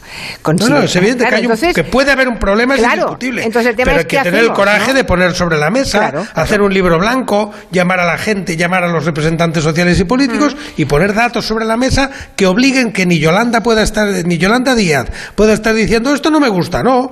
Con datos, con un informe, tendría que estar diciendo no me gusta, pero propongo tal. Y, y eso se aplica a todas las demás fuerzas políticas, pero si lo único que tienes es una declaración hecha de esta manera, pues claro, se ventila de un manotazo, claro. De momento, las pensiones suben un 8,5% este año, ¿eh? cosa que también eh, desde la derecha económica no se ve bien, que se aumenten un 8,5% de las pensiones, claro. Arancha Tirado. Sí, yo me preguntaría antes si más allá de si es sostenible el sistema de pensiones, es sostenible la vida cotidiana de los, de los pensionistas, a pesar de esta subida que por supuesto es mm, de alegrarse eh, y de celebrar, aunque seguramente será insuficiente por el impacto que va a tener la inflación. ¿Por qué? Porque en España, pues una de cuatro, cada cuatro personas cobra una pensión con complemento de mínimos y uno de cada tres en el caso de las mujeres que cobran 450 euros al mes menos de, de promedio, ¿no? Las mujeres pensionistas. También hay brecha entre comunidades, ¿eh? También. Por comunidades, hay comunidades que, mm, que la pensión eh, media son 5 o 6 mil euros más que en otras comunidades. Claro, y esto nos lleva Anuales, también quiero decir. a un debate que, que yo creo que nunca se pone o no suficientemente sobre la mesa cuando se habla de pensiones, que es vincularlo a cómo es el mercado laboral. Porque se están dando unas soluciones que a mí me parecen paradójicas, como esto de pues, ampliar los años de cotización. Eh, cuando, por ejemplo, tenemos que un montón de trabajadores a partir de los 55 años se encuentran eh, desempleados en la calle porque las empresas consideran que ya no sirven, que prefieren estos millennials o gente más joven a la cual pueden pagar mucho menos por hacer el trabajo y que ellos consideran que están más capacitados, bajo mi punto de vista, de una manera bastante desdeñosa y sin reconocer pues lo que son años de experiencia en el mundo laboral, lo cual, según los expertos, pues repercute en las arcas públicas porque son personas que no están pues van a tener van a ser una carga entre muchas comillas para el Estado, aparte de la destrucción de la autoestima de esas personas que van a tener que entrar en, el de- en un desempleo de larga duración que quizás incluso se van a tener que prejubilar y eso va a redundar también en la posibilidad de esas personas en los últimos años Menos de pensión, cotizar claro. y además va a ir en contra ¿no? de, de su posibilidad de tener una pensión lo más alta posible, porque los últimos años son los más importantes, aparte de lo que es despilfarrar un conocimiento adquirido durante tanto tiempo, ¿no? O sea, ese capital que algunos dirían que tienen también los trabajadores. Entonces, ¿Por qué no se habla de esto, no? Ese acercamiento que de la edad efectiva con la edad legal de jubilación, que sería un elemento más a poner sobre la mesa. Y luego, por otra parte, y con esto concluyo, luego podemos seguir con más temas. Eh, relativizar esto del impacto de la generación baby boom, porque no es la primera generación baby boom la que ahora va a empezar a jubilarse. Recordemos que pues la principal ola de generación baby boom, según eh, gente de la marea pensionista, son aquellas personas que nacieron en el año 39 y esas personas, eh, muchas de ellas ya no están, ¿no? se jubilaron y demás, y esto no generó ningún debate. Es decir, no tuvo este impacto. Parece que hay una intencionalidad en los últimos años Porque la política. natalidad, pero la, la natalidad era más alta, Arancha. No, pero a ver, Eh, ahora, en los últimos años, hay una intencionalidad de decir, como obviamente este, esta, ellos dicen que esta generación baby boom es todavía más numerosa que la que se va a incorporar ahora al, al ámbito de las pensiones. Yo no tengo los datos, esto no lo puedo afirmar. Pero en todo caso, esos 6 millones de personas que van a ser nuevos pensionistas de aquí a 2050, esto no significa que va a continuar, porque luego van a descender el número de pensionistas. Es decir, es un elemento que sería, en todo caso, transitorio, porque luego no habría eh, tanto, tanto volumen de pensionistas. Entonces, yo creo que lo, eh, lo, que hay que apuntar no tanto es a discursos eh, alarmistas diciendo que no se puede sostener, que tiene una intencionalidad política de colocar la idea de planes de pensiones privados, etcétera, como a mejorar las condiciones laborales que permitan que cada vez más gente pueda trabajar, aportar al sistema de seguridad social y tener una pensión digna. Julio Leonard, ¿cómo lo ves? ¿Tienes pensionistas cerca tú? Eh, tengo pensionistas cerca, sí. vale, vale. mis, mis, mis suegros, mi padre. Eh, a ver, yo, yo creo que hay, hay un, tema de base a la hora de, de, hablar de las, de las pensiones en el que sin querer Em, terminamos cayendo muchas veces. Y es esta especie de em, enfrentamiento entre las personas que están cobrando merecidamente la pensión después de haber estado toda la vida eh, aportando y eh, los que ahora mismo estamos eh, sosteniendo el sistema siempre se termina muchas veces en, este tipo de batallas. Y, lo hacemos inconscientemente con el, con el lenguaje. Las pensiones nos cuestan, nos van a costar eh, el incremento, el gasto. Vamos a ver, eh, lo que tenemos que plantearnos como un sistema social y democrático que somos es si después de haber estado toda la vida trabajando y toda la vida pagando impuestos, cuando tú de repente dejas de ser productivo para el sistema, te mandamos con una mano delante y una mano detrás o de alguna manera todo lo que tú has hecho se te intenta compensar eh, por parte del Estado. Yo creo que tenemos que tener claro que el sistema hacia el que tenemos que movernos es hacia ese. Si el sistema en el que tenemos que movernos es hacia ese, lo que tenemos que hacer es plantearnos mm, por qué cada vez que hay una revalorización de las pensiones volvemos al mismo tipo de debate de em, máximos de encontrarnos contra la pared, de esto es insostenible, porque no es la primera vez de la que hablamos que las pensiones se convierten en, o vamos hacia un sistema de, insostenibilidad de las mismas.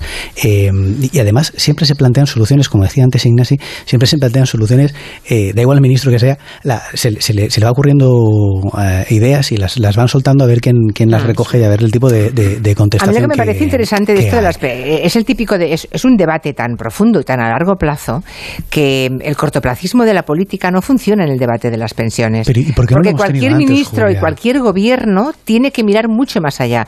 Y entonces la propuesta que hace eh, Escribá está pensando hasta el 2050. Entonces hay cosas que un gobierno, el que sea, decide Mm, elabora y propone y ejecuta pensando en el año próximo o en el mes próximo o en el bienio. ¿eh?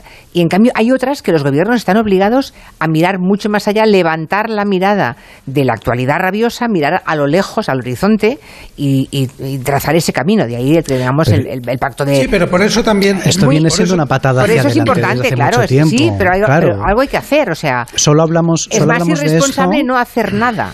Sí, claro, pero, pero fijaos que hablamos de esto, hablamos de esto muchas veces em, al, calor siempre de la revalorización de las pensiones por tal. Siempre traemos, no, no, nosotros, ¿eh? me refiero a los, a los políticos, siempre traen este tipo de debates en el momento en el que saben que va a haber un incremento del gasto correspondiente y se le va a echar encima eh, la oposición ah, porque no está de acuerdo, porque no está bien planteado lo que sea, y entonces eh, nos traen este tipo de, de, ideas que se les terminan ocurriendo. Aquí lo que hace falta, y lo decían los sindicatos, y yo creo que lo decían con bastante buen tino, em, es sentarse en serio y plantearse las cosas a futuro. Tú no puedes directamente decidir que vas a ampliar la edad de jubilación eh, porque lo que estás haciendo es de alguna manera topando o impidiendo que haya nuevas incorporaciones al mercado. No puedes única y exclusivamente tocar el tema de las pensiones sin ponerte a revalorizar los sueldos de las personas que hay ahora, sin mejorar. por eso, por eso decía Por eso decía que esto, esto es como una de esas mezas, mesas de mezclas de sonido, ¿no? Eh, me gustan mucho los festivales y los conciertos en vivo. O sea, esas mesas, de mezcla de sonido donde hay distintos botones y hay que ajustarlos todos a la vez. No basta mover uno solo, ¿no? Y entonces es muy fácil en la conversación decir, bueno, pues se revaloriza, o se estira la edad, o se recorta la edad. Cuando lo que hay que hacer es una película de conjunto que exige efectivamente sentarse y revisar variables. Por ejemplo, una de las cosas que, que plantea, escribe aquí y que está detrás de lo que está planteando es que la carrera laboral actual eh, y por tanto la que, la que espera mucha gente por delante eh, no tiene nada que ver con, las, con el tipo de carrera laboral progresiva en la que los años eh, en los que se cobraba menos era el inicio y luego ibas cobrando progresivamente más hasta que te jubilabas. Este es un esquema que ya no vale y que han estudiado que ya no vale. Yo no tengo los datos, pero sí tengo la, información de, de, los que dicen que tienen los datos. Y por tanto tiene altibajos, hay periodos de paro, uno vuelve después del paro y, y, bueno, y pues, a lo mejor está detrás de donde estaba antes que el paro. Y por tanto, ese, ese, dato de la falta de progresión de una carrera, eh, que podía empezar muy abajo, muy arriba, pero que siempre era progresiva en la generación anterior a la nuestra, pues eso tiene que traducirse en otra forma distinta de calcular las pensiones. Y tiene que ser uno de los datos que se meta ahí. Entonces, te pongo ese ejemplo por complicar un poco más el debate. O sea que lo que no se puede es andar reduciendo este debate a un tema de, oye, pongo dos años más, pongo dos años menos, subo 15 No, hace falta una revisión más a fondo. Yo aplaudí mucho no tanto lo, que hizo Macron en Francia, no tanto por la propuesta concreta que hizo, que soy incapaz de juzgarla, sino por el coraje con el que lo hizo, porque Macron se presentó a sus elecciones diciendo voy a reformar las pensiones en Francia. Y claro, y llegó y, y, lo puso sobre la mesa y se montó la Dios es Cristo, que decíamos, pero, pero efectivamente, claro, sacó una propuesta completa, íntegra de reforma. Eso es lo que hay que hacer, ir a una de las elecciones eh, diciendo, bueno, pues mi propuesta es esta, mi propuesta es esta otra, y a partir de ahí sentarse y negociarla, porque si no, efectivamente, si solo damos patadas hacia adelante, pues entonces sí que el sistema puede tener problemas graves a medio plazo. Pero, hay que planificar el futuro, ¿eh? Lo que pasa es que el esquema, el esquema que comentaba Ignasi, que ya no vale, no vale porque se ha dinamitado por completo la estabilidad laboral, si es que existió en algún Pero no lo vamos a cambiar ni tú ni yo, eso es un dato de hecho ya, eso hay que, partir de la realidad de hecho. Probablemente. construir una sociedad distinta a la que tenemos vale hasta cierto punto. y hasta otro punto no, pero la gente que está sindicada y que aboga porque haya un cambio en una determinada línea política seguramente lo puede cambiar si se moviliza, ¿no? Como se han movilizado los sindicatos en Francia y mucha gente en contra de, de la reforma de las pensiones de, de Macron.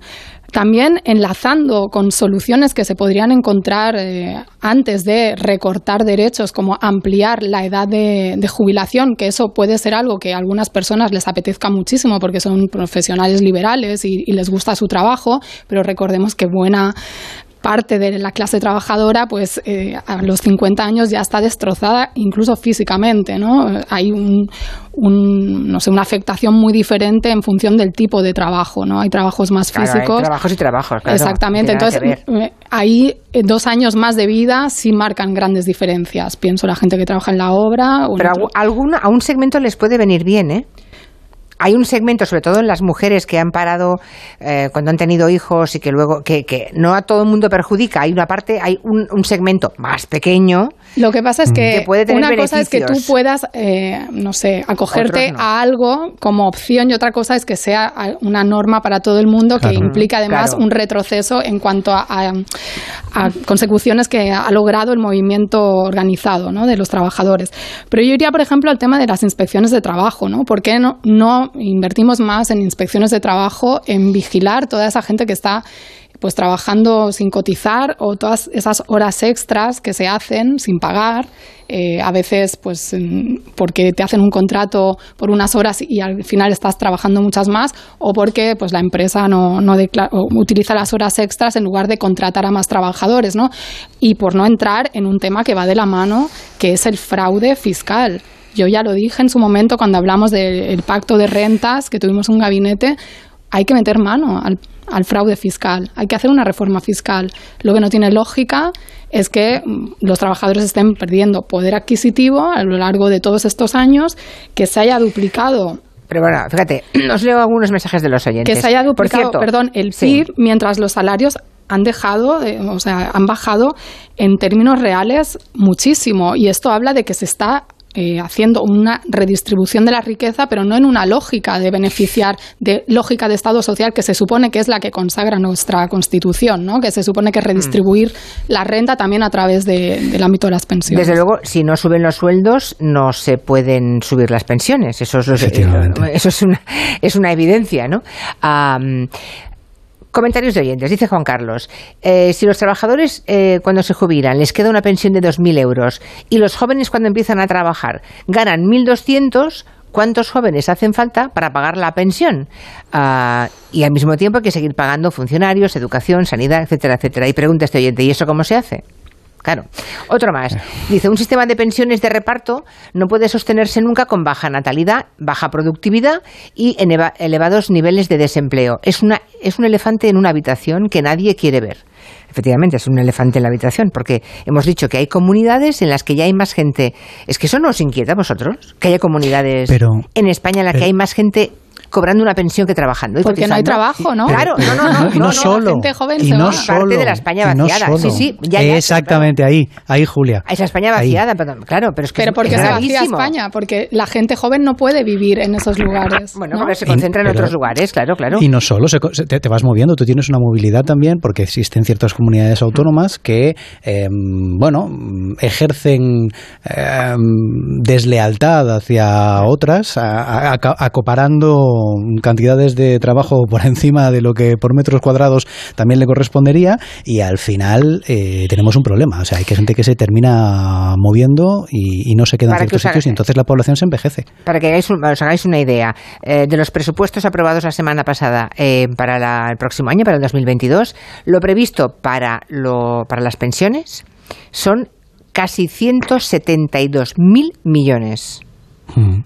172.000 millones. Mm, claro, son casi 11.000 millones mensuales que se destinan a, a las pensiones, ¿no? A seres humanos que viven de, Sí, claro, de- claro. de recibir su Sí. salario diferido. Claro, sí, sí, claro, claro, claro. Sí, pero mm, claro, eso que decía, soy, ¿de, de dónde sale todo esto? ¿no? Que es que el si no hay gente tenemos- cotizando joven y encima los que trabajan trabajan por mil euros. Es que tenemos que repensar, tenemos que repensar el, el sistema en general, no Claro. solo la cuestión de, no solo la cuestión de las pensiones.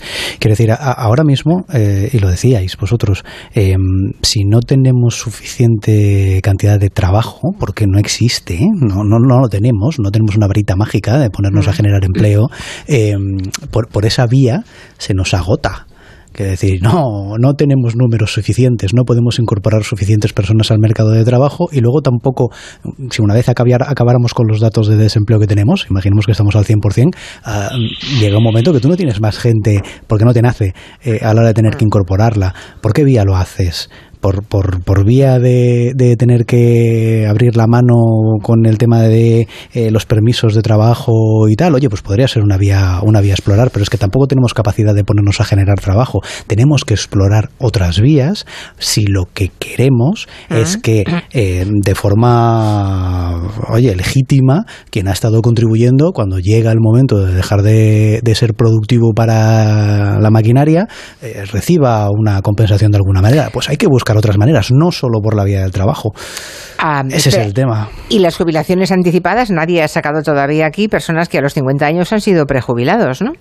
Lo digo porque Sí, eso es un en- en- despilfarro en, en a todos en los el efectos, ¿no? la- en el sector de Sí. la banca, por ejemplo, se ha hecho Claro. muchísimo.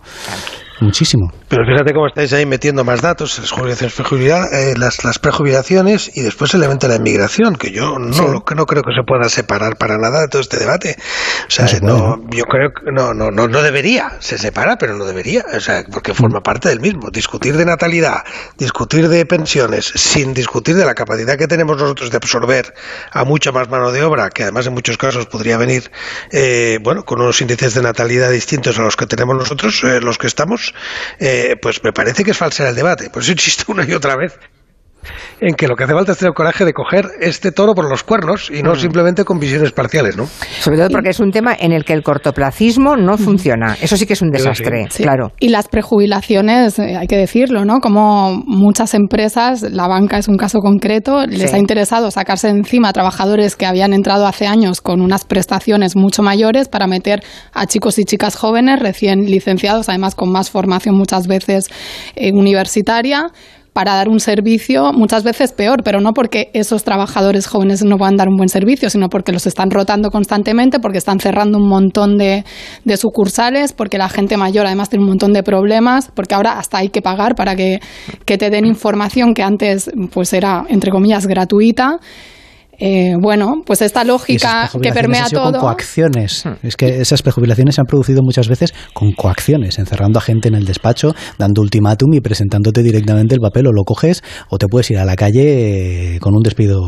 Pero hay gente que se queda con la idea de, uy, mira este, que se ha, se ha prejubilado con 50 cobrando una pasta, que, bien vive, pero no ve la otra parte de cómo es todo un engranaje de un sistema que, que funciona con una lógica de minimizar costes para los grandes, pero ¿quién está asumiendo el coste de toda esa minimización desde mm. arriba?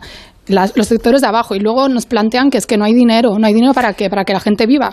Quiero insistir, es un artículo constitucional, no uno, está en varios artículos de la Constitución. Tampoco habéis sacado el tema de que los jubilados votan, ¿eh? Y entonces cada cada año que pase y por tanto aumente el envejecimiento de la población, más personas de la tercera edad y jubiladas van a votar. Y que es bueno que la gente viva. que los jóvenes. Y que es bueno que la gente viva muchos años, porque se, plantea como si fuera un coste para el sistema capitalista. O sea, es que estamos en unos niveles maltusianos. No, es, es positivo que avance la ciencia, que la gente viva y que viva bien, no que viva hasta el final sin poder eh, ni siquiera la familia pagar una residencia porque son carísimas, que sería otro tema, etcétera, etcétera, es otro. También, también, es un tema. es otro. también, es un tema que va de la mm. mano. Bueno, eh, os confirmo que hace 15 minutos, a ver, 12 minutos, todavía era de día o había luz natural en Sada, en A Coruña. He pedido, cuando empezábamos este gabinete, que me dijeran desde el lado más al, oeste de España. Desde la, pecera se, de la pecera se ve poco, claro. Desde el oeste, y bueno, me han empezado a enviar fotografías y comentarios, y en Santiago de Compostela igual hace nada, 15 minutos aún era un poquito de día, así que una hora y pico, ¿eh? nos llevan de distancia. Bueno, hacemos una pausa. Los que quieran opinar, pensionistas o no, que lo hagan. 638 442 081. La mutua. Sí. Viene Guillén, viene la mutua. Venga, pues muy rapidito. Llamas a tu compañía de seguros y le dices dos cositas. La primera, con los tiempos que corren, tú no me das facilidades de pago. La segunda, yo me voy a la mutua. Y es que si te vas a la mutua, puedes pagar en tres meses sin intereses y además te bajan el precio de tus seguros, sea cual sea. Llama ya al 91 555 5555 y te cambias. Por esta y por muchas cosas más, vente a la mutua. Consulta condiciones en mutua.es. ¿Nervioso? ¿Desanimado? Tranquilo. Ansiomed con triptófano y vitamina B6 contribuye al funcionamiento normal del sistema nervioso. Y ahora también Ansiomed Noche. Consulte a su farmacéutico o dietista. La voz. Comienzan los directos. ¡Vamos en vivo! Y ahora vosotros decidís quién merece estar en la final. A votar. Líder y lo más visto de la noche del viernes. La voz. El viernes a las 10 de la noche los directos en Antena 3. La tele abierta.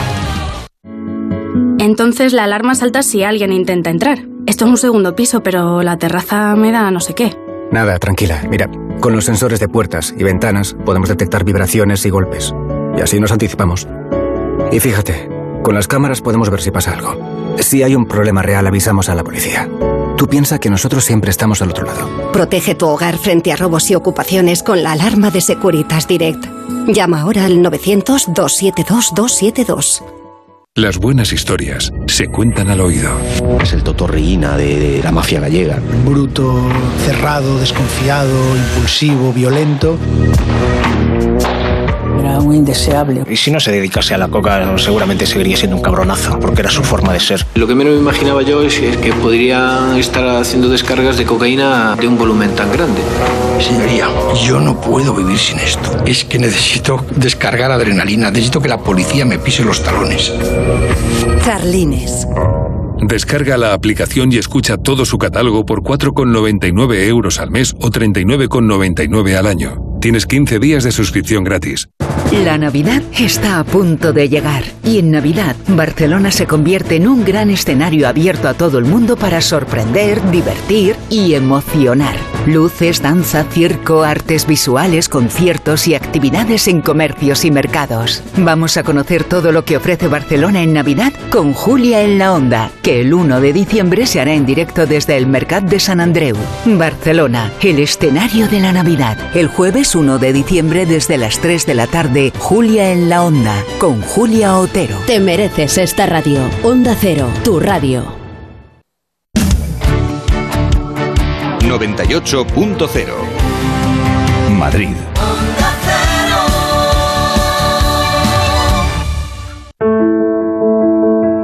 Las mujeres mayores son víctimas invisibles. Ante la violencia, denuncia. En la Comunidad de Madrid trabajamos para erradicarla. Llama al 012 Mujer. Estamos a tu lado. Pacto de Estado contra la Violencia de Género. Comunidad de Madrid. Una vez cayó en mis manos una carta olvidada. No la esperaba, no era para mí. Eran líneas de una lucidez hiriente, envueltas en esa sabiduría amarga que llega a destiempo, cuando nada tiene remedio, la misma que satura ahora mis palabras. Así comienza El Hijo del Barro, la nueva novela de Víctor Hugo Portillo. El Hijo del Barro, ya a la venta en librerías y en las principales plataformas.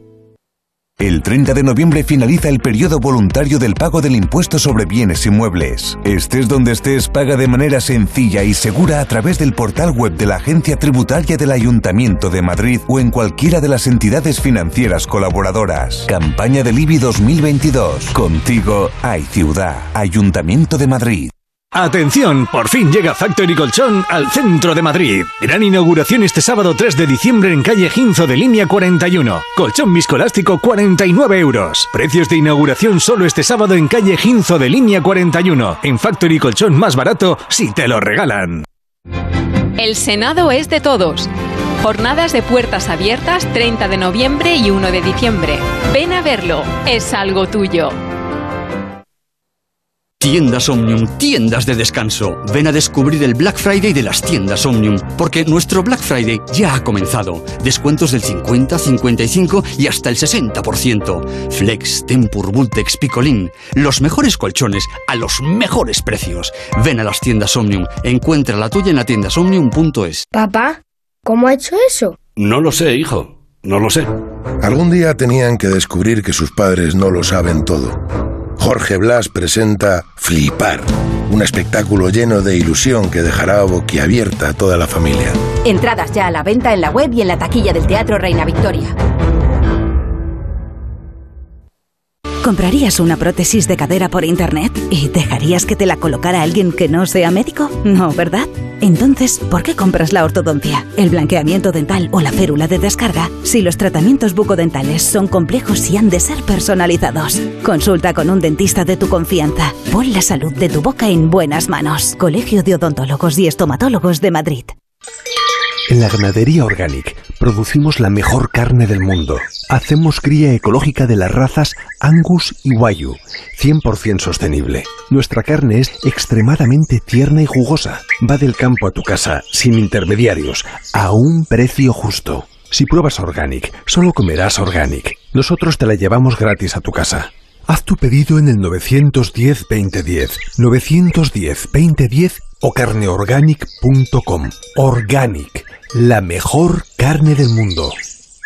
En Seniors somos más que cuidados, somos confianza. Mejoramos la calidad de vida de personas mayores y dependientes gracias a nuestros cuidadores y cuidados a domicilio. Estamos acreditados por la Comunidad de Madrid para la solicitud del cheque servicio. Contáctanos en seniors.com, seniors con doble N, en el 91 934 1944 o ven a visitarnos a la calle Arapiles 17. 98.0 Madrid.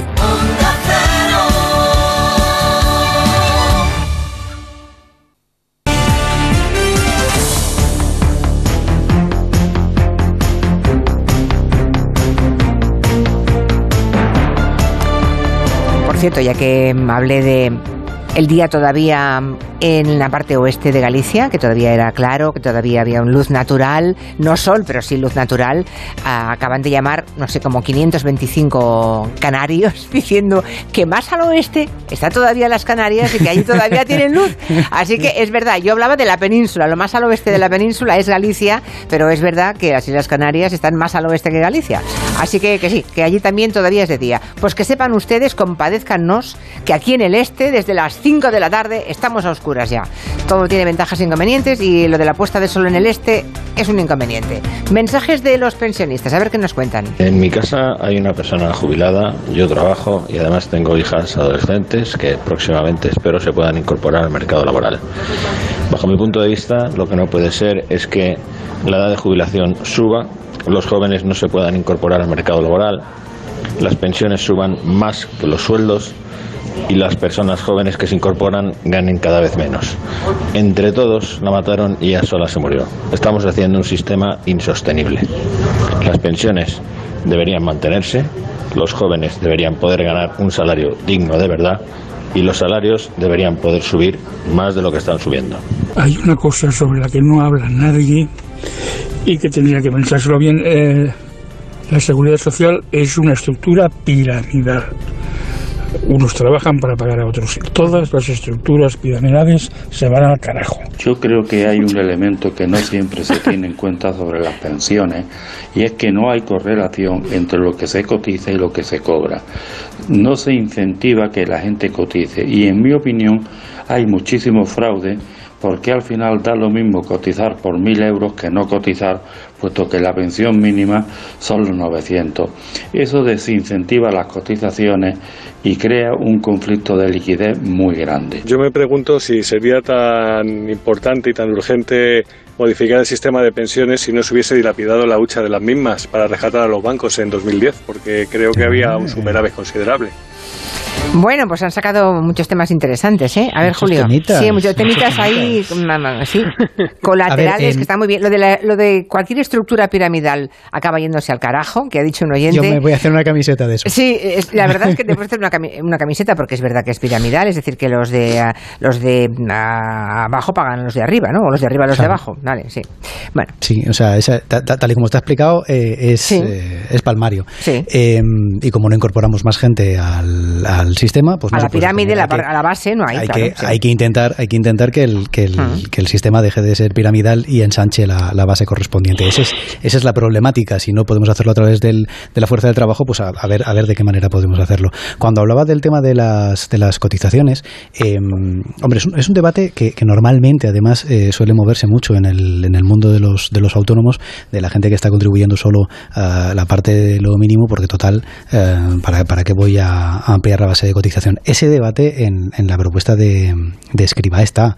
Él quiere eliminar ese tope en la parte correspondiente de las cotizaciones y, y dejar que eh, se incentive eh, cotizar más. Claro, la pregunta es, tú esto lo has soltado así, pero ¿a cambio de qué?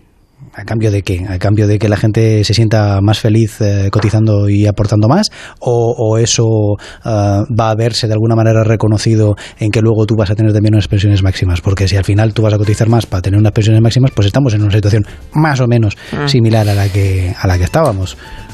Es que Pero bueno, es verdad, es verdad cosa. que los, los salarios no están subiendo lo que han subido las pensiones. No. O sea, las pensiones han subido a un 8,5% y los salarios en España no eh, están en el no llega al 3% de aumento. Ocho y medio de con una inflación de un 6 de un 6,5. quiero decir, Exacto. que al final en realidad estarán subiendo un 2. Y es, es una tendencia de los últimos 20 años, ¿eh? o sea, que está ahí. Lo que pasa es que deberíamos salir de esta idea de que parece que un pensionista es alguien a quien estamos manteniendo como si no hubiera contribuido a de ser mantenido, ¿no? Por sí mismo. No, no, Igual hay que- mucha gente que lo que dice es que hay que aumentar los sueldos de la Claro, gente joven. también, es que son Claro. dos cosas, eso, porque es tenemos eso. que evitar, Bueno, por es- un lado, que tener pensionistas pobres que tengan que ser No. mantenidos por unos hijos que también son pobres, o tener pensionistas que están un poco mejor, que acaban manteniendo a sus hijos, haciendo de canguros de sus nietos, o sea, que se jubilan, crisis, pero no pueden... en la crisis de 2008 ocurrió exactamente no eso. pueden descansar porque tienen unos hijos que dependen todavía económicamente y un montón de cosas. Claro, pero los, bueno, que los que, que por provocar un poco, o sea,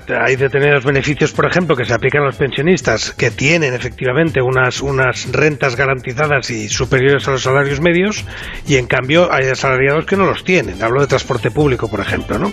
O sea que hay algo ahí que es muy cuestionable. Pero hay que empujar al alta, no a la baja. Bueno, bueno, hay que empujar al alta, pero lo que no se puede es esa discriminación entre una sociedad en la que efectivamente los más jóvenes, en este momento los más maltratados, porque votan menos que los mayores, ¿no? Yo creo que no va por ahí, o sea, yo no creo que haya Es que verdad que, votan me- es verdad que votan menos. Sí, eso sí, pero quiero decir que confrontar generacionalmente no es... No, yo no intento. con- Bueno, no, no, no, no pretendo confrontar, pero es una realidad. No se confronta porque están callados y alguien tiene que hablar en su nombre, ¿no? Claro, no, y la solidaridad intergeneracional es eso, precisamente. Y no olvidar el origen. Claro. O sea, el Estado social nace para que las familias no tengan que cargarse todo el trabajo de atender a dependientes y demás y dejarlos en manos del Estado, que somos todos, que no es un ente aparte, ¿no? Hmm, Pero vamos, que había un elefante gigantesco de varios colores en la habitación. eh, Los hemos tocado todos, ¿no? Sí, no, todos no. que está, está ahí el elefante. Todos, todos.